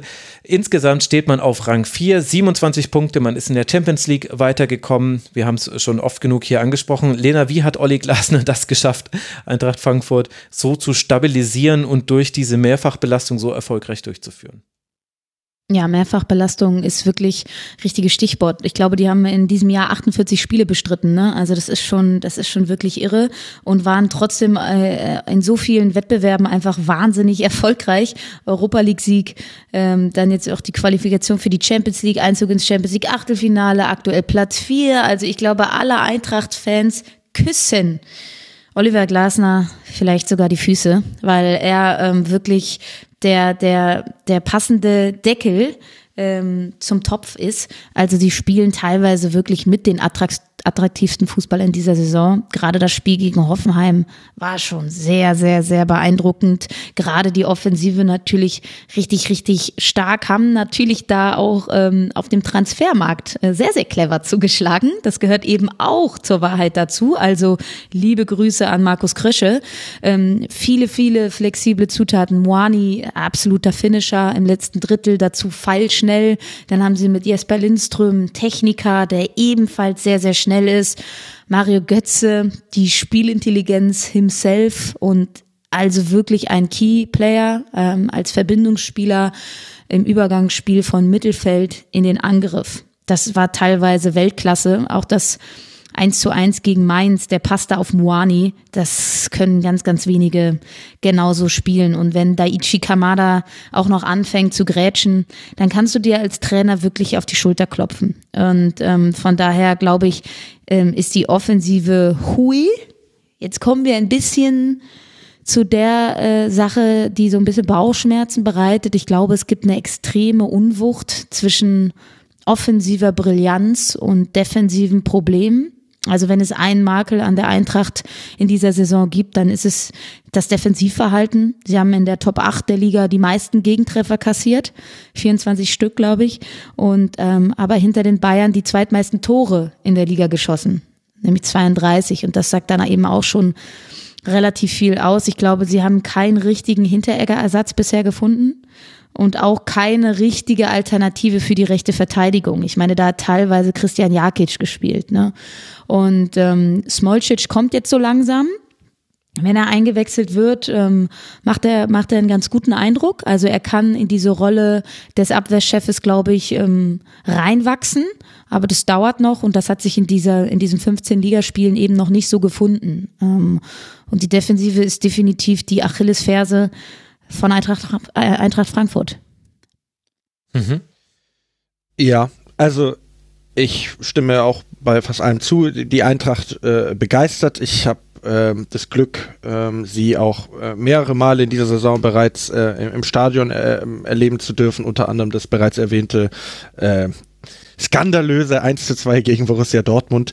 Ähm, nein, aber diese Mannschaft macht Spaß und wenn man wirklich was sagen kann, dann ist es, dass die Transformation zum Spitzenteam in dem Sinne abgeschlossen ist, ohne dass die grundlegende Transformation äh, hin zu einem noch besseren Fußballteam äh, ähm, abgeschlossen ist, weil dass sich Eintracht Frankfurt da noch weiter äh, entwickeln kann, das ist, denke ich, auf ähm, alle Fälle klar, ähm, weil äh, Lena jetzt die Defensive angesprochen hat, ja, ich finde mit äh, Epimbe haben sie jetzt auf rechts eigentlich eine gute Alternative gefunden. Ähm, und natürlich war es auch eine große Aufgabe für die Eintracht, ähm, den ähm, ja, Abgang von Philipp Kostic zu kompensieren, der ja über Jahre in Frankfurt äh, da die linke Seite aufgewirbelt hat. Und ich finde, da ist es nach wie vor so, dass man eine Baustelle hat. Ähm, Christopher Lenz hat es ähm, solide gemacht, aber ich finde jetzt auch, dass ihm eben so ein bisschen der Zug nach vorne fehlt. Dann ähm, hat man eben Luca Pellegrini äh, von, von Juve geholt, der ja muss ich sagen, ich glaube, äh, der äh, Marvin hat mal äh, bei, bei Fußball 2000 gesagt, oder nee, ich glaube, das war sein, sein Kollege, der Weide, äh, der spielt manchmal so, als würde er denken, er hätte mal bei Juventus Turin gespielt. Ähm, und ja, so spielt er manchmal, also dass er denkt, er ist ein großer Topspieler, aber er, er zeigt es eben nicht so wirklich auf dem Platz. So, und dann gibt's natürlich noch die Variante mit Ansgar Knauf auf links, der dann immer wieder reinziehen kann. Ähm, also ich beispielsweise würde wahnsinnig gerne Robin Gosens da sehen. Ähm, ich glaube aber, dass Markus Krösche bereits äh, gesagt hat, dass so ein Transfer im Winter nicht darstellbar wäre, aber ähm, ja, ähm, ansonsten der angesprochene Jakic, der mal ähm, äh, Sechser spielt, mal äh, rechts, dann auch in der Innenverteidigung schon ausgeholfen hat, der, der nimmermüde Hasebe, der jetzt dann aber auch ähm, verletzt ausgefallen ist. Also ja, es, es, es gibt da noch ein paar Baustellen bei der Eintracht, aber in Summe, ich will jetzt nicht wieder alles das wiederholen, was Lena äh, äh bezogen auf die Offensive gesagt hat, aber ist das einfach ein, ein Top 4, Top 5 Team der Bundesliga, das sich auch verdient äh, fürs Achtelfinale der Champions League qualifiziert hat. Und ja, äh, auch ein Kamada, der auf einmal mhm. auf der Sechs so gut funktioniert, ne? der davor in den Jahren noch eine andere Position gespielt hat, weiter vorne, ähm, funktioniert der sehr gut. Ich kann mich erinnern, dass man vergangene Spielzeit noch sehr abhängig davon war, ähm, welche Pässe denn Gibril So beispielsweise spielt. Der ist jetzt aber gar nicht mehr so der entscheidende Faktor, weil eben auch die äh, Klasse der Spieler um ihn herum einfach sehr, sehr hoch ist und ja, wahnsinnig attraktiv und vielleicht noch einen letzten Aspekt, um wieder ganz zum Anfang äh, zu kommen, nämlich äh, Randall äh, im Sturm. Der wurde ja geholt, weil die Eintracht ja dringend diesen Neuner äh, gesucht hat, aber er ist jetzt eigentlich gar nicht so der so der Knipser, sondern mehr der Vorlagengeber. Ne? Also ich glaube, neun Torvorlagen hat er gemacht und äh, dann hat man ja sogar noch mit Lucas Alario ein Backup. Also man merkt es mir, ich glaube, man merkt es uns an. Wir sind äh, sehr begeistert von der Art und Weise, wie Eintracht Frankfurt äh, Fußball spielt und ich sage jetzt, Eintracht Frankfurt wird deutscher Meister. Schön. Nagelt doch mal ein Gast auf so eine Aussage fest und, und, und, kommt mir nicht mit, ey, du hast Bochum auf Platz 18 getippt, so wie alle anderen. Nee, nein, ja, ich möchte ich, ich, wollte, ich, ich, wollte vorher noch sagen, Jesper Lundström ist kein Finisher, er ist aber ein Dänischer. Aber dann dachte ich mir, das verknall ich. Ah. Naja gut, wenn du diesen Witz machen kannst, dann ja tatsächlich hier oder bei Fußball 2000. Ganz liebe Grüße. Und es ist jetzt vielleicht auch nicht ein kompletter Zufall, dass hier ganz viele der, der Einsendungen der Hörerinnen und Hörer da, da waren sehr viele Wortspiele mit drin. Ich weiß auch nicht, warum sie das Gefühl hatten, das müsse hier beim Rasenfunk sein. Das muss irgendwie so ein ganz komisches Ding sein. Ich lese mal noch zwei Einsendungen vor von Peider und von Ehrenmutt. Peider hat geschrieben, ehrlich gesagt, nicht alles davon verstehe ich. Aber er schreibt, Fußball 3000, Randall Kolo, Jeboa, Jesper Möller, Mario Bein, Daichi Okocha, Seppelbins, Kevin Stein, Oliver Stepanovic, Zebras mit der Hand, das ist der Teil, den ich nicht verstehe. Letzter, ach so, Zebras mit der Hand gefangen, das ist äh, Badesalz. Jetzt habe ich es verstanden. Letzter Spieltag, Gibril Weber wird im Strafraum gelegt, VRR schläft, Bayern Meister. Also er ist knapp anders am Tippen als du, äh, Noah, aber auch er sieht da äh, Frankfurt in der Verfolgerrolle offensichtlich um die Meisterschaft. Und Ehrenmund hat geschrieben, sag mir, wo die Flanken sind, wo ist das linke Spiel geblieben? Neue Götzen spielten aufgeschwind, doch Lorbeeren in Pott Asche zerrieben. O Diva, wird man dich je verstehen? O Diva, wird man dich je verstehen? Wir hoffen das nicht, denn wir wollen ja weiter über Eintracht Frankfurt sprechen. Macht ja sehr viel Spaß. Vor allem aktuell. Und Eintracht Frankfurt gehört auch zu den Teams, bei denen wir mit die meisten MVP-Stimmen bekommen haben. Aktuell sind es sogar die meisten. 1650 150 Menschen haben da abgestimmt. Lena, was glaubst du, wer ist der MVP der SGE geworden? Ich hoffe, es ist Mario Götze. Mhm. Noah? Ja, ich sag jetzt einfach auch Götze. Tatsächlich, Mario Götze ist es nicht äh, geworden. 40,4 Prozent aller Stimmen hat Randa Kolo Muani bekommen. Dann kommt Mario Götze mit 33 Prozent aller Stimmen. Und weißt du, woran das liegt? Kommen weißt du, woran das liegt, Max? Woran? Weil, weil die vorletzten Pässe nicht in die Statistik aufgenommen werden. Ja, Deshalb. das kann vielleicht wirklich sein. Also ich muss ja sagen, ich hätte auch äh, Götze gewählt. Das wäre auch meine Wahl gewesen. Ich habe schon eine erhitzte Diskussion geführt an diesem Wochenende. Ganz liebe Grüße an Basti.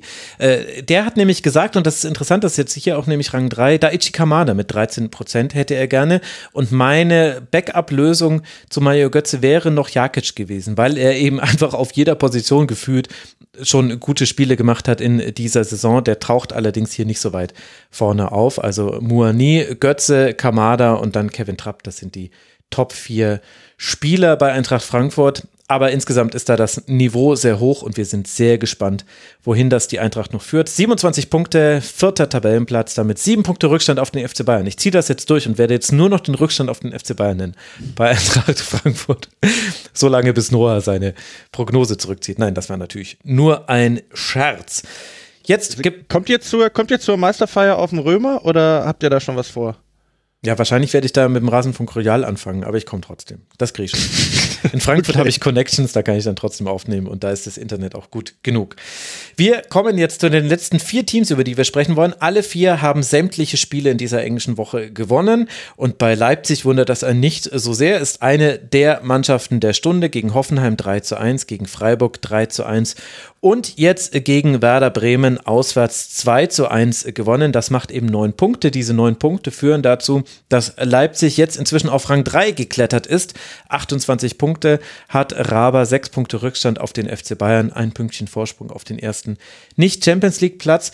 Also, Noah, das läuft alles sehr gut bei Leipzig. Die Zeiten sind rosig, hast du vorhin bei einem anderen Team gesagt. Da musste ich spontan aus irgendeinem Grund an Leipzig denken. Was ist denn deiner Meinung nach der Schlüssel dafür, dass es jetzt so viel besser läuft dort? Ja, um es mir einfach zu machen, sage ich einfach, der Schlüssel ist Xaver Schlager. Mhm. Also nein, aber ähm, ich sage deswegen den Namen Schlager, weil ich das sehr interessant finde, dass er unter Domenico Tedesco äh, zum Saisonbeginn einfach keinerlei Rolle gespielt hat und ähm, seit er ähm, ja zusammen mit Haidara da die Doppelsechs bildet bei ähm, Leipzig, scheint das Team eben die die notwendige Balance gefunden zu haben und ähm, ja es äh, funktioniert ähm, aktuell sehr sehr gut und ähm, äh, umso mehr freut es mich, weil ich weil ich Schlager als Spielertypen ähm, auch mag, ähm, dass er jetzt auch sein erstes Saisontor gemacht hat in Bremen. Also ähm, da hat äh, Marco Rose es auf jeden Fall geschafft. Ähm, ja, die, die, die Pace, die, die Leipzig zu Saisonbeginn ähm, vermissen hat lassen, auf den Platz zu bringen. Tatsächlich habe ich nachgeguckt, ich, ich mache mir immer den Spaß, dass ich mir ähm, die Tabellen anhand ähm, der Trainer die während einer Saison zu einem Verein gewechselt sind, ähm, erstelle. Also wenn man sich die Rose-Tabelle anguckt, sind die nämlich äh, punktgleich mit dem FC Bayern bei 23 Punkten äh, aus 10 Spielen. Also ähm, ja, würde noch, noch viel stärker im, Meisterschaftsrennen ähm, drin sein. Ähm, ich muss sagen, ich war, und natürlich muss man die Saison so ein bisschen zweiteilen, weil eben am Anfang Tedesco da war und jetzt ähm, Rose ähm, in der Verantwortung ist, aber ich war mir nicht so ganz sicher, ob äh, Leipzig nicht Probleme bekommt, weil sie einen recht unausgeglichenen Kader haben. Also es fing schon ein bisschen damit an, dass ich nicht so 100% den Tausch ähm, Raum Angelino verstanden habe, weil ich Angelino eigentlich als ja wahnsinnig äh, guten Linksverteidiger gesehen habe und Raum ja eigentlich ein, Flankengeber ist, der dann äh, einen Neuner einen großgewachsenen Stürmer sucht, man dann aber zusätzlich noch Timo Werner geholt hat ne, und da vielleicht wieder so ein bisschen stärker aufs, aufs äh, Konterspiel gehen möchte.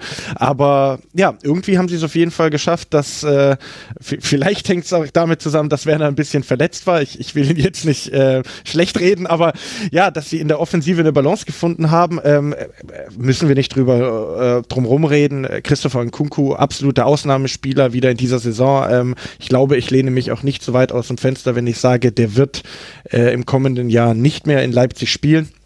Ähm, er korrigiert mich kurz, wurde er für die französische Nationalmannschaft nominiert? Ja, ne? Genau, also hat das glaube, während des laufenden genau. Spiels gegen Freiburg doch, glaube ich, erfahren. Ich genau, ähm, ja, auch ähm, absolut ähm, verdient, muss man sich auch mal überlegen. Ne? Kolumuani ähm, beispielsweise ähm, äh, hat es nicht geschafft, aber ja, ein, Kunku einfach mit seiner mit seiner äh, Spielintelligenz, auch mit seiner Abschlussqualität einfach ein absoluter MVP für Leipzig und ja, ähm, das sieht aktuell recht gut aus. Ähm, auch gegen Freiburg jetzt äh, zuletzt, auch wenn ich mich da immer persönlich ein bisschen ärgere, weil äh, in diesen Spielen zwischen Leipzig und Freiburg ähm, tut sich für mich immer sehr, sehr viel auf, was im modernen Fußball irgendwie schlecht läuft, aber da will ich jetzt nicht näher drauf eingehen. Das haben sie verdient gewonnen und ähm, stehen aktuell auch verdient in den Champions League-Rängen. Ähm, ja haben sich die beste Saisonplatzierung der bisherigen Saison für den 15. Spieltag aufgespart. Besser als Rang 3, so wie jetzt eben gerade, stand Leipzig nie. Lena, was müssen wir noch besprechen dazu? Ich glaube, dass Marco Rose ähm, einfach ein sehr, sehr gutes Händchen hat. Also unter ihm entfaltet dieser ja wirklich extrem gute Kader sein volles Potenzial. Ähm, Rose verzichtet im Vergleich zu Tedesco auf äh, so ein bisschen müden Ballbesitz und geht wieder mehr auf äh, den schnellen Umschaltfußball. Hat er auch das System umgestellt vom 3-4-3 auf ein 4-2-3-1, hat eine Defensivposition für eine Offensivposition geopfert und auch, auch, auch ähm, erkenntnisreich Österreich und da kann ich nur, nur zustimmen, es strahlen vor allen Dingen die Spieler, die schon in Salzburg mit Rose gearbeitet haben. Und das ist dann eben auch Schava Schlager. Darüber hinaus ähm, ist das aber auch ähm, eine Position im eigenen Spiel gewesen, die endlich mal wieder belebt und reanimiert wurde. Ich hatte das Gefühl, seit dem Abgang von Marcel Sabitzer hat da eine riesige Lücke geklafft, äh, was so das defensive Umschalten anging. Das hat ähm, gerade auch unter Tedesco für, für große, große Probleme gesorgt. Er hat Schlager wissentlich ignoriert. Rose bindet den Neuzugang ein und sorgt damit eben für viel Struktur, Organisation, aber auch Antrieb des Offensivspiels. Ähm, ist zum Beispiel beim Spiel gegen Werder natürlich extrem aufgefallen, hat sich ja dann auch noch mit einem Tor belohnt. Also das war schon richtig, richtig gut. Und generell finde ich einfach die Personalauswahl von Rose richtig, richtig gut. Er hat wenig Rotation drin und versucht eben die besten Spieler auf den Platz zu bringen. Also oftmals in der Vergangenheit hieß es ja immer, ähm, ein Kunku oder Silva. Bei ihm spielen beide. Ein Kunku als eine hängende Spitze. Und ähm, das funktioniert hervorragend im Mittelfeld. Was mir da auch aufgefallen ist, ähm, spielen ausschließlich Spieler mit RB-DNA. Forsberg, Schlager, Sobosloy, Haidara. Sie alle stehen für gutes Pressing, geradliniges, sauberes Spiel. Ich glaube, ein weiterer Kniff von Rose war auch die Umwandlung von Simacon vom Innenverteidiger in dynamischen Rechtsverteidiger. Mhm. Damit hast du so ein Pendant zu, zu Raum auf der linken Seite. Und ist schon irre, ne? Leipzig war neun Punkte hinter dem BVB. Also Max, du referierst immer ähm, den Abstand zu den Bayern. Ich referiere immer den Abstand zum BVB. Also Leipzig war neun Punkte hinter dem BVB. Rose übernimmt und jetzt ist Leipzig mit drei Punkten vor dem BVB. Ne? Also das ist schon eine ganz, ganz spannende Entwicklung. Äh, goldener Herbst bei. RB Leipzig. Also Leipzig hatte jetzt so wirklich überhaupt gar keinen Bock auf die Winterpause, außer die nominierten Spieler für ihre Nationalteams. Das lief wirklich sehr gut. Zeta Mordio hat dazu im Forum geschrieben, einmal im Leben so unfit sein wie Xaver Schlager oder wie man deutscher Meister werden könnte, wenn die Außen personell so gut besetzt wären wie der Rest der Mannschaft. Und das mit dem Unfit mit Xaver Schlager meine ich, glaube mich zu erinnern, dass Domenico Tedesco das als einen der Gründe genannt hat, warum er ihn nicht hat spielen lassen. Zumindest reime ich mir das so her. Noah, wer ist MVP Bei Raba Leipzig? Ja, ein Kunku. Lena, fällt dir noch irgendjemand anders ein oder sagst du auch ein Kunku? Ich sag auch ein Kunku. Das ist korrekt. Tatsächlich ist das eine der deutlichsten Wahlen. Zur deutlichsten kommen wir gerade noch. Über 1000 Menschen von 1300 haben für Christopher Nkunku gestimmt. 77 Prozent. Danach muss man schon ein bisschen äh, gucken, wer da noch so kommt. Ja, interessanterweise ist Sanusi Ba dann, der nur eine Spielminute hatte, auf Rang 2. Da haben wohl einige Leute dann ihre Abneigung zu Leipzig äh, kundtun wollen. Dann wieder Stimmen, die man vielleicht auch ernster nehmen könnte. 4,3 Prozent Soboslai, 3,7 Prozent Xaver Schlager und 3,7 Prozent Willy Orban. Aber allein, also in Kunku it is und da wird auch niemand widersprechen wollen. Wir haben noch drei Teams, über die wir sprechen wollen. Der VfL Wolfsburg gehört so auch zu einem dieser Teams, die jetzt gar keinen Bock auf die Winterpause haben. Auch drei Siege geholt aus den Spielen 3 zu 0 gegen Mainz, 2 zu 0 unter der Woche gegen Borussia Dortmund und jetzt ein 2 zu 1 bei der TSG aus Hoffenheim. Hab's vorhin schon im Hoffenheim-Segment ein bisschen thematisiert. Lena, Nico Kovac ist richtig angekommen. Er hat äh, prophezeit, also wir wollen erst den Abstand nach unten hin vergrößern und uns dann oben ransaugen. Das ist jetzt, würde ich jetzt erstmal als erfolgreich abgeschlossen erstmal bezeichnen. 23 Punkte hat der VfL. Jetzt zwei Punkte Rückstand auf Borussia Dortmund. Du hast ja sogar den, den Borussia-Index, den Abstand zum BVB. Und auch auf die hat man ordentlich Punkte aufgeholt. Was ist denn jetzt anders unter Kovac bei Wolfsburg? Ich halte es da mit Maxi Arnold, der gesagt hat, er kann sich den Lauf auch nicht richtig erklären. Das sei ganz komisch. Also das ist ja beruhigend. man muss ja, man muss ja wirklich sagen, von Platz 17 auf Platz 7, dazu äh, ja die drei Siege äh, jüngst in Mainz gegen Dortmund und in Hoffenheim, das ist schon ein Statement und ich glaube so ein bisschen diese herbe und wirklich sehr schlechte 0 zu 2 Niederlage gegen Union, das war ein richtig schlechter Auftritt vom VfL Wolfsburg, war so ein bisschen der Wendepunkt, ja. Ich glaube, Nico Kovac musste zu Beginn der Saison diese sehr, sehr satt wirkende Mannschaft erstmal physisch fit kriegen Und ich habe das Gefühl, dass diese physische Präsenz das Spielglück ein bisschen herbeigebracht hat. Also ähm, wenn man sich so die, die XG-Werte von denen anschaut, dann überperformen sie einfach. Sie machen aus mhm. sehr, sehr wenig sehr, sehr viel. Ja. Also wirklich brutale Effektivität, Schnörkellosigkeit. Hm, hab noch mal ein bisschen geguckt. Ähm, für mich ein Highlight-Spieler bei Wolfsburg, Patrick Wimmer. Ähm, und ich finde, der hat auch ähm, dazu beigetragen, dass sie wieder ein bisschen in die Erfolgsspur zurückgekommen sind, gerade was so äh, temporeiches Umschalten angeht. Da ist er sehr flink, wendig, technisch, wahnsinnig versiert und vom dritten bis zum siebten Spieltag war Wimmer nicht mit dabei also fünf Spiele verpasst und es gab nur ein Sieg mhm. in dieser Zeit für den VfL. Ab seit dem achten Spieltag ist Wimmer wieder mit dabei. Und seitdem haben sie auch nicht mehr verloren. Also ähm, auch das, glaube ich, ein, ein Effekt, aber an sich wirklich einfach komisch, dass beim VfL Wolfsburg das jetzt wieder so gut läuft, weil sie spielen keinen besseren Fußball. Ja gut, sie stehen halt defensiv sehr stabil. Also gegen Bochum, Mainz, Dortmund zu Null gespielt, jetzt gegen Hoffenheim, gut, das haben wir vorhin schon thematisiert, da hatte man vielleicht auch ein bisschen Glück, wenn man sich den Spielverlauf anguckt, aber auch nur ein Gegentor kassiert. Damit hat man insgesamt jetzt eine der besten Defensivreihen dieser Liga. Das hätte man vor einiger Zeit auch nicht gedacht. Also es ist da auf einem Niveau mit Union, da haben sich Wolfsburg und Union an, aus unterschiedlichen Richtungen aneinander angenähert. Wer das verstehen möchte, muss nochmal das Union-Segment hören. Also das ist ein Teil der Antwort. Du hast mit Patrick Wimmer ja schon einen interessanten Namen genannt. Noah, kannst du es uns vielleicht erklären?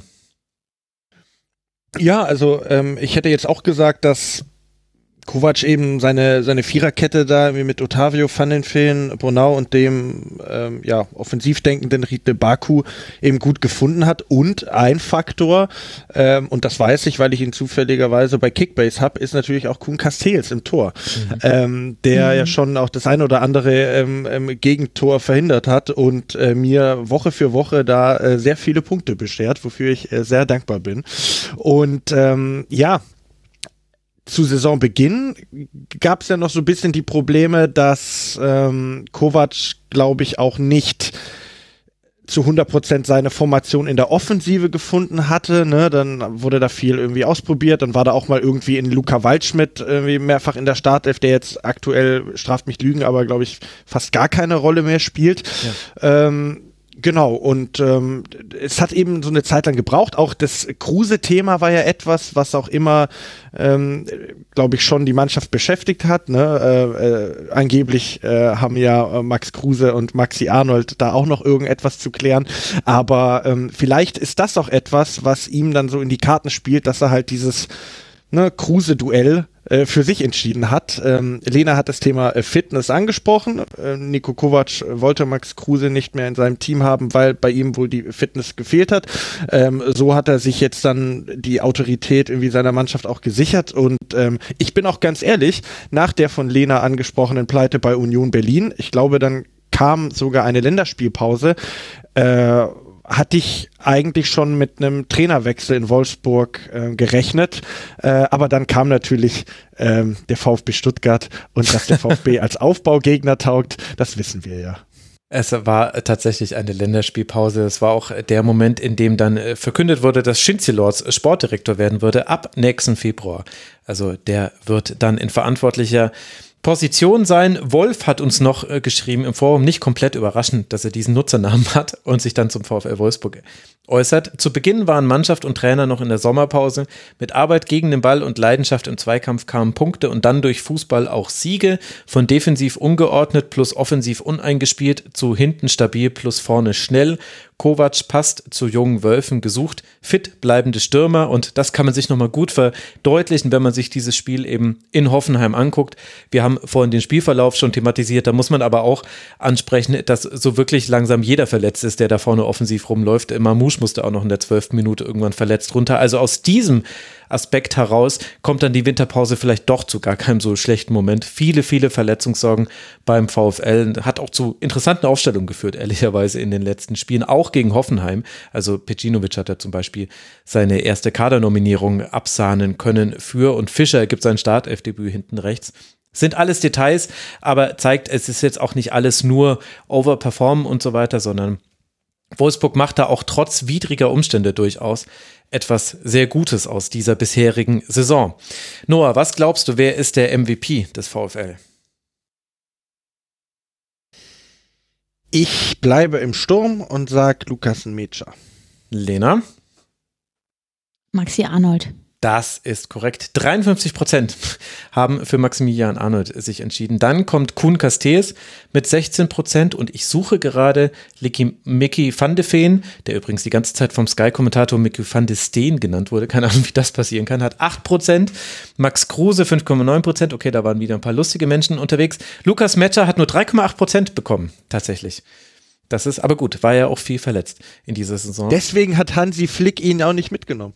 Genau, klar, der hat sich, natürlich hat er sich das äh, damals noch nicht existente MVP-Voting des Rasenfunk angeguckt. Warum auch nicht? Also alles andere wäre ja Wahnsinn.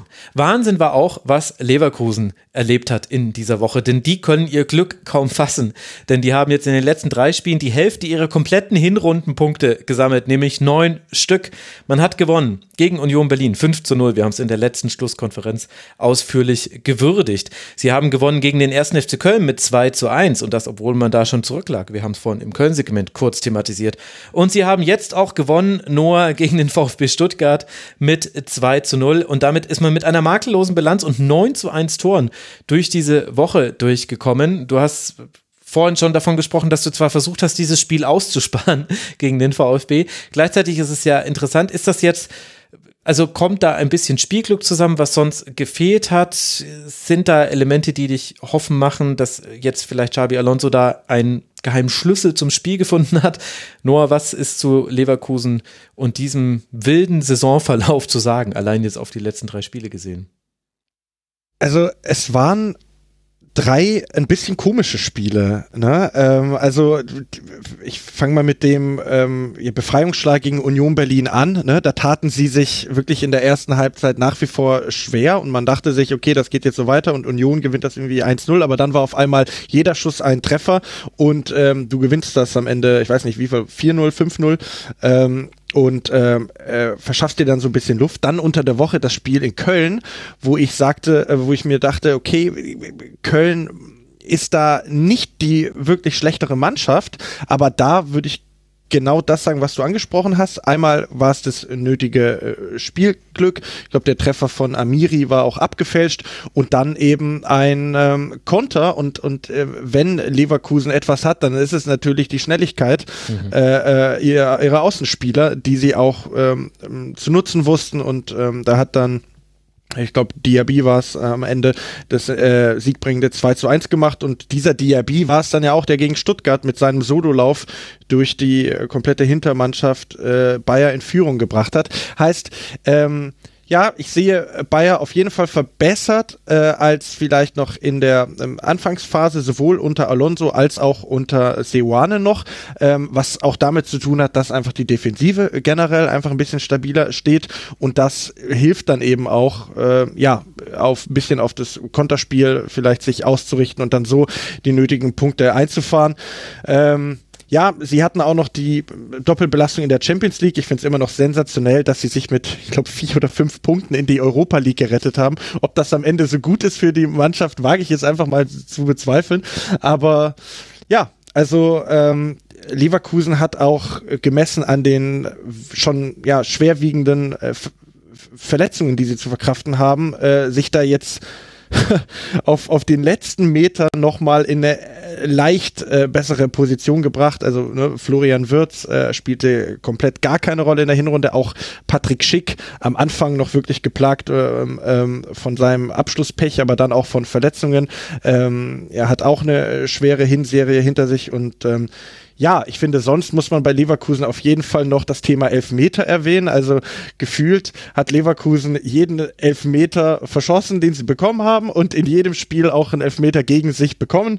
Ähm, ähm, ja, so, so, lief das in der Hinserie. Ähm, aber ja, wir kennen alle die Qualität von Bayer Leverkusen. Die sind nicht umsonst letztes Jahr in die Champions League eingezogen und ähm, ich glaube, wir haben ja alle nur so ein bisschen drauf gewartet, bis die sich da unten rausmanövrieren und äh, ja, auch für Xabi Xabi Alonso war das sehr, sehr wichtig, weil, puh, also Ne, du hattest einen Sieg gegen Schalke zum Debüt und dann folgten sechs Spiele in Liga und Champions League, aus denen man nicht eine einzige Partie gewinnen konnte.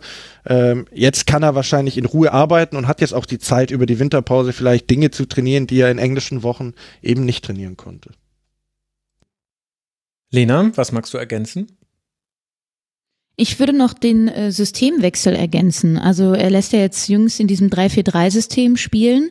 Mm, davon hat allen voran zum Beispiel Mitchell Bakker profitiert, der mit einem Innenverteidiger hinter sich ähm, wesentlich besser aufgestellt ist, hat ein fantastisches Spiel gegen Union Berlin gemacht, hat, war da nahezu an fast allen Toren beteiligt, hat glaube ich auch noch ein eigenes geschossen. Und dadurch sind sie eben extrem defensiv stark geworden. Und was macht ein Trainer, wenn er zu einem neuen Verein kommt? In, in den allermeisten Fällen Fällen erstmal die Defensive zu stabilisieren. Das ist jetzt ähm, Xabi Alonso geglückt. Sie haben in den vergangenen vier Spielen nur einen Gegentreffer bekommen, lassen dazu aber auch extrem wenige Chancen des Gegners zu. Also äh, durchaus kurios. Der Spanier lässt also äußerst italienisch spielen. Äh, starker Fokus auf das Defensivverhalten. Das ist ein bisschen ähm, der offensiven Kreativität zum Opfer gefallen. Also wenig Torgefahr. Eigentlich das, wofür Bayer ja oftmals stand, zumindest unter den Peter Bosch Zeiten, ähm, sehr attraktiven Offensivfußball und ähm, wenig Bock auf Defensive. Ich glaube, und das ist ein springender Punkt jetzt auch, die Pause äh, wird Xabi Alonso sicherlich nutzen, um da offensive Abläufe noch mehr zu trainieren. Und man darf ja nicht vergessen, im neuen Jahr kommen ja dann auch einige Spieler wieder zurück. Florian Wirtz allen voran. Mhm. Aber auch Patrick Schick kann sich endlich mal vollends auskurieren. Er spielt ja mit Tschechien nicht bei der WM mit. Also da sind noch ein paar Faktoren offen, die für noch mehr Qualität bei Bayer sorgen könnten. Und von daher glaube ich, wird der Lauf auch im neuen Jahr weiter äh, nach oben gehen. Hm. Bin da ehrlicherweise noch ein bisschen skeptischer, weil ich das schon zu oft gesehen habe, dass man dachte, die Defensive hätte sich äh, stabilisiert bei Leverkusen. Aber ich kann da auch nicht mehr tun, als einfach nur spekulieren. Wir, es ist ja auch wirklich eine lange Pause. Und für Leverkusen ist das vielleicht nicht schlecht, dass es eine lange Pause ist, was sich erstmal komisch anhört, weil sie haben jetzt die letzten drei Spiele in Folge gewonnen. Aber das Zustandekommen der Sieger haben wir ja gerade auch schon thematisiert. Wir haben auch dazu zwei äh, Wortmeldungen bekommen. Einmal hat Alex Muck geschrieben, der rheinische Patient, toller Film bei Bayer, gespielt vom verletzten Wirtz, läuft wenig. Kann der charmante Arzt aus Spanien sie retten? Erste Resultate stimme positiv.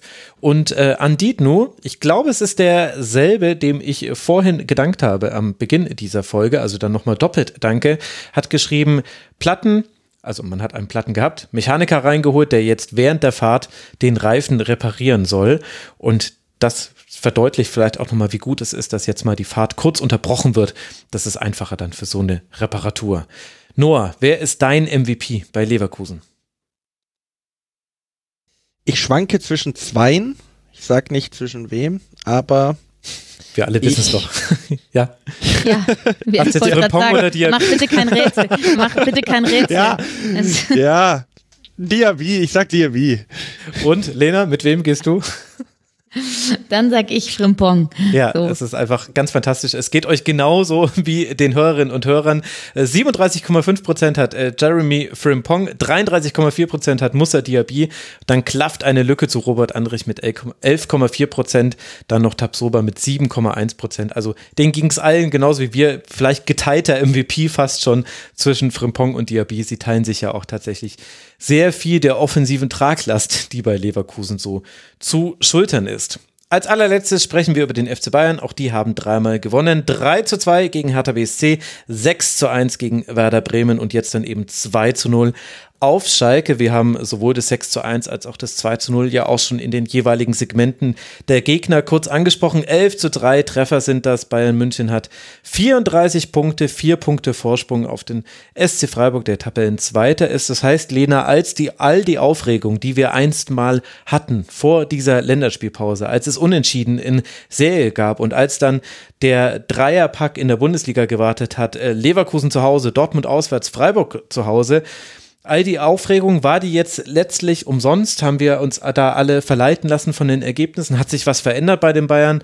Wo würdest du ansetzen, um diese Endphase der Hinrunde zu beschreiben? Ja, es hat sich äh, was verändert bei den Bayern. Ich würde das mal unter der Headline Back to the Roots bezeichnen. Also das ist so ein bisschen der Schlüssel zum Erfolg. Also nach der 2 zu 1 Niederlage gegen Augsburg ähm, gab es eine Systemumstellung. Also ähm, Nagelsmann kehrte ab von seiner gewünschten Flexibilität, die sich ja in der Theorie auch wahnsinnig toll anhörte. Wow, der FC Bayern wird jetzt unberechenbar, weil ähm, man weiß jetzt nicht so recht, ähm, wer da die Tore schießen soll. Es wird auf viele, viele Schultern ähm, ausgelagert und das wird jetzt der Schlüssel zum Erfolg. Ähm, die Praxis sah dann anders aus. Äh, diese Flexibilität hat eher für Chaos gesorgt. Und äh, von daher ist Nagelsmann wieder zurück zum 4-2-3-1-System gegangen. Man muss dazu sagen, dass Nagelsmann vielleicht auch einfach nicht genügend Zeit dafür hatte, ähm, systematisch ein bisschen flexibler äh, zu sein, beziehungsweise das spielen zu lassen, weil du beim beim, beim FC Bayern eben wahnsinnigen Ergebnisdruck hast und ergo keine Zeit. Von daher ging es äh, eine Rückbesinnung zum 4-2-3-1 mit einem Neuner vorne drin, viel Struktur, viel Sicherheit äh, dadurch, ähm, viel weniger Komplexität und ähm, ein bisschen altbewährtes. Ne? Es hat ja damals mit Louis van Gaal angefangen, was das 4-2-3-1 anging. Ähm, weiter ging es mit Hansi Flick, der dann das Triple geholt hat. Das wirkt alles ein bisschen dosierter. Auch dieses 2 zu 0 gegen Schalke hattest du ja auch schon angesprochen. Max, das war so ein bisschen so ein Friedenspakt, den man geschlossen hat. Man wollte dann auch einfach nicht so viel reingeben, sondern eher ein bisschen ruhiger, ein bisschen dosierter agieren, ein bisschen kräfteschonender. Und das ist eben auch eine Weiterentwicklung, die der FC Bayern gemacht hat. Spielen erwachsener. Was mir auch noch aufgefallen ist, dass die Defensive viel stabiler, viel pressingresistenter wirkt als noch in der vergangenen Saison. Das lese ich auch an Dayo Upamecano ab, der, ähm, der wirklich eine gute Saison spielt. Ähm, da war er in der vergangenen Saison sehr oft sehr unsicher. Und sie haben sich ja zu Beginn der Saison auch gegen tiefstehende Mannschaften extrem schwer getan. Ne? Kann mich da an das Gladbach-Spiel erinnern, ähm, wo, wo, wo Gladbach wirklich äh, zwei Mauern geparkt hat.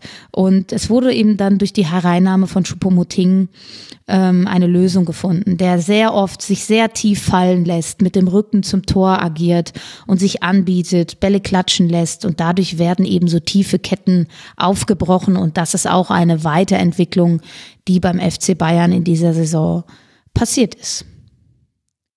Da war schon wahnsinnig viel drin. Noah, was ist noch übrig für dich? Ja, äh, vielleicht kann man auch noch ähm, Goretzka erwähnen, der ja auch ähm, am Anfang mhm. der Saison noch verletzungsbedingt ausfiel und dann zurückkam, was der Mannschaft sicherlich auch nochmal ähm, ähm, geholfen hat.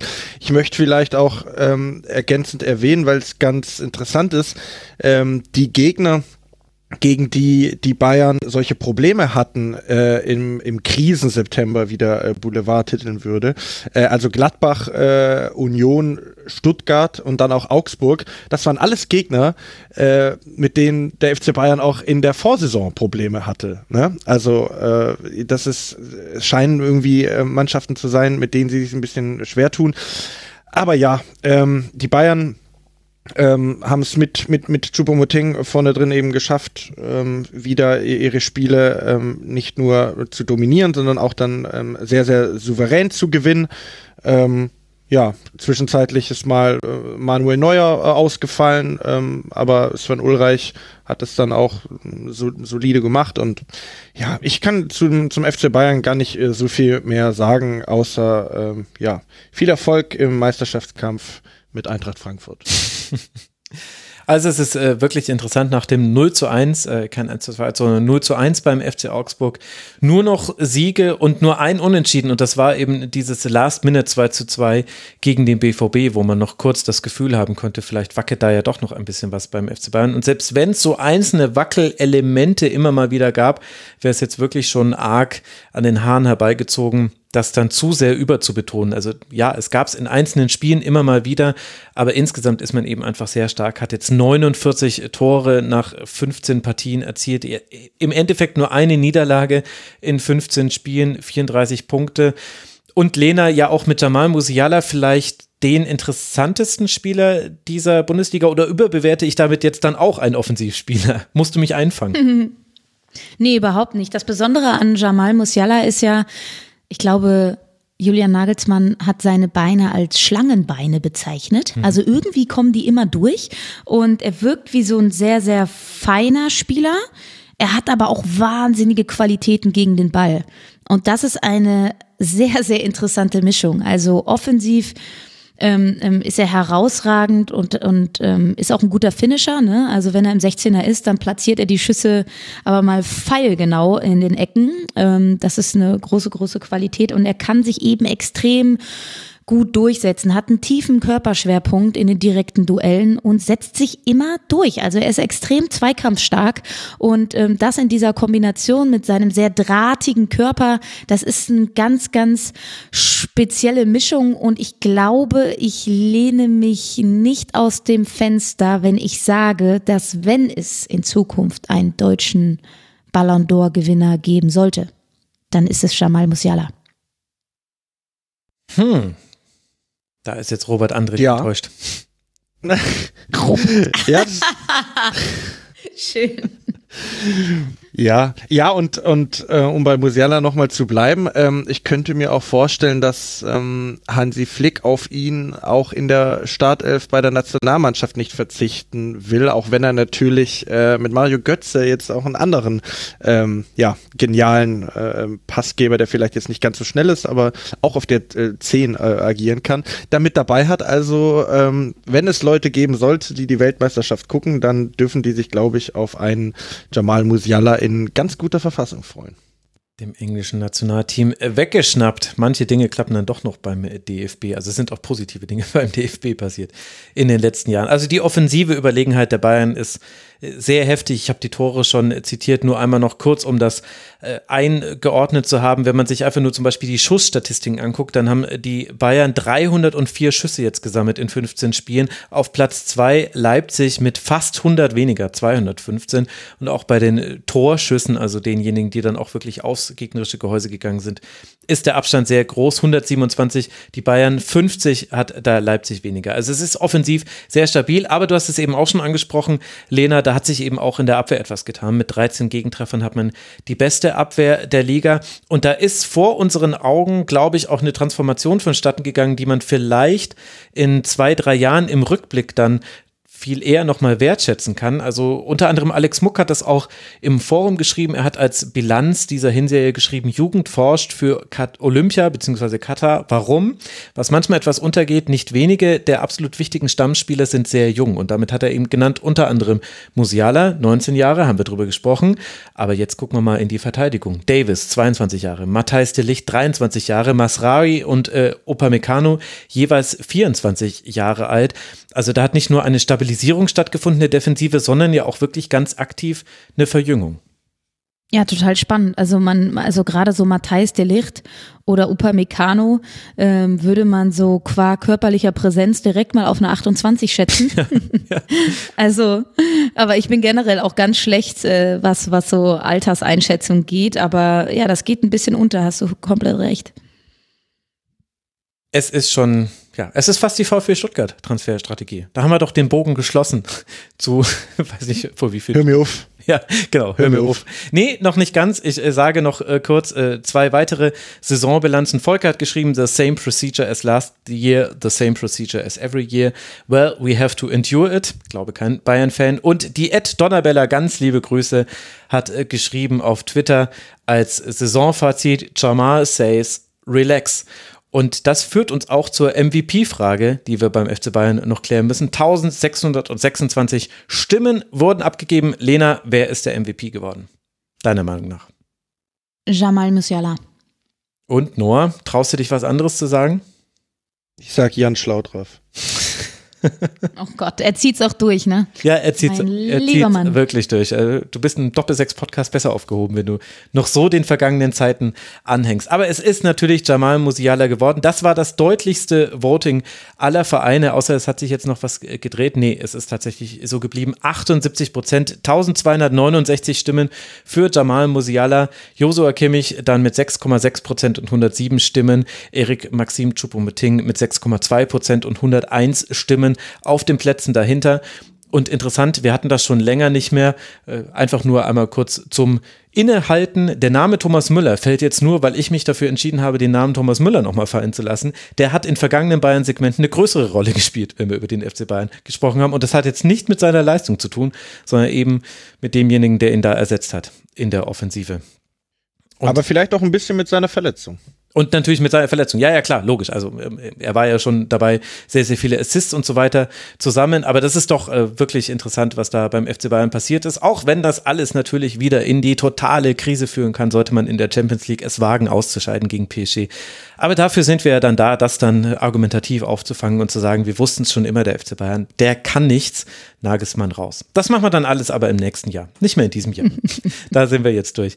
Ihr zwei, ich äh, danke euch beiden sehr, sehr herzlich, dass ihr euch so ausführlich Zeit genommen habt für diesen Saison-Hinrunden-Rückblick. Ganz, ganz herzlichen Dank an Lena Kasselberger. Folgt ihr als Ed, nein, als Lena Kassel, meine Güte, jetzt habe ich diesen alten Fehler nochmal gemacht. Oh, oh. oh Gott, ey. Oh, oh. Das ist, oh, ich bin oh. gerade am ganzen Körper rot geworden geworden. Das, äh, mein Gott, wie peinlich ist das denn? Sie ist die Ed Kasselberger natürlich nur bei Twitter und bei Instagram.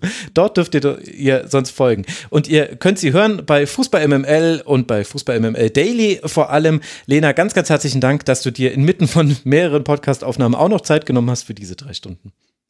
Aber natürlich, nur wegen dir, lieber Max. Ja, und sorry, dass ich diesen Fehler, das ist ja wirklich, dass mir das nochmal passiert in meinem Leben, hätte ich nicht. Ja, du weißt, du weißt, wenn du eines in den letzten dreieinhalb Stunden gelernt hast, ist, dass ich ja überhaupt nicht nachtragen kann. ja, genau, genau. Ich freue mich dann schon, das 2035 aufs Brot geschmiert zu bekommen, aber ich freue mich wirklich drauf, denn das würde bedeuten, dass wir dann immer noch miteinander Sendung machen. Das wäre doch schön. Ich danke genauso herzlich Noah Platschko von T-Online, der Ed Platschinho auf Twitter. Da kann man nicht so leicht den Twitter als Nachnamen Verwechselfehler machen. Noah, danke dir, dass du hier warst im Rasenfunk. Es war ein großer Spaß.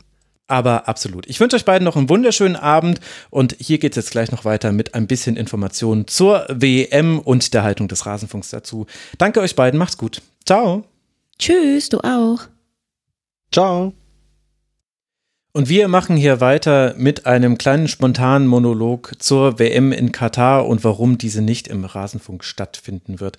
Ich entschuldige mich jetzt gleich dafür. Ich habe jetzt hier kein strukturiertes äh, Dokument vor mir. Ich habe genau fünf Stichpunkte mir aufgeschrieben und bin auch ein bisschen erschöpft durch die zwar sehr schöne, aber lange Aufnahme, gerade eben mit Noah und Lena. Ich nehme das jetzt direkt im Anschluss auf. Aber ich wollte mich doch nochmal äußern, denn obwohl ich schon frühzeitig mal auch durchaus in anderen Formaten Monaten auch angekündigt hatte, dass wir nichts zur WM machen, also zur Männer-WM, hat es anscheinend einige dann von euch doch überrascht da draußen. Und ich habe auch einige Kommentare gelesen, auf denen es mir, wo es mir ein Anliegen ist, darauf nochmal zu reagieren. Und auch wenn ich dann jetzt, glaube ich, ein paar Dinge erzähle, die ihr euch sicherlich schon gedacht habt oder die ihr vielleicht auch sogar selbst so empfindet, ist es dann vielleicht auch nochmal hilfreich, nicht einfach nur zu sagen, nein, die WM soll nicht im Rasenfunk stattfinden. Und ich habe auch, glaube ich, die Wortwahl verwendet, ich möchte mit diesem Turnier nichts zu tun haben. Und das dann nicht weiter zu erläutern, das ist dann vielleicht auch nicht ganz richtig. Deswegen danke für euer Feedback und äh, vor allem ein Kommentar hat mir da auch wirklich nochmal sehr zu denken gegeben. Ich werde darauf nochmal eingehen. Warum berichten wir im Rasenfunk nicht zur WM in Katar? Es gibt ganz viele Dinge, die bei diesem Turnier Entwicklungen im Fußball auf die Spitze getrieben haben, die vorher schon zu sehen waren. Ich möchte definitiv nicht behaupten, die WM in Katar wäre jetzt ausnahmslos etwas äh, für sich alleinstehendes, sondern all das fußt im System Fußball in der verbandsmäßigen Organisation des Fußballs, vor allem durch die FIFA ganz viele Fehlentwicklungen, die ich als Fehlentwicklung wahrnehme, Gipfeln in der WM. Das fängt mit der Vergabe an Katar an, bei der man völlig zu Recht auch sagen könnte, was ist mit den anderen Turnieren? Da wurde doch auch, wurden Stimmen gekauft. Das ist korrekt. Gleichzeitig, wenn ihr euch aber nochmal damit beschäftigen wollt, also ich habe dazu verschiedene Bücher gelesen und es gibt ja jetzt auch wirklich eine ganze Reihe von Podcasts, die es auch nochmal aufarbeiten.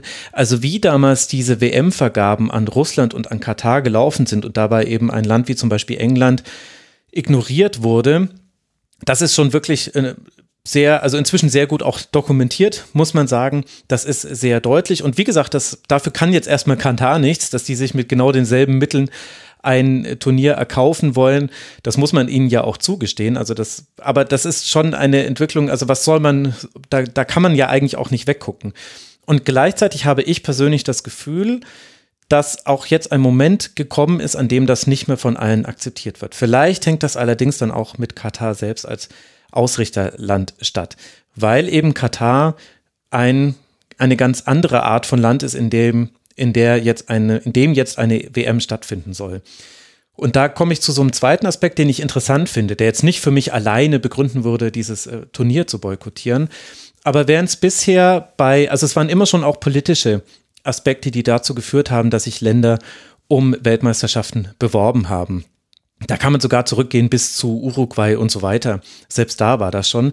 Ich würde allerdings die vorsichtige These formulieren, dass das vor allem innenpolitische und vor allem wirtschaftliche Aspekte ganz lange waren. Nicht ausschließlich, also sicherlich kann man die sehr kritisch zu sehende WM in Argentinien, die hatte sicherlich auch einen außenpolitischen Aspekt, allerdings auch innenpolitisch sollte sie stabilisierend wirken, nach allem, was ich mir darüber angelesen habe. Aber es ging eben viel um Wirtschaftspolitik. Auch die WM in Deutschland damals war geplant als ein großes Wirtschaftswunder für Deutschland, also jetzt nicht im wortwörtlichen Sinne, aber es sollte eben was bringen. Interessanterweise war das bei keinem WM-Turnier so der jüngeren Vergangenheit, wo man das nachweisen hätte können. Auch damals die WM 2006 hat äh, laut äh, Wissenschaftlerinnen und Wissenschaftlern für keinen nennenswerten wirtschaftlichen Effekt für die Bundesrepublik gesorgt. Im Gegenteil sogar, der Einzelhandel und andere Freizeitaktivitäten wie Museen, Theater, also das kulturelle Leben hat extrem gelitten unter dieser WM. Es gibt nur einen Gesellschaftsbereich, der profitiert hat in wirtschaftlicher Natur von diesem Turnier. Und das war der Fußball. Es war ein äh, gigantisches Investitionsprojekt in den Fußball. Ich möchte das auch nicht komplett schlecht reden, denn das sind sicherlich auch äh, zum, vor allem die infrastrukturellen Maßnahmen zum Beispiel, die da gefördert äh, wurden. Äh, das sind natürlich auch Investitionen, die auch wieder eine Rückkopplung in unser gesellschaftliches Leben haben. Also es sind jetzt nicht komplett irgendwie rausgeschmissenes Geld, aber das ist äh, wichtig zu sehen. Wirtschaftlich bringen WM-Turniere wenig und warum ist jetzt hier bei Katar was anderes? Ich denke, man hat noch nie ein Turnier erlebt, zumindest ist das meine Ansicht, bei dem Geopolitik eine so wichtige Rolle gespielt hat. Und auch das will ich nicht gegen Katar verwenden, denn wer sich mit der Geschichte des Landes, des äh, Emirats Katar auseinandersetzt und vor allem der Nachbarschaft, in der man sich befindet, das ist äh, sehr, sehr gut nachvollziehbar, dass man sich eines, äh, dass man da Geopolitik betreibt, um letztlich die eigene Existenz zu sichern. Und das ist Katar ja durchaus gelungen, wenn wir uns angucken, wie zum Beispiel die Blockade, die unter anderem von Saudi-Arabien gegenüber Katar verhängt wurde, wie die einfach nicht durchgezogen werden konnte, auch weil westliche Staaten gesagt haben, unsere Unternehmen haben hier große Aufträge angenommen, wir wollen das und können das deshalb nicht unterstützen, dass ihr dieses kleine Emirat, und es ist ja sehr, sehr klein, sowohl von der Landesfläche als auch von den Bewohnernzahlen her, dass ihr das eben von der Außenwelt abschneidet oder gar noch vielleicht annektiert oder andere Dinge damit tut. Also das ist ein äh, sehr valider Grund und in der Geopolitik jetzt auch nicht so komplett äh, überraschend, dass man so handelt. Und da hat sich eben Katar, ich glaube auch sehr schlau, dafür entschieden, den Sport als wesentlichen Treiber zu verwenden. Man hat ja schon ganz, ganz viele sportliche Turniere veranstaltet, ging schon in den 90ern los mit Tennisturnieren und so weiter. Äh, Formel 1 ist dazu gekommen. Und Fußball ist aber dann eben äh, im Grunde, wahrscheinlich neben den Olympischen Spielen, würde ich die Behauptung aufstellen, das größte Sportevent, das man sich holen kann. Und das ist legitim. Das darf jedes, äh, jedes Land machen, wie es möchte. Wie gesagt, aber gleichzeitig ist das natürlich auch ein Aspekt, wo wir dann also zum einen merken, äh, Sport und Politik gehören fest miteinander zusammen. Wer das nicht anerkennen möchte, der ist wirklich blind auf beiden Augen. Und zum anderen finde ich, verändert das dann doch den Charakter durchaus, denn dann wird ja der Fußball auch zu einem machtpolitischen Instrument in einer Konstellation und das ist legitim aus Sicht derjenigen, die sich dieses Instruments bemächtigen. Die Frage sollten wir aber schon stellen, wollen wir das wirklich auch zulassen, dass das auch in Zukunft so sein wird. Also wenn ich dann lese, dass Saudi-Arabien über eine gemeinsame WM-Bewerbung mit Italien nachdenkt zum Beispiel, also wohin soll das noch führen? Die, die alten Witze mit Nordkorea und Morde muss ich jetzt hier nicht rausholen, aber ich finde, das gibt eben diesem ganzen Konstrukt noch einen, einen eigenen Beigeschmack. Gleichzeitig ist es natürlich aber auch so, dass wir alle viel, viel mehr über Katar wissen, als wir sonst gewusst hätten. Ich wusste unter anderem, dass ich eigentlich Katar aussprechen soll. Zumindest sagen das jetzt alle so. Und wir Deutschen betonen ja oft auf der zweiten Silbe und das ist oft falsch. Ich krieg's aber jetzt aus meiner Sprache nicht mehr raus. Und das ist ja dann grundsätzlich auch erstmal nichts Schlechtes. Also ich finde es sehr gut, dass mich die WM-Vergabe dazu gezwungen hat, dass ich mich mal mit dieser Region des Nahen Ostens ein bisschen mehr auseinandersetze. Und gleichzeitig ist Katar nicht nur für uns alle relevanter geworden und wir wissen jetzt mehr darüber und damit hat es sich auch seine geopolitischen Ziele sicherlich genähert sondern es haben sich sicherlich auch Dinge in Katar anders und dann aus westlicher Sicht, da komme ich auch gleich nochmal drauf, äh, verbessert als eben in vielen anderen Ländern, die auch zum Teil direkt an Katar angrenzen. Jetzt habe ich es doch geschafft, es zu ändern. Na, ist ja interessant, wie schnell das ging. Und da kommen wir dann zum Beispiel zu den Arbeitsbedingungen. Und das ist dann so ein, ein Thema, da ist mir sehr viel Whataboutism unterwegs im Netz und da habe ich auch zum Teil Unverständnis für manche Reaktionen, die ich so lesen konnte auf eben Medien, die dazu berichtet haben. Natürlich ist es so, dass es auch Arbeitsunfälle in Deutschland gibt, zum Beispiel. Kann man auch die Zahlen für sich holen. Und es wird auch leider schon so gewesen sein, dass auch bei vergangenen Turnieren schon Arbeiter ums Leben gekommen sind, zum Beispiel, oder zumindest unter unwürdigen Bedingungen an der Erstellung dieses Turniers mitbeteiligt waren. Das ist alles korrekt. Aber sollen wir dann jetzt deswegen weggucken, wenn es um Katar geht und wenn es um ja, getötete oder gestorbene Arbeiter geht, wenn es äh, darum geht und ist es dann wirklich wichtig, um Zahlen zu debattieren? Also das ist eine ganz, ganz zynische Debatte ob man dann, also sind 80 Gestorbene okay und sind 6.500 zu viel und 13.000 waren es überhaupt 13.000. Mir persönlich ist das alles ganz egal. Ich gucke mir an, wie funktioniert die katarische Gesellschaft, nachdem wie es ich als Externer, der noch nie dort war, das gehört auch dazu, beurteilen kann. Und dann sehe ich, diese sehr, sehr reiche Gesellschaft, was eben die Kataris selbst angeht, basiert auf einer, ja, auf etwas, was ich als Ausbeutung von Arbeitskraft nennen würde. Also das sind ja die 300.000 Kataris wohnen circa in diesem Emirat und man spricht immer davon, dass zwischen 2 und 2,7 Millionen äh, Arbeitsmigranten dort arbeiten und die tun das dann eben zwar freiwillig, was ehrlicherweise auch einen Einblick erlaubt, an wie vielen Ecken dieser Welt es Menschen noch sehr, sehr schlecht geht. Sie tun das aber auch in Arbeitsbedingungen, die nicht nur ich hier, sondern auch eben unabhängige Beobachterinnen und Beobachter mit zum Beispiel Sklavenarbeit vergleichen. Und selbst wenn man diesen krassen Begriff nicht wählen möchte, muss man dennoch festhalten, es sind keine guten Arbeitsbedingungen und es sind menschenunwürdige Arbeitsbedingungen. Und gleichzeitig ist es aber dennoch so, dass sich auch bei den Arbeitsbedingungen etwas verbessert hat. Aber auf welchem Niveau, über welches Niveau sprechen wir hier und von welcher Nachhaltigkeit sprechen wir hier? Ich habe eine Veranstaltung der Rosa-Luxemburg-Stiftung besucht, bei denen äh, drei Arbeitsmigranten darüber gesprochen haben und die haben sehr deutlich gesagt, sie rechnen fest damit, dass in dem Moment, in dem das Turnier vorbei ist, die leichte Verbesserung der Arbeitsbedingungen wieder weggenommen wird. Und selbst wenn dem nicht so wäre, muss man auch festhalten, wir alle fokussieren uns auch auf einen ganz kleinen Teil der ArbeitsmigrantInnen, jetzt kann ich nämlich mal gendern, die da in Katar arbeiten. Denn das ist ja interessant. Wir sprechen die ganze Zeit über Bauarbeiter, die in sengender Hitze arbeiten müssten, die in menschenunwürdigen Unterkünften zum Teil untergebracht sind, ähm, die früher, ähm, im, die früher ihren Pass abgeben mussten an ihren Arbeitgeber und so weiter und so fort. Aber das ist ja nur ein Teil derjenigen, die da das gesellschaftliche Leben tragen in Katar. Ein sehr großen Teil und wie es ich gelesen habe, auch größeren Teil leisten Frauen, die als Arbeitsmigrantinnen arbeiten in Katar, die nicht öffentlich sichtbar sind, was auch noch so ein, ein also da kommen wir zum Aspekt der Frauenrechte in Katar, sage ich vielleicht gleich nochmal was dazu. Aber äh, als Haushälterinnen, als Kindermädchen, als Bedienstete im Haushalt arbeiten und das noch viel, viel weniger als die Bauarbeiter auf den Baustellen eben unsichtbar tun. Also ich habe zum Beispiel mit jemandem gesprochen, der Erfahrung damit hat, äh, Häuser zu bauen in Katar. Und er meinte zu mir, ähm, das ist jetzt natürlich nur anekdotische Evidenz, ich kann das nicht belegen, aber es deckt sich mit Dingen, die ich dann andernorts noch gelesen habe. Er meinte mit mir, man kann in den Bauplänen immer ganz klar sehen, das kleinste Zimmer ohne, ohne Fenster, ohne Lüftung und so weiter, das liegt immer neben dem Kinderzimmer. Das ist nämlich das, wo dann das Kindermädchen drin äh, wohnen muss und seine Zeit verbringen muss. Eigentlich fast ausnahmslos ohne Handy, zumindest so wie es ich jetzt gehört habe. Wie gesagt, alles unter der Klammer, ich war nicht vor Ort. Das ist natürlich ein großer Makel Das muss ich zugeben.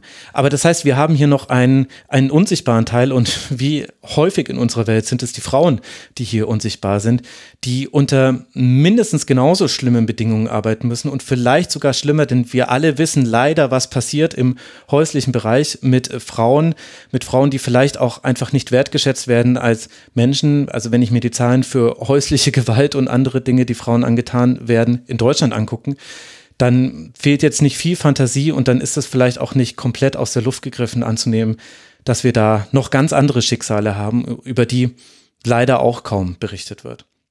Bringt mich zu einem zweiten Aspekt, eben, wenn ich jetzt schon dann eben bei, bei Frauen und damit auch bei Frauenrechten bin, wir haben natürlich sehr viele Konstellationen in Katar, die sich sehr deutlich von denen in Deutschland unterscheiden und dann auch nicht mit unserem oder jetzt in dem Fall mit meinem westlichen Wertesystem kompatibel sind.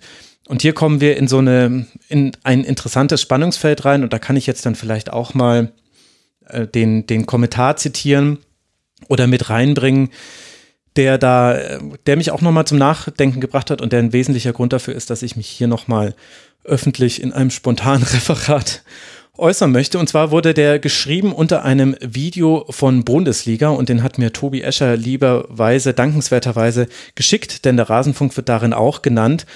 Und ähm, obwohl wir nicht erwähnt wurden.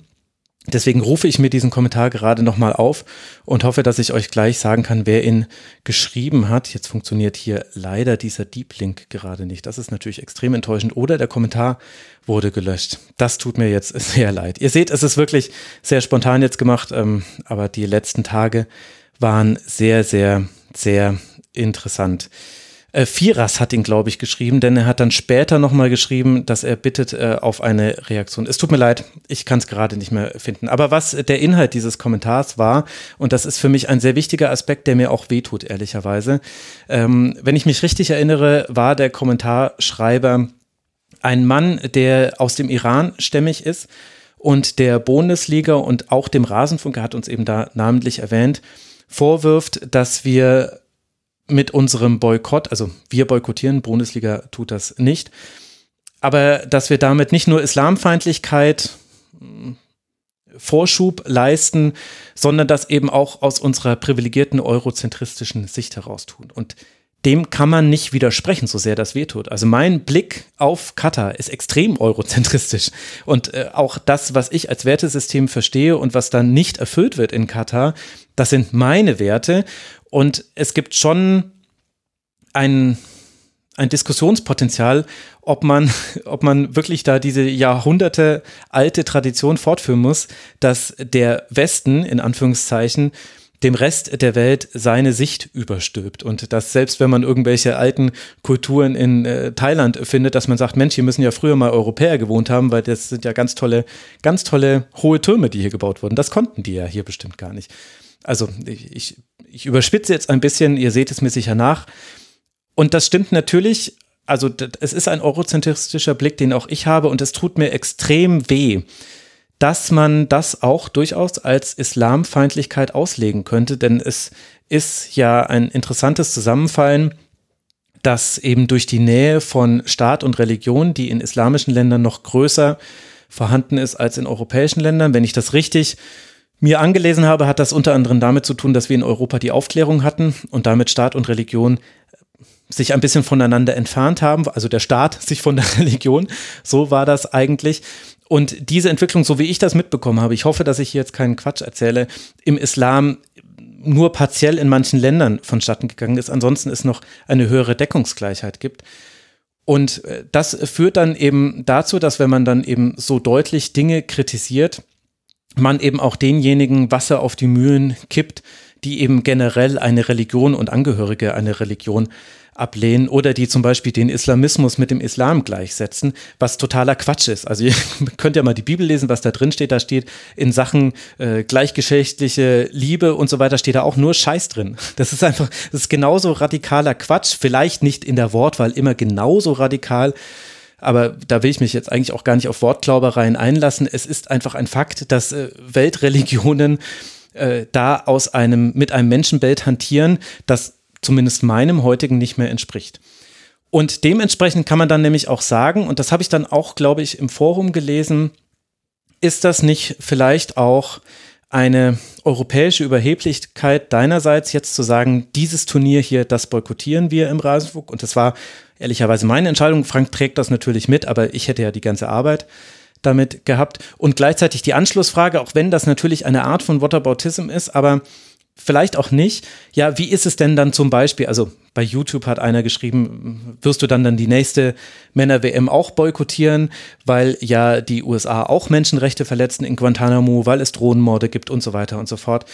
Und ähm, einerseits ist das Whataboutism und einerseits werden da auch Dinge miteinander verglichen, die, wo vielleicht unterschiedliche Standards der Bewertung angesetzt werden. Mut, mutwillig, denn das stimmt, dass zum Beispiel in Guantanamo Bay Menschenrechte mit Füßen gedreht werden, leider sogar im wortwörtlichen Sinne.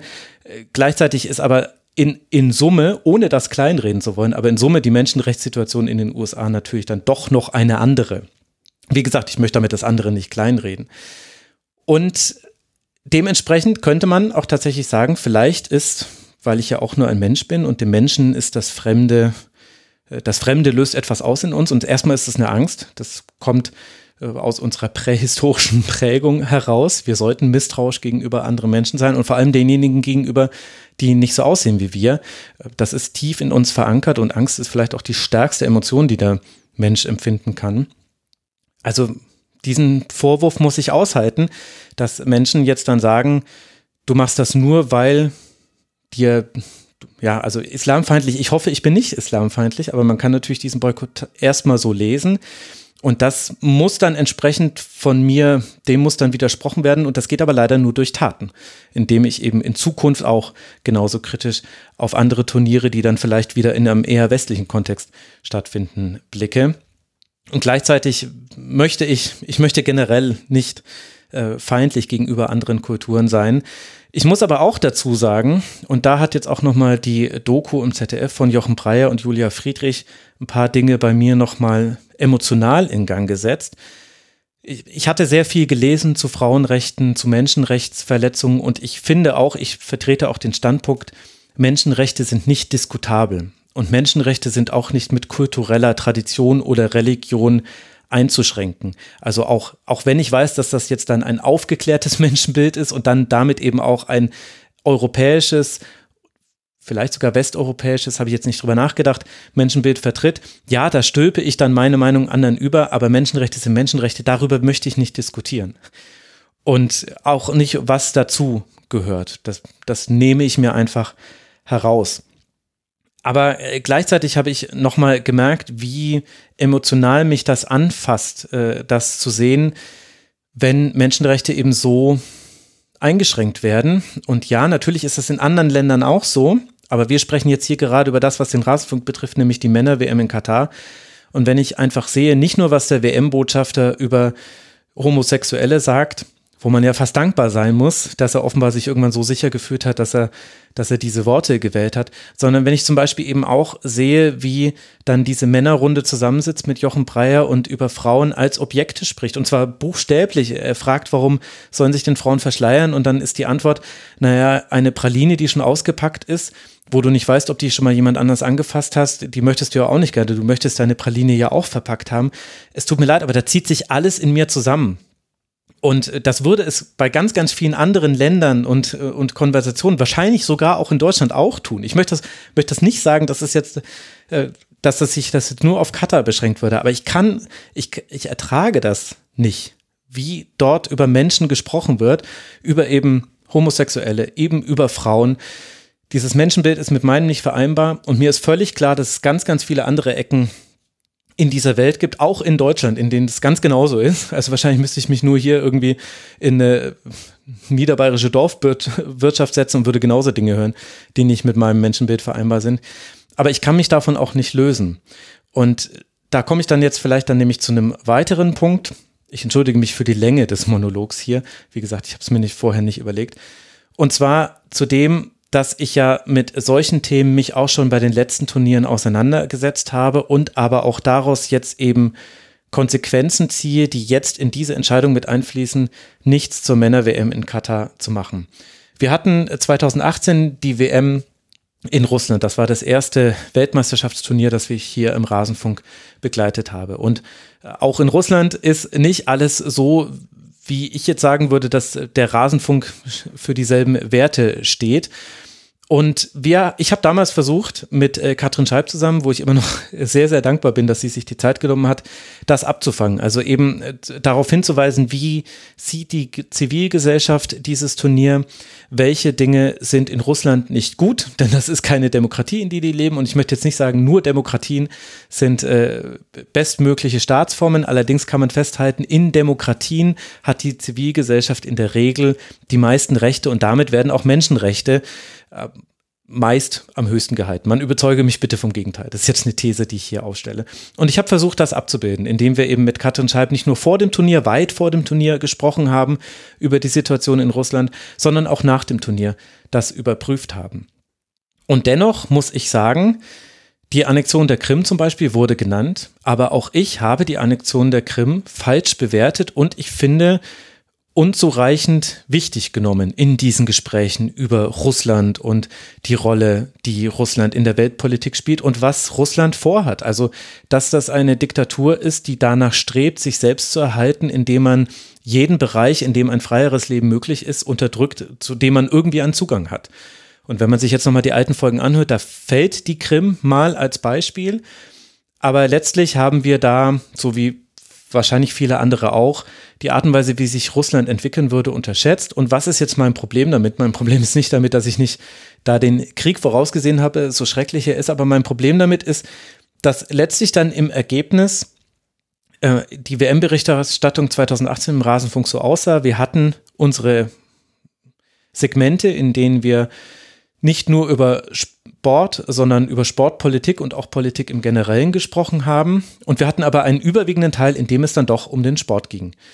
Und im Nachhinein bin ich damit nicht mehr glücklich. Ich bin nicht zufrieden damit, wie die WM 2018 im Rasenfunk begleitet wurde. Mir fehlt da die richtige Balance, weil ich eben glaube, diese Turniere haben eine wirklich wichtige Bedeutung für diejenigen, die sich diese Turniere holen. Und dementsprechend wichtig muss ich dann quasi die Bedeutung nehmen, indem ich eben darauf hinweise, wo, wovon wollen die ablenken mit diesen Turnieren? Jetzt mal ganz salopp gesagt. Und ich finde, da hat die Balance nicht gestimmt. Und dann hatten wir danach die EM 2020, beziehungsweise sie wurde ja dann ausgetragen 2021.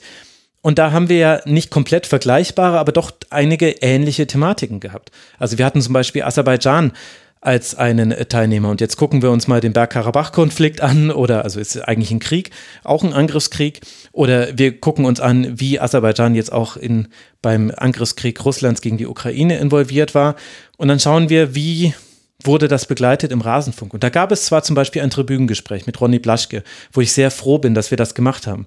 Ähm, und es gab auch immer wieder Hinweise darauf, zum Beispiel, dass äh, viele Dinge, die Viktor Orban gerade in Ungarn durchsetzt, und Budapest hat ja damals auch eine wichtige Rolle gespielt, auch aus Corona-Gründen bei dieser Europameisterschaft, auch das wurde thematisiert. Ich kann mich an eine Sendung mit Matthias Friebe dazu erinnern, glaube ich. Und dennoch ist es auch hier so, im Vordergrund stand dann doch der Sport, weil das ist eben der Kern des Rasenfunks. Ich gucke halt alle Spiele und ich spreche mit den Menschen über die Spiele. Und was ich 2021 interessant fand, war, ich habe das öfter eingebaut, den quasi sportpolitischen Kontext dieses Turniers und habe eine hm, leichte Genervtheit bei manchen Hörerinnen und Hörern festgestellt. Definitiv nicht bei allen, war definitiv eine Minderheit. Aber das fand ich interessant, dass wenn ich eben auf Corona-Regeln und den Umgang damit hingewiesen habe oder eben auf andere Aspekte, die erstmal primär nichts mit Sport zu, zu haben, dann hat das bei einem kleinen Teil dazu geführt, dass der sich bemüßigt sah, das sehr deutlich zu kritisieren und zu sagen, konzentriere dich doch auf den Sport.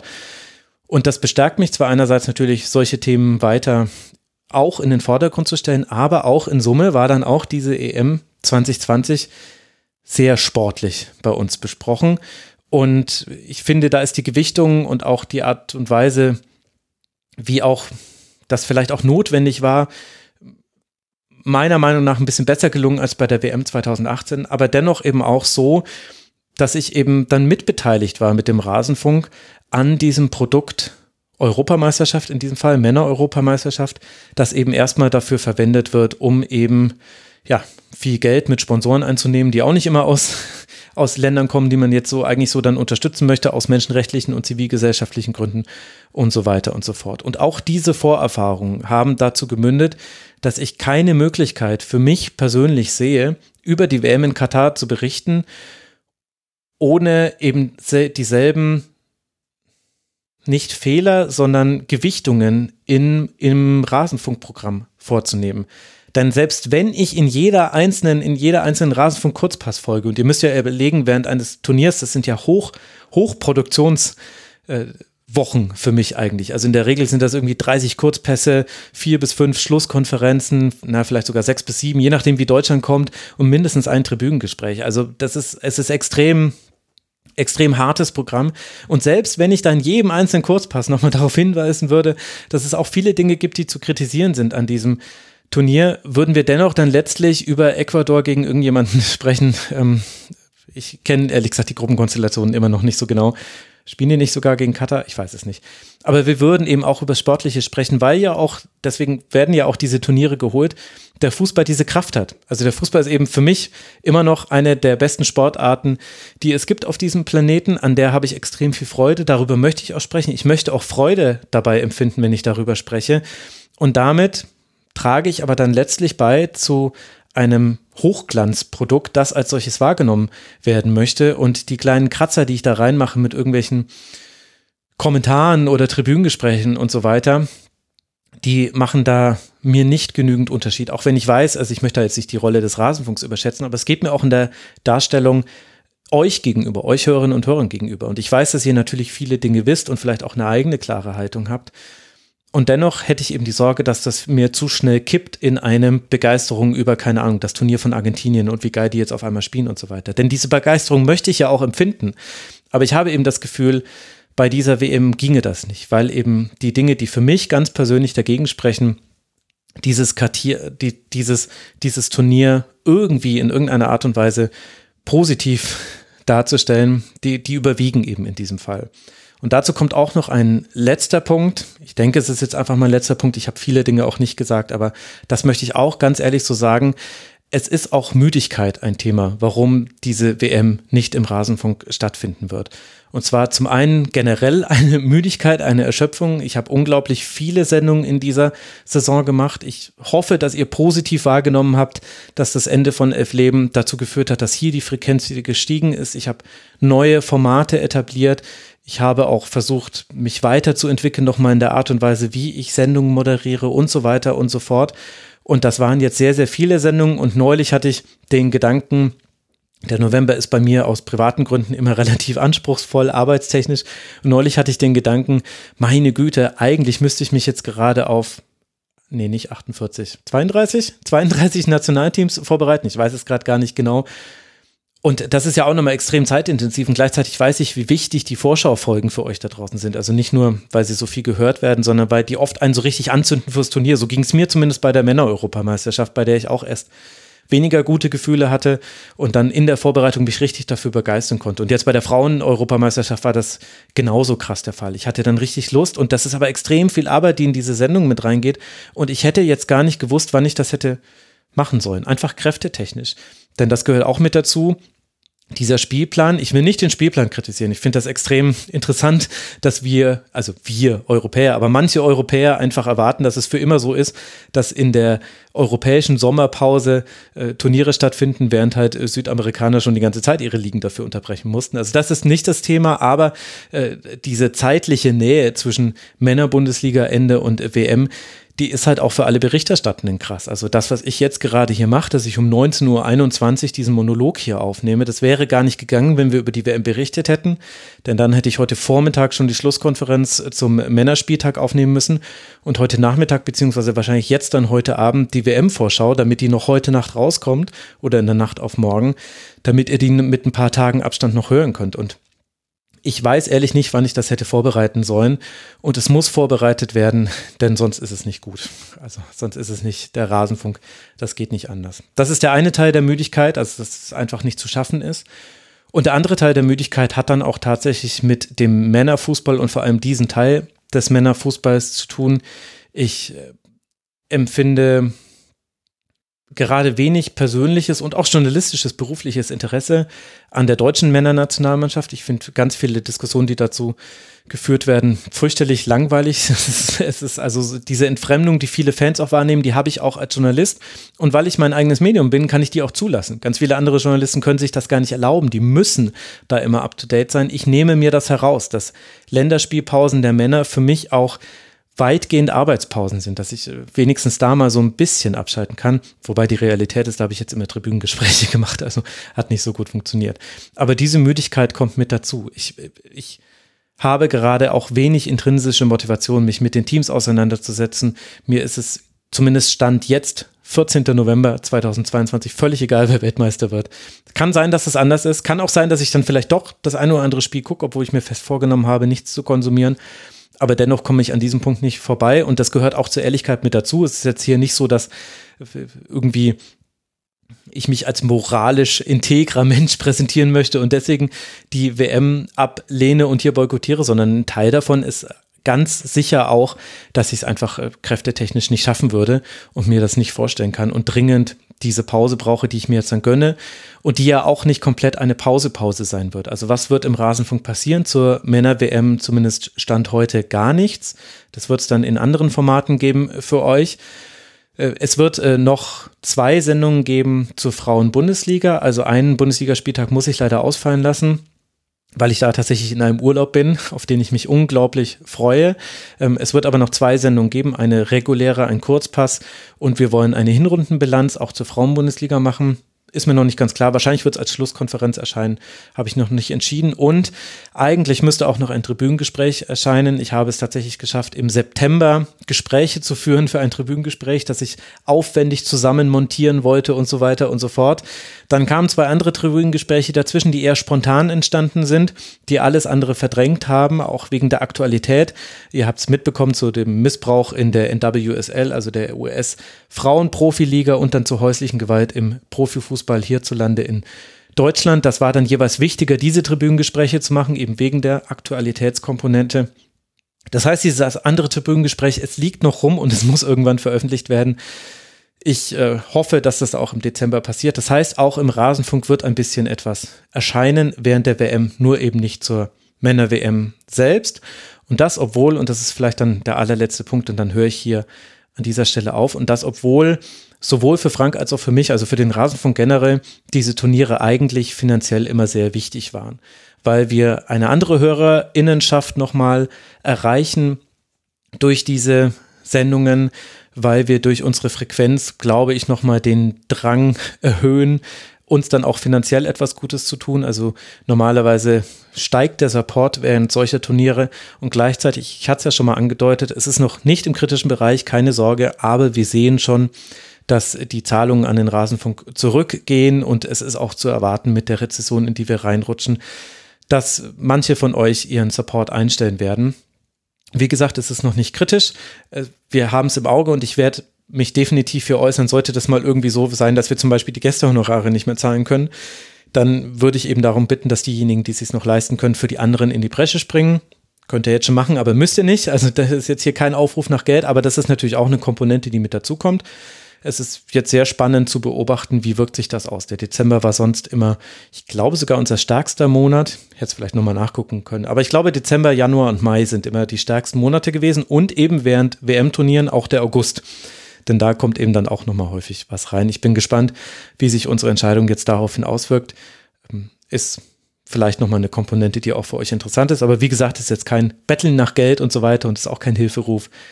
Das ist alles zum Glück, wir leben da sehr, sehr privilegiert, ist das alles gerade noch völlig gut beim Rasenfunk. Und wenn es nicht mehr so wäre, dann würden wir uns melden. Ich habe unheimlich lange gesprochen und habe trotzdem nicht alle Dinge gesagt. Aber vielleicht hat es euch äh, was äh, gebracht. Vielleicht war das jetzt auch völlig unnötig, weil es Preaching to the Choir ist und vielleicht war es auch nicht interessant, denn neue Dinge habe ich, glaube ich, ehrlicherweise auch nicht erzählt. Das ist jetzt alles ein bisschen spontan entstanden. Gebt mir, wenn ihr mögt, Feedback dazu. Und ansonsten wünsche ich all denjenigen, die das Turnier konsumieren wollen, dabei auch sehr viel Spaß. Und allen denjenigen, die es so halten wie ich und jetzt erstmal damit nichts zu tun haben, wünsche ich eine gute Zeit. Es gibt viele andere Dinge, mit denen man sich gut beschäftigen kann. Und dann denke ich, werden wir alle mich an meinen Worten messen müssen in der Zukunft. Kann ich denn quasi bei anderen Anlässen, die vielleicht vergleichbar sind, ja, diese Maßstäbe, die ja dann doch auch moralische sind und es ist immer ein bisschen schwierig mit Moral zu argumentieren, aber ich bin halt auch kein moralfreier Mensch. Ja, kann ich mich daran halten. Da werdet ihr mich dann drauf festnageln und dafür ist es ja dann vielleicht auch mal ganz gut, hier so ein bisschen spontan und ohne sich vorher Formulierungen aufgeschrieben zu haben, die Argumentationslinie zu führen. Dafür könnt ihr mich jetzt in Rechenschaft ziehen. Und es ist ja letztlich auch wichtig und auch Teil des Rasenfunks. Ja, ich glaube, das soll es gewesen sein. Ich danke euch sehr für eure Aufmerksamkeit. Ich habe dann noch Podcast-Empfehlungen für euch. Es gibt sehr viele Podcasts zu Katar. Wenn ich aber ehrlich bin, habe ich noch keinen davon konsumiert, denn ich habe mich mit diesem Thema, ich wollte natürlich das riesige Tribünengespräch Katar machen. Das hätte so, also es hätte viele, viele Stunden gedauert und ganz am Ende hätte ich dann auch erklärt, ob wir was dazu machen. Der Entschluss stand noch nicht fest. An diesem Tribünengespräch habe ich ehrlich gesagt schon vor drei Jahren angefangen zu arbeiten. Und dann habe ich aber in diesem Jahr gemerkt, naja, es wird so viel anderes dazu erscheinen, dass es vielleicht dann doch nicht mehr im Rasenfunk stattfinden muss. Also hört die anderen Katar-Podcasts, die es da draußen so gibt. Ich habe es ehrlicherweise noch nicht getan, weil ich aber halt auch das Gefühl habe, sehr, sehr viele Dinge schon zu wissen und auch zu einer Meinung gekommen zu sein. Deswegen hat es mich da noch nicht hingetrieben. Aber das kann ich euch empfehlen und ich möchte euch noch natürlich weitere Podcast-Empfehlungen geben, so wie das hier am Ende einer Sendung ja immer der Fall ist. Äh, zum einen hatten wir jetzt ja gerade die Midterm-Wahlen in den USA, da möchte ich euch mal wieder Hex on Tap empfohlen, The Wackadoodle Faktor. Das fand ich interessant, ich finde es spannend, also wenn man sich für US-Politik interessiert, aber ich finde es äh, spannend, wie die Positionierung von beiden hinsichtlich einer erneuten Kandidatur als Präsident zu bewerten ist. Das ist ein Thema, bei dem man extrem viel Ambiguitätstoleranz braucht, also eben Widersprüche auszuhalten. Denn es gibt da wirklich viel einerseits und viel andererseits. Es wird auch nur angerissen in dieser Folge. Aber weil es ja auch noch ein wichtiges Thema werden wird und Stand 2022 der US-Präsident ja auch noch eine weltpolitisch sehr wichtige Rolle spielt, fand ich das interessant, habe ich gerne gehört. Und dann möchte ich euch noch zwei weitere Podcasts empfehlen, die hier zwar häufig empfohlen werden, aber ich fand halt die Folgen auch wieder sehr gut. Zum einen Jung und mein naiv mit Ulrike Hermann über das Ende des Kapitalismus. Ich habe schon mal die Hotel Matze Folge dazu empfohlen. Fand es wahnsinnig spannend zu hören, wie dann Thilo ein solches Gespräch führt. Es geht nochmal viel mehr um Fragen, was ist eigentlich Marxismus, was ist der Kapitalismus? Und ich habe da extrem viel gelernt. Ich habe da auch Dinge falsch verstanden. Ich habe auch den Begriff Kapitalismus falsch verwendet, zumindest nicht im Sinne, wie Ulrike Hermann ihn verwenden würde. Das fand ich interessant. Und was ich noch sehr gerne gehört habe, war das Jung und Naiv Gespräch mit Christian Wulff, der über seine Zeit als Bundespräsident, aber auch als Ministerpräsident gesprochen hat, der in einigen Punkten sehr meinungsbeharrend war, aber mir persönlich hat es viel gegeben und es hat auch nochmal meinen Blick auf die sogenannte Wulff-Affäre, die ja eigentlich eine Medienaffäre war, noch einmal neu geschärft. Und als letztes möchte ich euch empfehlen, Wohlstand für alle. Die haben über Elon Musk und die Krise von Big Tech gesprochen, also das, was man schon lange erwarten konnte, nämlich dass der ganze Krypto-Hype, dass das eben als Hype enttarnt wird, dass äh, da äh, die, ja, wollte schon sagen Börsenkurse, aber das sind ja oft einfach nur irgendwelche Klitschen, die Geld eingesammelt haben, die brechen gerade zusammen. Habt ihr vielleicht auch mitbekommen. Gleichzeitig sind eben auch viele Big Tech-Unternehmen am Aktienmarkt abgestürzt. Das konnte man eigentlich immer schon erwarten. Die Frage war nur wann. Und ich fand es aber interessant, das nochmal von Ihnen eingeordnet zu bekommen, weil das eben auch hilft, diesen wichtigen Teil unserer Wirtschaft so ein bisschen zu bedenken und weil eben auch das Thema gerade ein großes ist und sich da schon die Frage stellt, wie wird man mal im Jahr 2030 auf dieses Jahr 2022 zurückblicken. Das soll es von dieser Stelle aus gewesen sein. Ich danke euch sehr für eure Aufmerksamkeit über die gesamte Saison hinweg. Danke für euren Support. Unter rasen.de slash supportersclub erfahrt ihr, wie ihr uns erfahren könnt. Und kios.rasen.de möchte ich euch nochmal ans Herz legen. Vielleicht habt ihr ja Lust, da auch etwas zu verschenken zu Weihnachten. Und ihr könnt natürlich auch gerne zur Lesetour kommen, maxost.de, da gibt es alle Informationen. In diesem Sinne, bleibt gesund, kommt gut über den Winter und bleibt uns bitte treu. Macht's gut. Ciao. Das war die Rasenfunk-Schlusskonferenz. Wir gehen nun zurück in die angeschlossenen Funkhäuser.